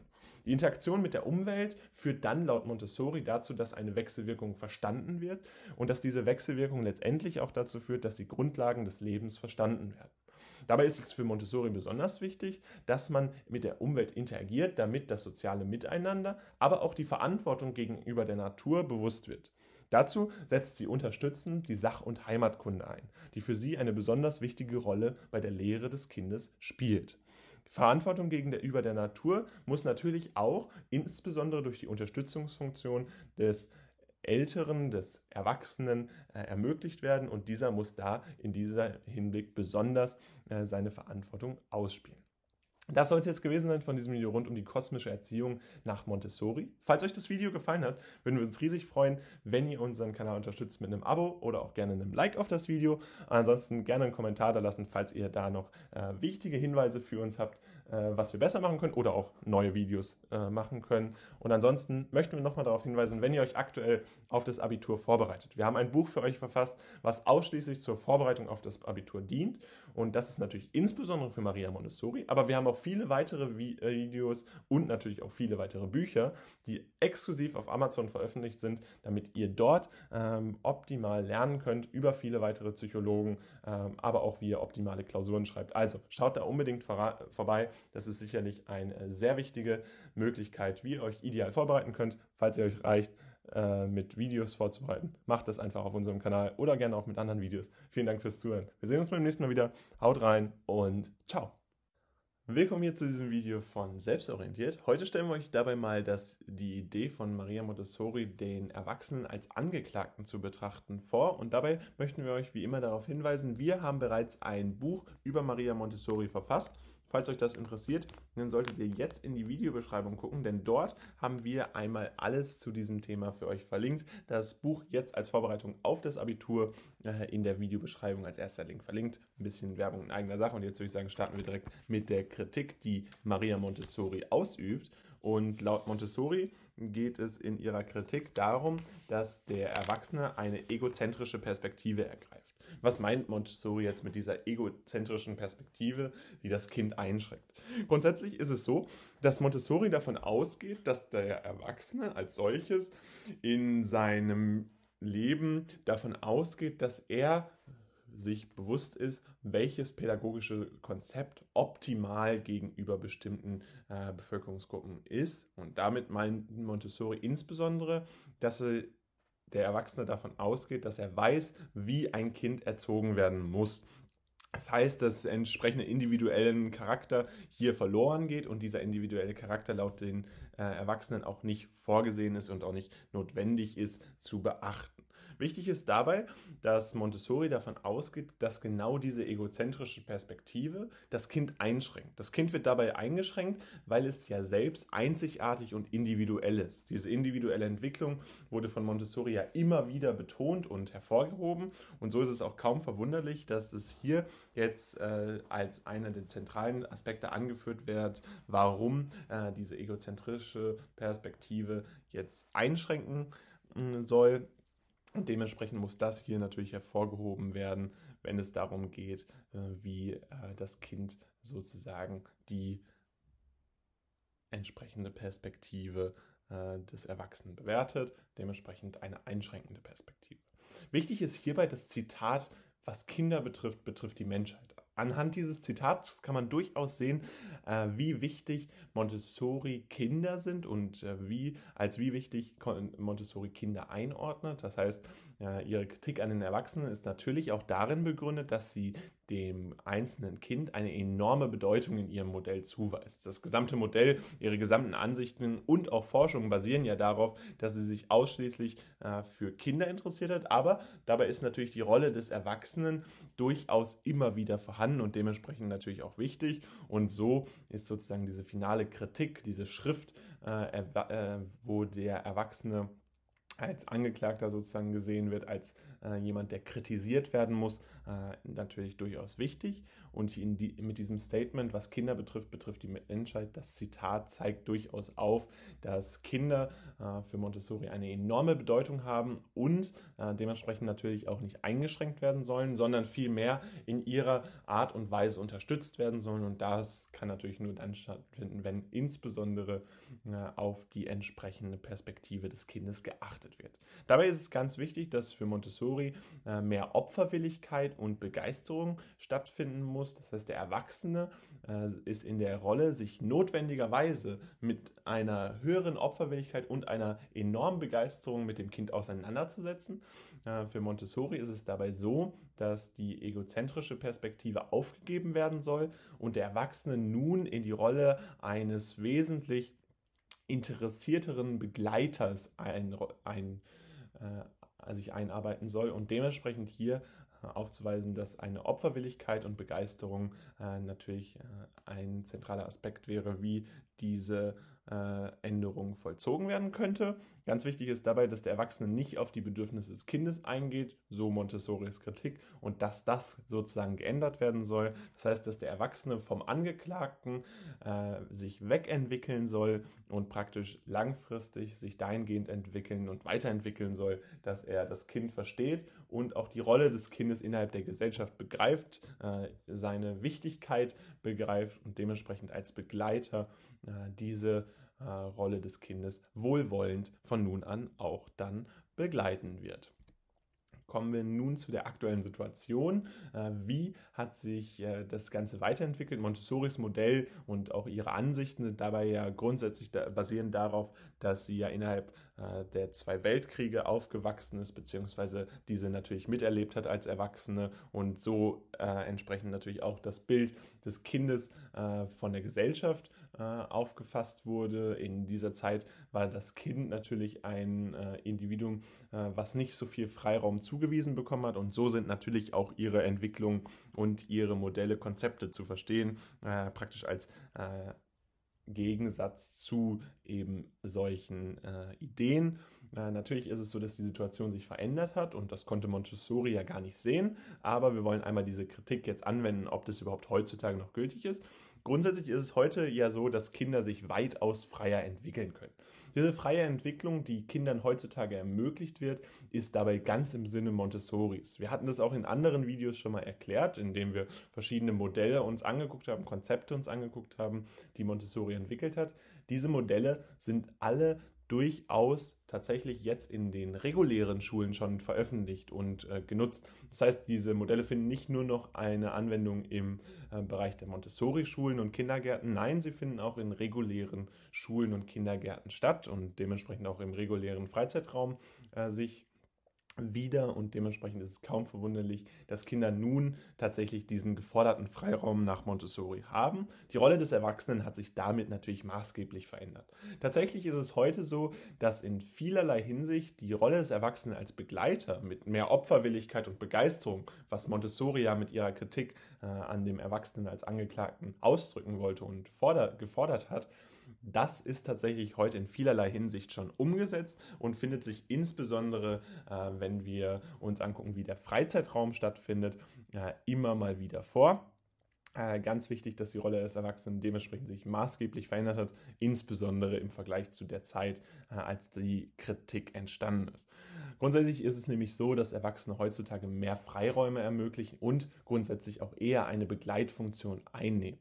Natürlich ist es auch immer noch so, dass an gewissen Schulen oder an öffentlichen Schulen, insbesondere natürlich an den weiterführenden Schulen, äh, ein gewisser Druck ausgeübt wird ähm, und Erwachsene auch an dieser Stelle häufig noch als Autorität Autoritätsperson eingreifen und äh, gewisse Freiräume natürlich auch einschränken. Aber nichtsdestotrotz, wenn man das Ganze vergleicht mit Zuständen, die äh, noch vor 40, 50, 60 oder sogar 70 Jahren gültig waren, dann sind das natürlich enorme Abänderungen zu früheren Modellen. Außerdem ist es so, dass die Gesellschaft heutzutage wesentlich freiere Entwicklung des Kindes ermöglicht, frei von Druck und pädagogischen Einschränkungen. Ähm, grundsätzlich ist dieser Druck natürlich enorm abgeklungen und äh, findet sich heutzutage nur noch in seltener Form wieder. Beispielsweise kann dieser Druck noch in äh, gewissen Prüfungsformaten wiedergefunden werden, die allerdings ja auch nicht frei von Druck lösbar sind. Das heißt, da würde es dann ja tatsächlich die Idee sein, dass man solche Prüfungsformate abschafft. Aber das hat sich ja bisher gesellschaftlich noch nicht äh, durchgesetzt, beziehungsweise äh, scheint sich auch nicht weiter durchzusetzen in äh, diesem Format. Also das äh, die aktuelle Situation, nach der die Kritik äh, an dem Erwachsenen durchaus äh, eher unbegründet ist. Das heißt, letztendlich haben sich viele Kritikpunkte, die Montessori äh, dargestellt hat und auch viele Forderungen, die sie gestellt hat, durchaus bewahrheitet und diese können sich heutzutage dann tatsächlich vorfinden. Und damit soll es gewesen sein von diesem Video rund um den Erwachsenen als Angeklagter. Zentraler Kritikpunkt von Montessori war dabei der egozentrische Perspektive, die äh, Einschränkung für das Kind bedeutet. Äh, und grundsätzlich forderte sie dabei äh, an dem Erwachsenen eine höhere Opferwilligkeit und Begeisterung sowie aber auch, dass, dass der Erwachsene mehr auf die äh, Bedürfnisse des Kindes eingeht und damit als äh, Begleiter der Entwicklung dasteht. Äh, durchaus kann man sagen, dass einige dieser Kritikpunkte heutzutage umgesetzt wurden, das heißt Forderungen durchaus ermöglicht wurden und dementsprechend der Erwachsene nicht mehr als Angeklagter gesehen werden muss äh, und dementsprechend Montessoris Kritikpunkte durchaus äh, nivelliert werden konnten. Und damit soll es gewesen sein von diesem Video. Falls es euch gefallen hat, lasst gerne ein Like da. Gerne könnt ihr unseren Kanal auch kostenlos abonnieren und, und unser, uns unterstützen, indem ihr einen äh, Kommentar da lasst gerne mit Kritik, gerne aber auch mit Lob. Und ansonsten haben wir für euch ja ein Buch verfasst. Wir haben es bereits am Anfang des Videos schon mal gesagt. Äh, das Buch äh, dient zur Vorbereitung auf das Abitur und ist jetzt in der Videobeschreibung verlinkt. Dabei umfasst das Buch wirklich alle Themen, die wir über Maria Montessori jemals abgedeckt haben und sicherlich äh, damit auch alle Themen, die ihr in der Schule brauchen werdet, insbesondere natürlich im Abitur, ob im Grundkurs oder im Leistungskurs. Die Texte dienen dabei als optimale Vorbereitung, können natürlich auch genutzt werden, äh, falls ihr euch dann ähm, tatsächlich im Lernprozess auch nochmal wichtige Texte durchlesen wollt. Äh, dabei ist das Ganze als E-Book als auch als Taschenbuch verfügbar. Äh, falls ihr das also nutzen wollt, würden wir uns riesig freuen, wenn ihr da ähm, auf den ersten oder zweiten Link in der Videobeschreibung klickt. Ansonsten sehen wir uns beim nächsten Mal wieder und jetzt würde ich sagen, haut rein äh, und ciao.